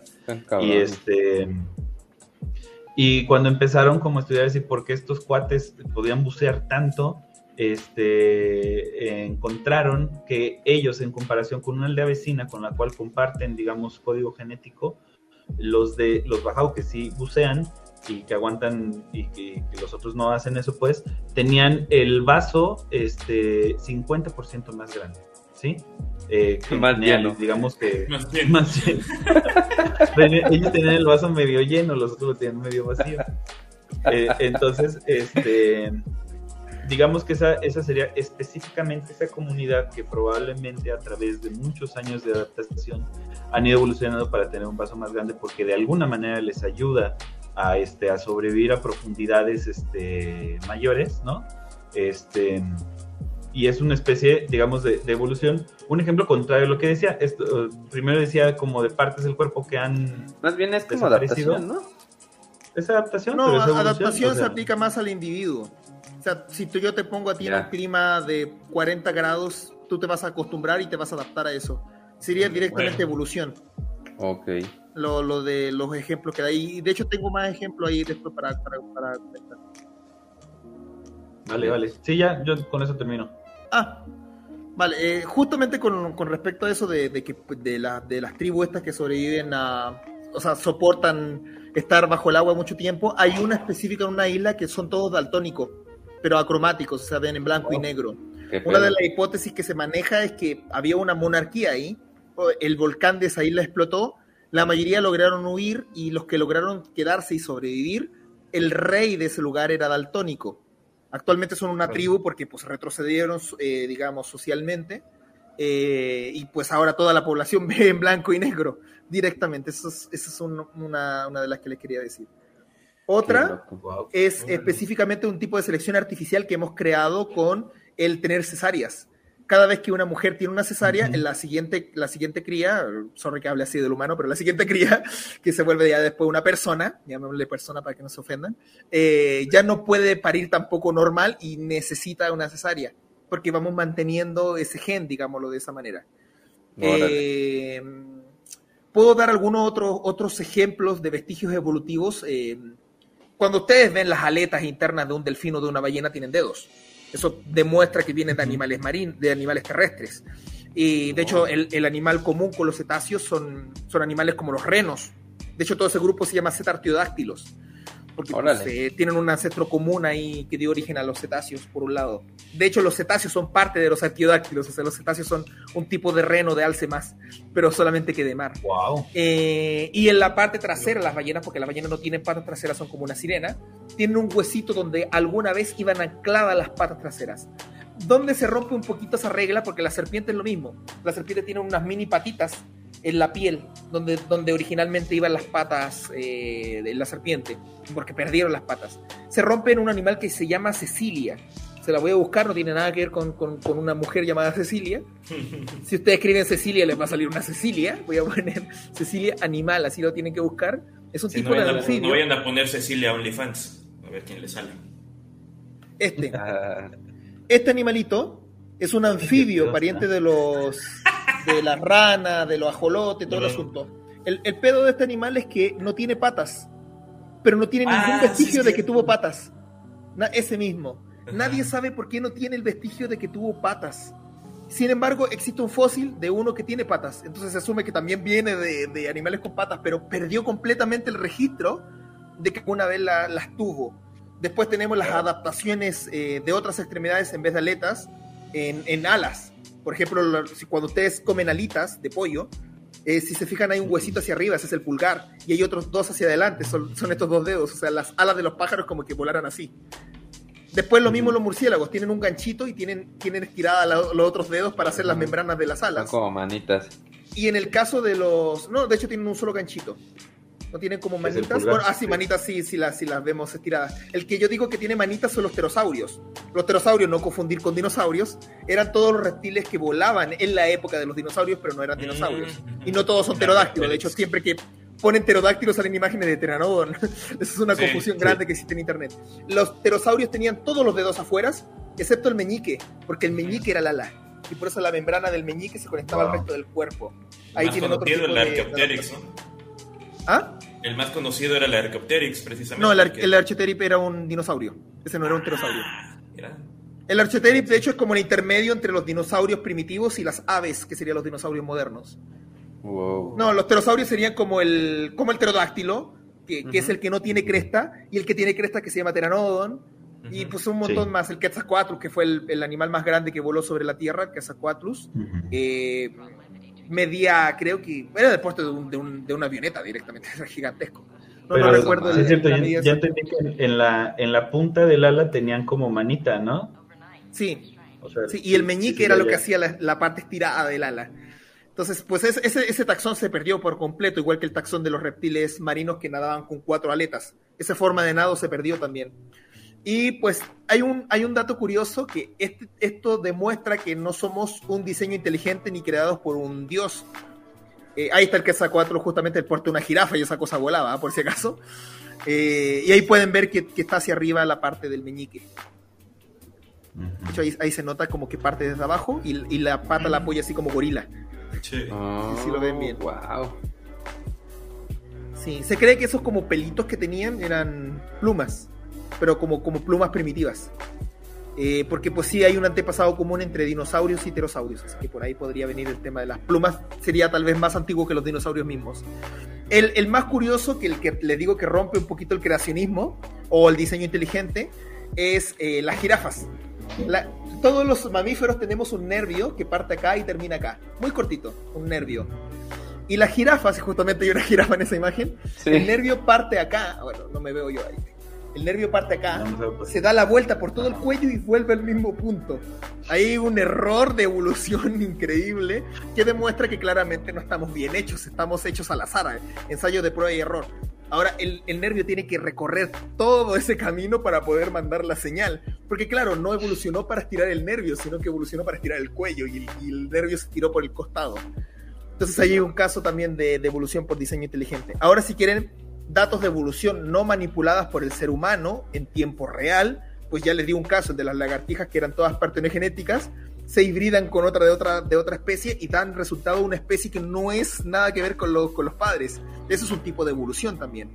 Después tenemos otros casos de evolución artificial en laboratorio como con bacterias. Eh, hacer muchas generaciones de bacterias logramos hacer que sean bacterias completamente diferentes. Ahí vienen personas cuando dicen, oye, pero siguieron siendo bacterias. Eh, ya les dije que bacteria era algo increíblemente amplio. Decir que siguieron siendo bacterias como decir, es como esperar que un humano se convierta en un árbol casi. O sea, no, ah. es coherente ese argumento. Y el caso de platicando ¿Ah? del experimento este que lleva 30 años, 30 y tantos años, con bacterias, este, coli, y que de pronto, este, una generación eh, modificó y en lugar de comer glucosa también se empezó a comer, este, creo que era citrato. Ah, de hecho, el mismo, estamos hablando del mismo. Sí, eso fue la, generación número 500 aproximadamente. No, muy loco. Sí, y de hecho algunas tuvieron ventaja evolutiva, algunas se volvieron más rápidas que otras sea, también se pudo ver eso. Algunos, obviamente, los antivolucionistas critican ese experimento porque está hecho en una placa Petri, está hecho en un laboratorio, entonces no está con las condiciones de selección natural, digámoslo así. Pero tenemos, por ejemplo, el caso de una pareja de biólogos que se puso a criar generaciones de zorros. Y la generación, la última generación que crearon, los zorros movían la cola, las orejas eran más pequeñas y prácticamente eran como un mini perro. O sea, lograron domesticar a un, a un zorro camino a una especie de zorrito diferente. Eh, hace muy poco también se descubrió una nueva especie, no existía antes, apareció en el 2016, parece, si no me equivoco, en una isla, un pájaro, de la nada. No había ningún registro anterior de ese pájaro y cuando se hizo el estudio de genes venía de, un cruce híbrido, pero nunca se había generado ese cruce híbrido, era la primera vez, o sea, pudimos ver evolución en tiempo real también. Y pues ya la mayor evidencia es hacer una prueba molecular y darte cuenta que las, que las proteínas se conectan hacia el pasado de los animales. O, lo, que hacía, lo que hacíamos recién, este, este se convirtió en este, este en este otro, y eso lo podemos ver con individuos actuales. Y los, los, detalles que uno va viendo son increíbles. ¿Se acuerdan que les mencioné, por ejemplo, el pez pulmonado, que desarrolló los pulmones para algún día ser un anfibio? Hay un pez pulmonado que tiene las branquias externas como el ajolote y se ve igual que una salamandra, pero con cuerpo de pez. Entonces, pues, oh, está la evidencia ahí mismo. Qué bonito. También estaba leyendo que hubo una. Era como un estilo de un tipo de lagartijas que migró de Europa a África y que en los últimos 40 años, creo, modificó este parte de su cuerpo para adaptarse a la comida que hay en este lugar nuevo. El, panda que habíamos mencionado es un buen ejemplo también ah, de eso. Claro.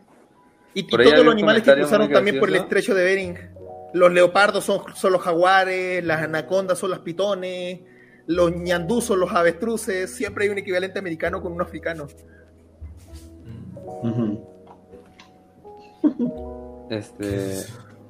Ah, es que tuve un debate contra un antievolucionista hace muy poco. Uy, creo, que lo recuerdan. Vamos a, poner aquí el, la pestañita para que vayan al debate luego de terminar de ver el episodio. Sí, está, ahí en mi canal. Eh, pues más que debate, porque yo todo el tiempo hice debate entre comillas y lo dejé bien claro, que no se debate en posturas que ya son comprobadas, se debate en posturas sin comprobar. Por ende, yo usé, y lo dije abiertamente, se lo dije al chico y él aceptó las reglas, usé al antievolucionista para poder desmentir justamente el antievolucionismo. Entonces yo en ningún momento debatí, para mí la evolución y para cualquiera de la comunidad científica es un hecho. Pero él era muy creacionista, o sea, tenía argumentos directamente de que el, el Dios creó a los humanos y creó a Adán y a Eva, ese tipo de argumentos tenía, o sea, era una persona muy sesgada. Ah, dato curioso, la primera mujer se llama Eva mitocondrial y el primer hombre que vivió 200 años después se llama Adán cromosómico, de la línea Homo sapiens. Uh sí lo había ah, leído. Qué loco, ¿no? Sí, sí, se pueden rastrear ahí los genes mitocondriales, que hay otra clave de la evolución. La mitocondria tiene ADN propio y se divide por su propia cuenta, lo que demuestra un poquito también lo que es la endosimbiosis de la mitocondria. Yo quería poner como otro ejemplo de, digamos, como de una adaptación que es como casi accidental o como eh, específicamente con los seres humanos, tal pareciera que estamos como de, encontrando otras reglas al, juego de la vida. Es esta, eh, pues ya no sé si es hipótesis teoría, de la exogestación. Entonces, eh, ¿cuál, es, ¿cuál es esta idea? conforme los fuimos evolucionando para ser seres humanos. Eh, una cosa que nos distingue es el tamaño del cerebro, ¿no? Este, entonces, los bebés, digamos que fueron naciendo cada vez con cabezas más grandes hasta eh, que hubiera sido peligroso, digamos, eh, gestar durante más tiempo a los bebés porque hubieran sido tan grandes que no hubieran pasado por el canal de parto. Este, de hecho, actualmente todavía estas situaciones del, del canal de parto, pues ya este Tach sabrá mejor que yo, este, pero sí requieren como a veces de cierto entrenamiento, estar seguros de que lo bebé va a pasar, si el bebé pesa más de 4 kilos, pues ya es casi casi cesárea de cajón, etcétera, etcétera. ¿Por mm. qué? Porque no caben, ¿no? Este, para salir. Pero eso no significa que el bebé esté maduro. Significa que, que madura lo más posible para poder sobrevivir al nuevo ambiente pero todavía no es como, digamos, con un individuo independiente, ¿no?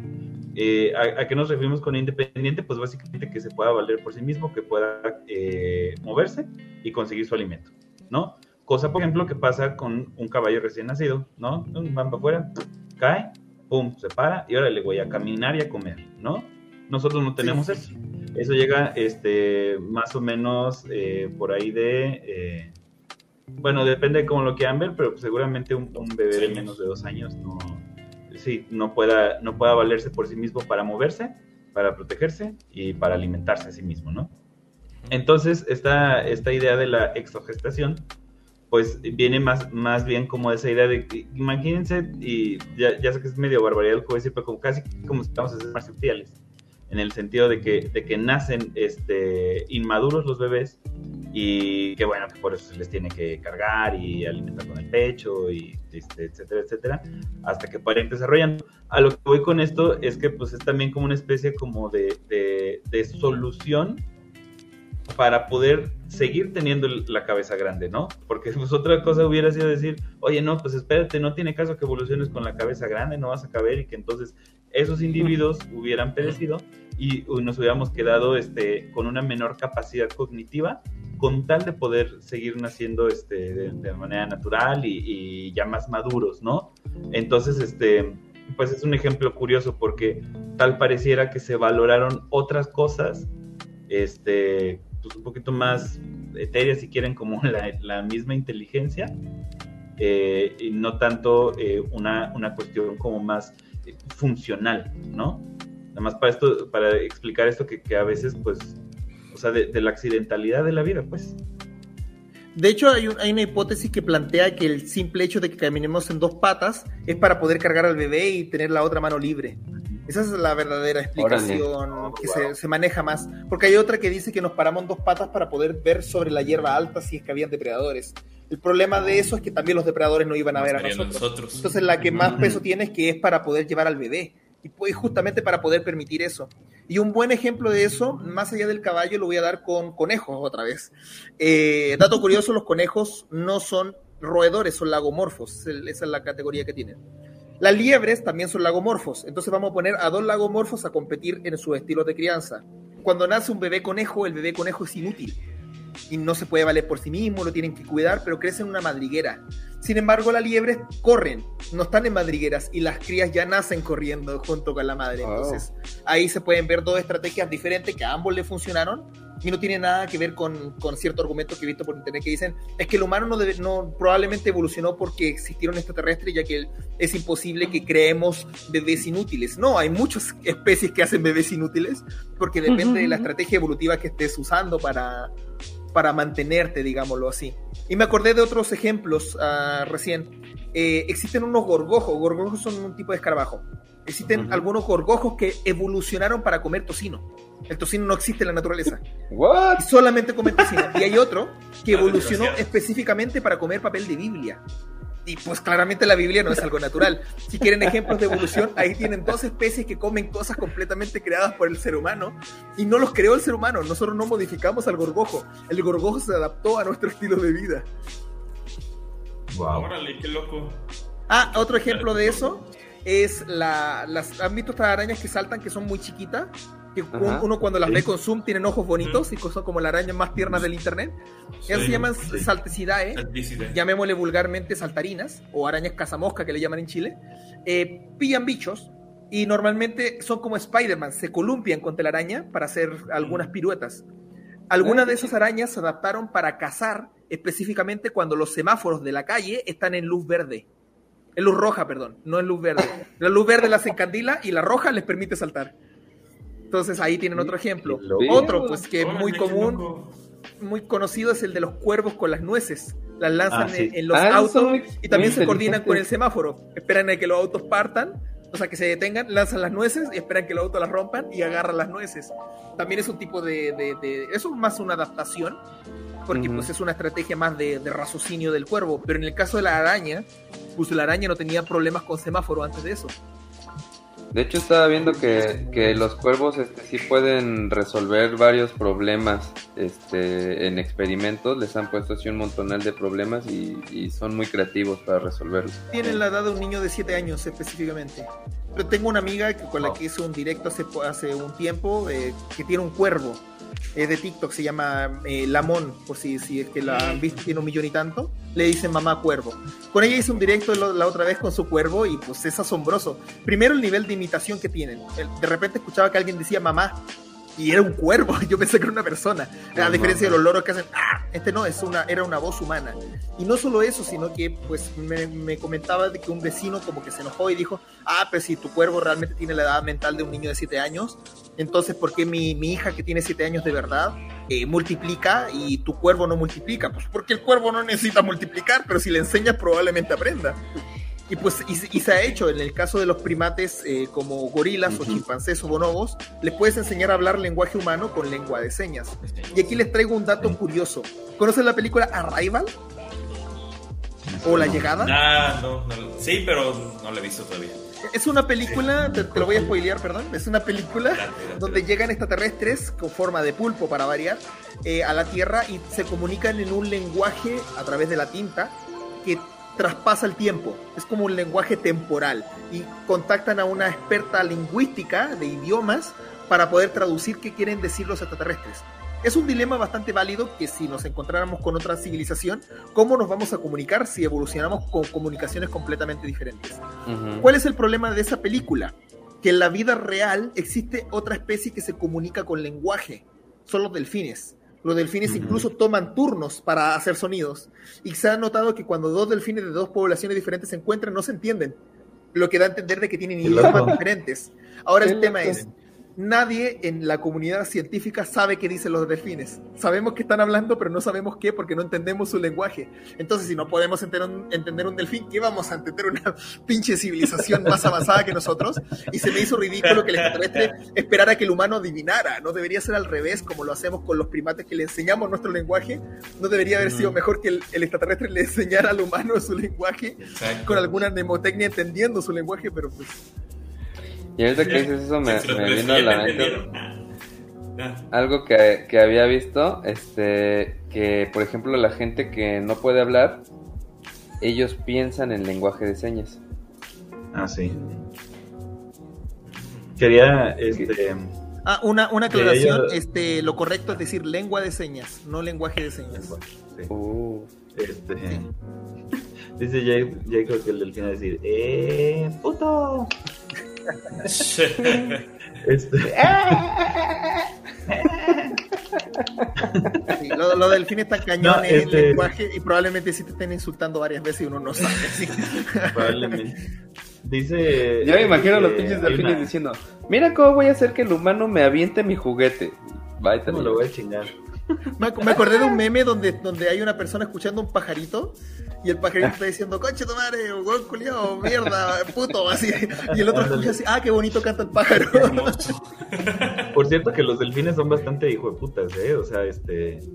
Todos los ven ahí como animalitos bonitos y eso, pero pues tienen varios comportamientos que en una sociedad como la nuestra pues serían bastante deleznables, ¿no? O sea, los delfines este se drogan, los delfines este violan animales nada más por violan, violan este, quiero desmentir eso porque porque esa es una información muy del internet y es falsa. A ver, a ver. Los delfines efectivamente ah. practican necrofilia, zoofilia, se drogan, pero es como en los seres humanos, no todos los delfines hacen eso. Y se ha generalizado en internet como que es una actitud de delfines. Y no, no es una actitud de delfines, sino que hay unos delfines medio psicópatas y otros delfines ahí medio.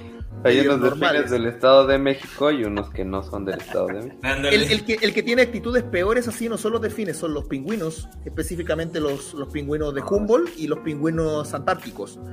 Los de Humboldt son los que viven más cerca del, desierto de Atacama en Chile. Y los antárticos pues, son los que están en el hielo directamente. Entonces, ambos, ambas poblaciones de pingüinos se ha descubierto de todo. Y hay un caso de, no me acuerdo el nombre de este güey, un biólogo que fue a estudiar pingüinos explorando la Antártida. Y pues escribió, tomó apuntes y se murió por el frío del hielo y encontraron sus apuntes, y con el muerto obviamente, y leyeron los apuntes y pensaron que estaba loco y que el hielo le había hecho mal a la cabeza. dijeron, no, ¿cómo los pingüinos van a hacer cosas así? No, los pingüinos hacían de todo, o sea, lo, que se te ocurra en parafilias, de los pingüinos ya las tienen. Creo que, creo que violan también animales por diversión. También, y se meten entre especies de pingüinos diferentes. La, infidelidad es muy común entre pingüinos. Bueno, de hecho, la infidelidad ah, es común en todas las especies monógamas. Las pingüinas se prostituyen. También. de hecho, el, mejor caso de prostitución, de ejemplo de prostitución, serían en, chimpancés específicamente.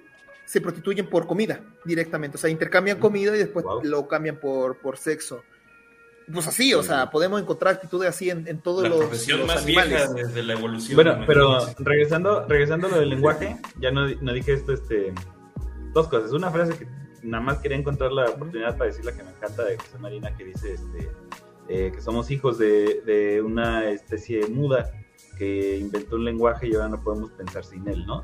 Este, bueno, ya un poquito como decía, hay otras formas de, pensar, ¿no? Este, definitivamente.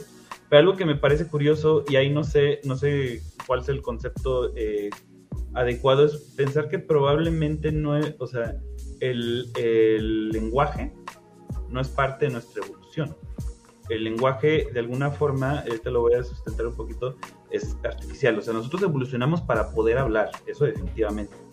Sin embargo, no es una parte eh, innata del ser humano. Han habido casos, por ejemplo, en estos casos como de los, que los niños lobo y el que no la niña lobo y el niño chimpancé y esto, ¿no? niños este, silvestres, básicamente. niños silvestres, gracias. Este, Así me decían en la primaria.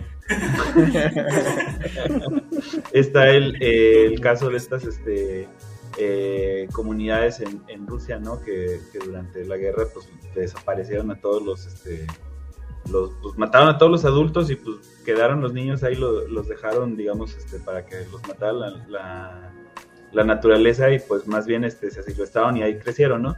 Y el punto es que con ellos, por ejemplo, cuando eh, los han recuperado, digamos, a edades más avanzadas, obviamente no saben hablar, ¿sí?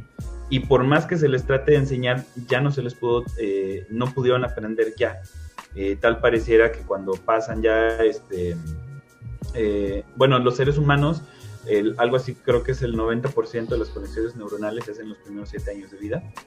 Y a partir de ahí sí sigue habiendo un proceso de, de mielinización y eso, pero ya es, muy, pequeño. Entonces, eh, lo que le quieran enseñar a sus hijos, este, por lo menos los patrones este, neuronales, enséñenselos antes de los, de los siete años.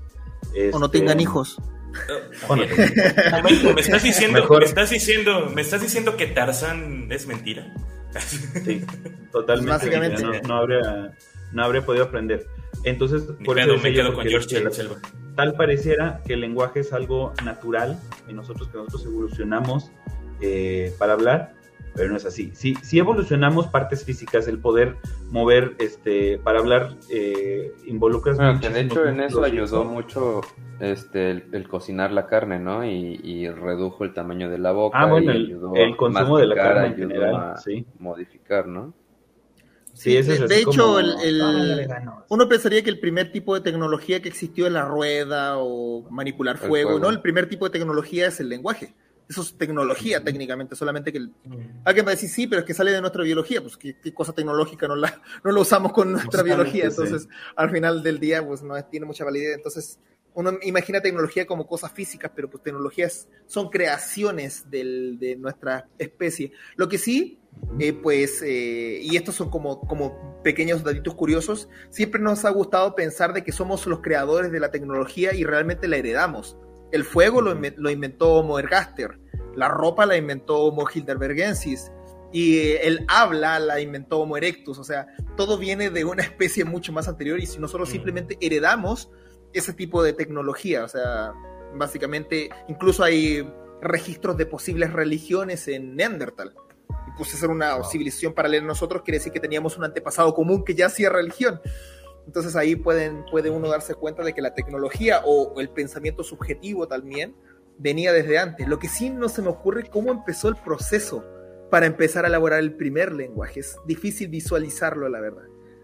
Oye, Seba, yo, yo escuché este en algún lugar también, a ver si me si te la sabes o puedes desmentir, este que hay un, un lugar en la que llegan un montón de, de no sé qué tipo de monos, de, changos, este, pero llegan como en una temporada del año y los güeyes llegan todos y a un árbol en específico avientan una piedra. Y este, y los investigadores pues no saben si, o sea, pues realmente no es algo que ellos necesiten para comer, ni para reproducirse, ni para nada y que lo hacen en temporadas específicas y creen que puede ser alguna cuestión cultural o alguna cuestión religiosa, pero en changos. Tal vez yo, yo me inclinaría más que por algo religioso, por algo cultural. Hay, un, hay el caso de un, de un bonobo, específicamente en un zoológico, que de repente se empezó a poner un palito en la oreja.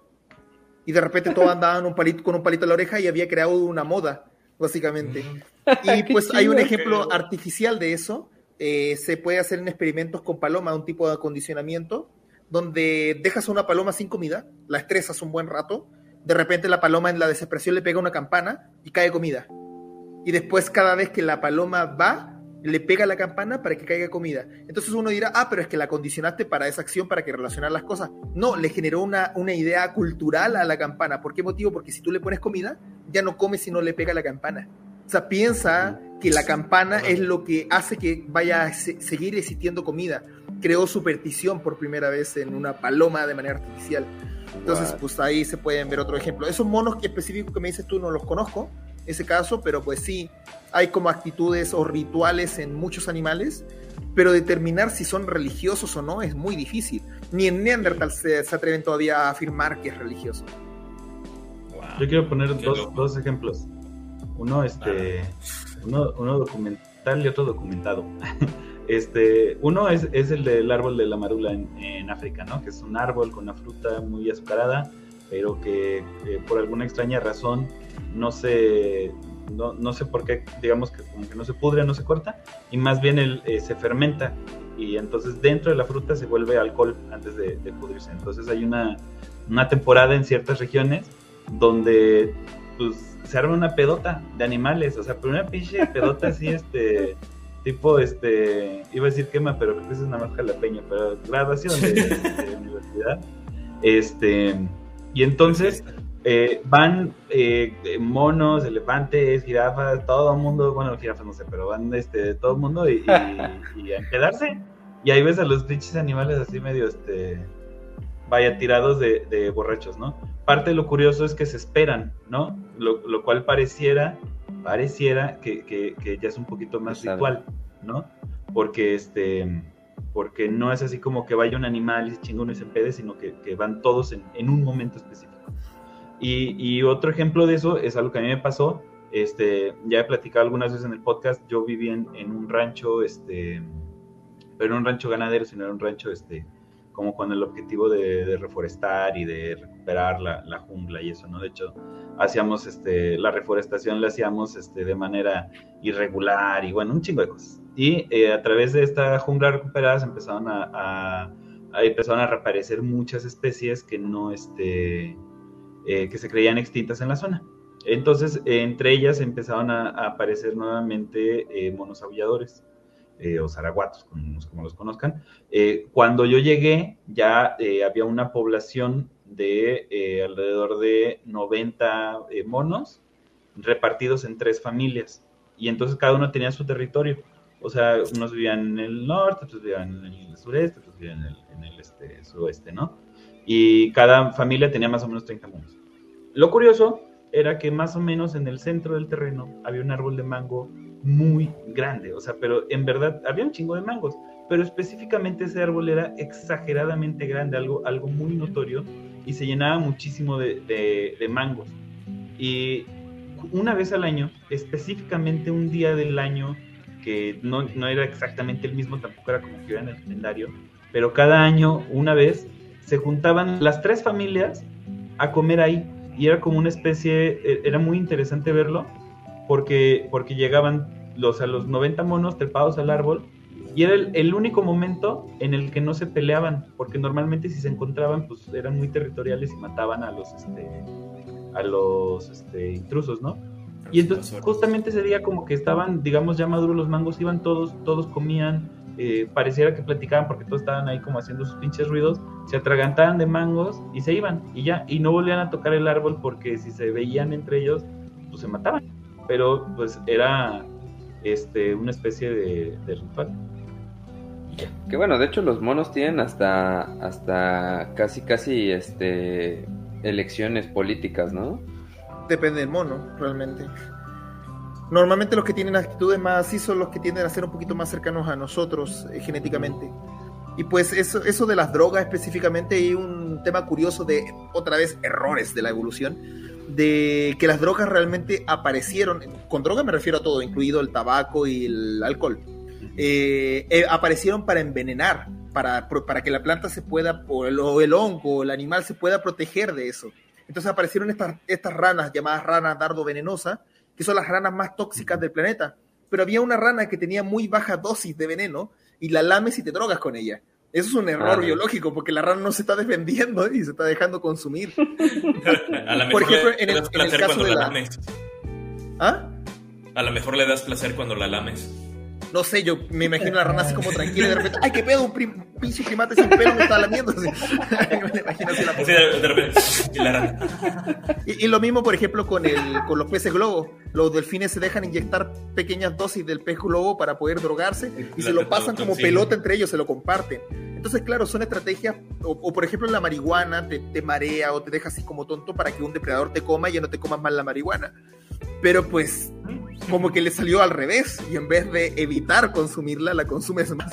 Entonces eso es muy común en, en la naturaleza que, se, que ocurran estas cosas que evolucionan para una cosa, pero se le da un uso social completamente diferente de lo, del, del, motivo por el cual este evolucionó. Y con eso yo por lo menos ya, ya voy cerrando porque me tengo que levantar como mañana como a las 7 y veo que ya estamos en, las en las 4 Sí, de hecho, eso teníamos que decir, que, este, que normalmente damos una rondita de, de este, conclusiones. De conclusión y este luego la cromación y ya nos despedimos. este la, la, conclusión puede ser que los chinos se comen todo lo miel, ¿no?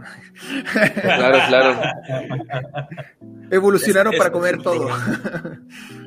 Este es tu programa, pues puedes dar tus conclusiones que quieras. Para concluir, este, algo que no estoy seguro que se comentó, que la evolución no se da en individuos, más bien se da en, en poblaciones, ¿no? Sí. Este, y pues como dijo hace mil horas Wikiseba, este, pues que es innegable y que pues ya actual toda la biología eh, actual eh, pues está basada en ello. Sí. Lo, lo, otro que siempre hay que aclarar que es importante encuentro yo que la evolución no es lineal, no es un monito que va creciendo hasta convertirse en una persona, sino es un proceso ramificado y en escala de grises, o sea, es gradual. Yo solamente puedo agregar que, bueno, este, deben de aceptar la evolución como tal. Es un proceso de varios procesos, ahora sí, y una conclusión de varios procesos, de varios procesos. Y bueno, somos el resultado de miles de millones de años de evolución. Debemos actuar como tal, pero para hacer podcast yo creo que no, así que no hay problema. Cale. Cale tus conclusiones. Este, no, pues eh, nada más como lo mismo que ya había yo dicho, ¿no? Tal pareciera que el, juego de la vida se trata de perpetuar a la misma a través de lo que ya decía este René, eh, la vida del grupo, no del individuo, ¿no? O sea, este, a la vida no le, no le interesan los individuos, le interesan este, o por lo menos al juego la vida no le, no le interesas tú, le interesa este que se perpetúe la vida, pues si tú te mueres hay otros este, 7 mil millones que siguen vivos, ¿no? Y este, y lo otro que ya me ganó Wikiseba, que yo creo que las que van ganando son las bacterias. y este, ah, bueno, y, y, ya nada más un último, cuando piensen en el sentido de la vida, este, pues lo que pasa es que tenemos al menos eh, dos vidas, ¿no? O sea, tenemos una existencia biológica, o más bien tenemos una vida biológica y una vida existencial, por eso a veces se confunden, pero el sentido de la vida biológica es seguir viviendo como especies, o sea, perpetuar la vida, no tu vida, Yo, yo, cambiaría un poquito eso, eh, basándome un poquito en Schrödinger. Eh, el, el, objetivo de la vida no es mantenerte vivo, porque pues ahí están las mitocondrias, ahí está el cloroplasto, y pues ahí viene de nuevamente el mismo dilema de qué es lo que es estar vivo. O sea, las mitocondrias decidieron dejarse morir para poder mantener su ADN, entonces pareciera que más que el objetivo de mantenerse vivo es más el objetivo de heredar tu genética y el ADN ni siquiera está vivo. Entonces, pues ahí yo diría que realmente no, tampoco tiene un objetivo claro a nivel evolutivo. Me, inclinaría más por eso. Y lo otro, pues sí, lo mismo de las bacterias y, y si el humano se extingue, pues las bacterias siguen y le da igual que el humano se haya ido realmente. Me huevo. Y este, pues, pues ya... nos vamos despidiendo. Ha llegado el momento ya de finalizar esto. Gracias, gracias Wikiseba. ¿Qué pasó? Este, no, pues la verdad es que muchísimas gracias por, por habernos acompañado, este, por aceptar la invitación. Eh, oye, eh, una, una, pregunta, una última pregunta y muy personal. ¿Tu papá sigue vivo? Ah, ¿El mío o de, de, el, tuyo, el, tuyo, el, tuyo, el, tuyo, Sí, sí está vivo. Sí, sí, sí. papá tiene muchas explicaciones que dar entonces, ¿eh? no entendí. Pues por él. Porque es igualito a ti. Que nos parecemos mucho, creo. Ah, sí. Pues la, la neta me parezco más físicamente a mi madre que a mi padre. Dato curioso. Uh. no, y algo que te, que te, comentábamos, Eva, este, pues la verdad que, que algo chido que siempre menciono cuando tenemos un invitado, este, algo chido de, de tener un podcast, este, pues es que hemos encontrado gente buena onda que ha querido venir a, compartir lo que saben y este y, pues más que nada compartir puntos de vista y, preguntas, ¿no? Que muchas veces tenemos y que por estar viendo en YouTube no podemos hacerte.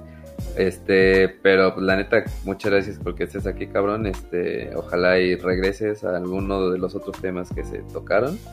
Eh, y esperemos que te hayas divertido también con nosotros.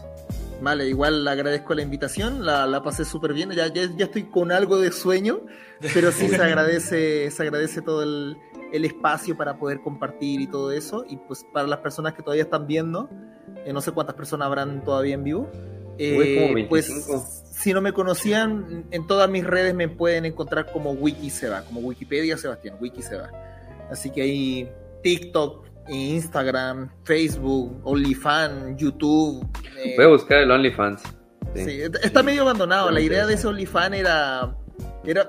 Fue novedosa y como que varios se interesaron, pero no se suscribieron tanto como pensé. Era hacer ciencia sin censura. O sea, todo lo que me prohíbe hablar YouTube, que me prohíbe hablar TikTok, iba a ser subido ahí. O sea, totalmente grosero totalmente explícito, si tenía que explicar la anatomía del, del, pene, iba a mostrar uno así directamente y a explicar la anatomía, pero pues eh, no, no jaló gente realmente, así que el proyecto quedó ahí muy, muy estancado, la verdad.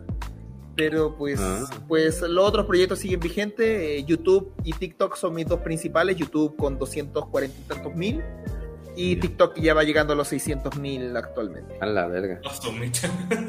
y también tengo podcast a todo esto. También tengo podcast, me pueden encontrar como Wikiseba y como Wikiseba Entrevista. Tengo dos podcasts, en Spotify y en, en Apple Podcasts. Mm, tu página también, ¿no? Ah, y la página web que es wikiseba.tv y que ahí ya saben, escriban Seba con mayúsculas, S-E-B-A, no le agreguen otra S, sino que hasta la letra A, Seba, y ya tienen un 25% de descuento para que entren a la plataforma. Con eso acceden a todos los documentales y películas que hay y también el contenido exclusivo de Wikiseba. Wow. Perfecto. Pues muchísimas gracias, muchísimas gracias a quienes nos vieron. Este, no se les olvide uh, hacerse nuestros Patreons, hacerse nuestros este pues, eh, miembros aquí. Este, pues tenemos ahí contenido exclusivo para ellos, este, pues temporal. Actualmente, si no has visto las dos patologías sobre la qué pasaría si vivieras eternamente, pues es porque no eres Patreon. Entonces ahí Kyle, carnal. Y pues muchas gracias. Ahí estamos. Un abrazo para todos. Y bye bye. Corre la mi Kale. Chau.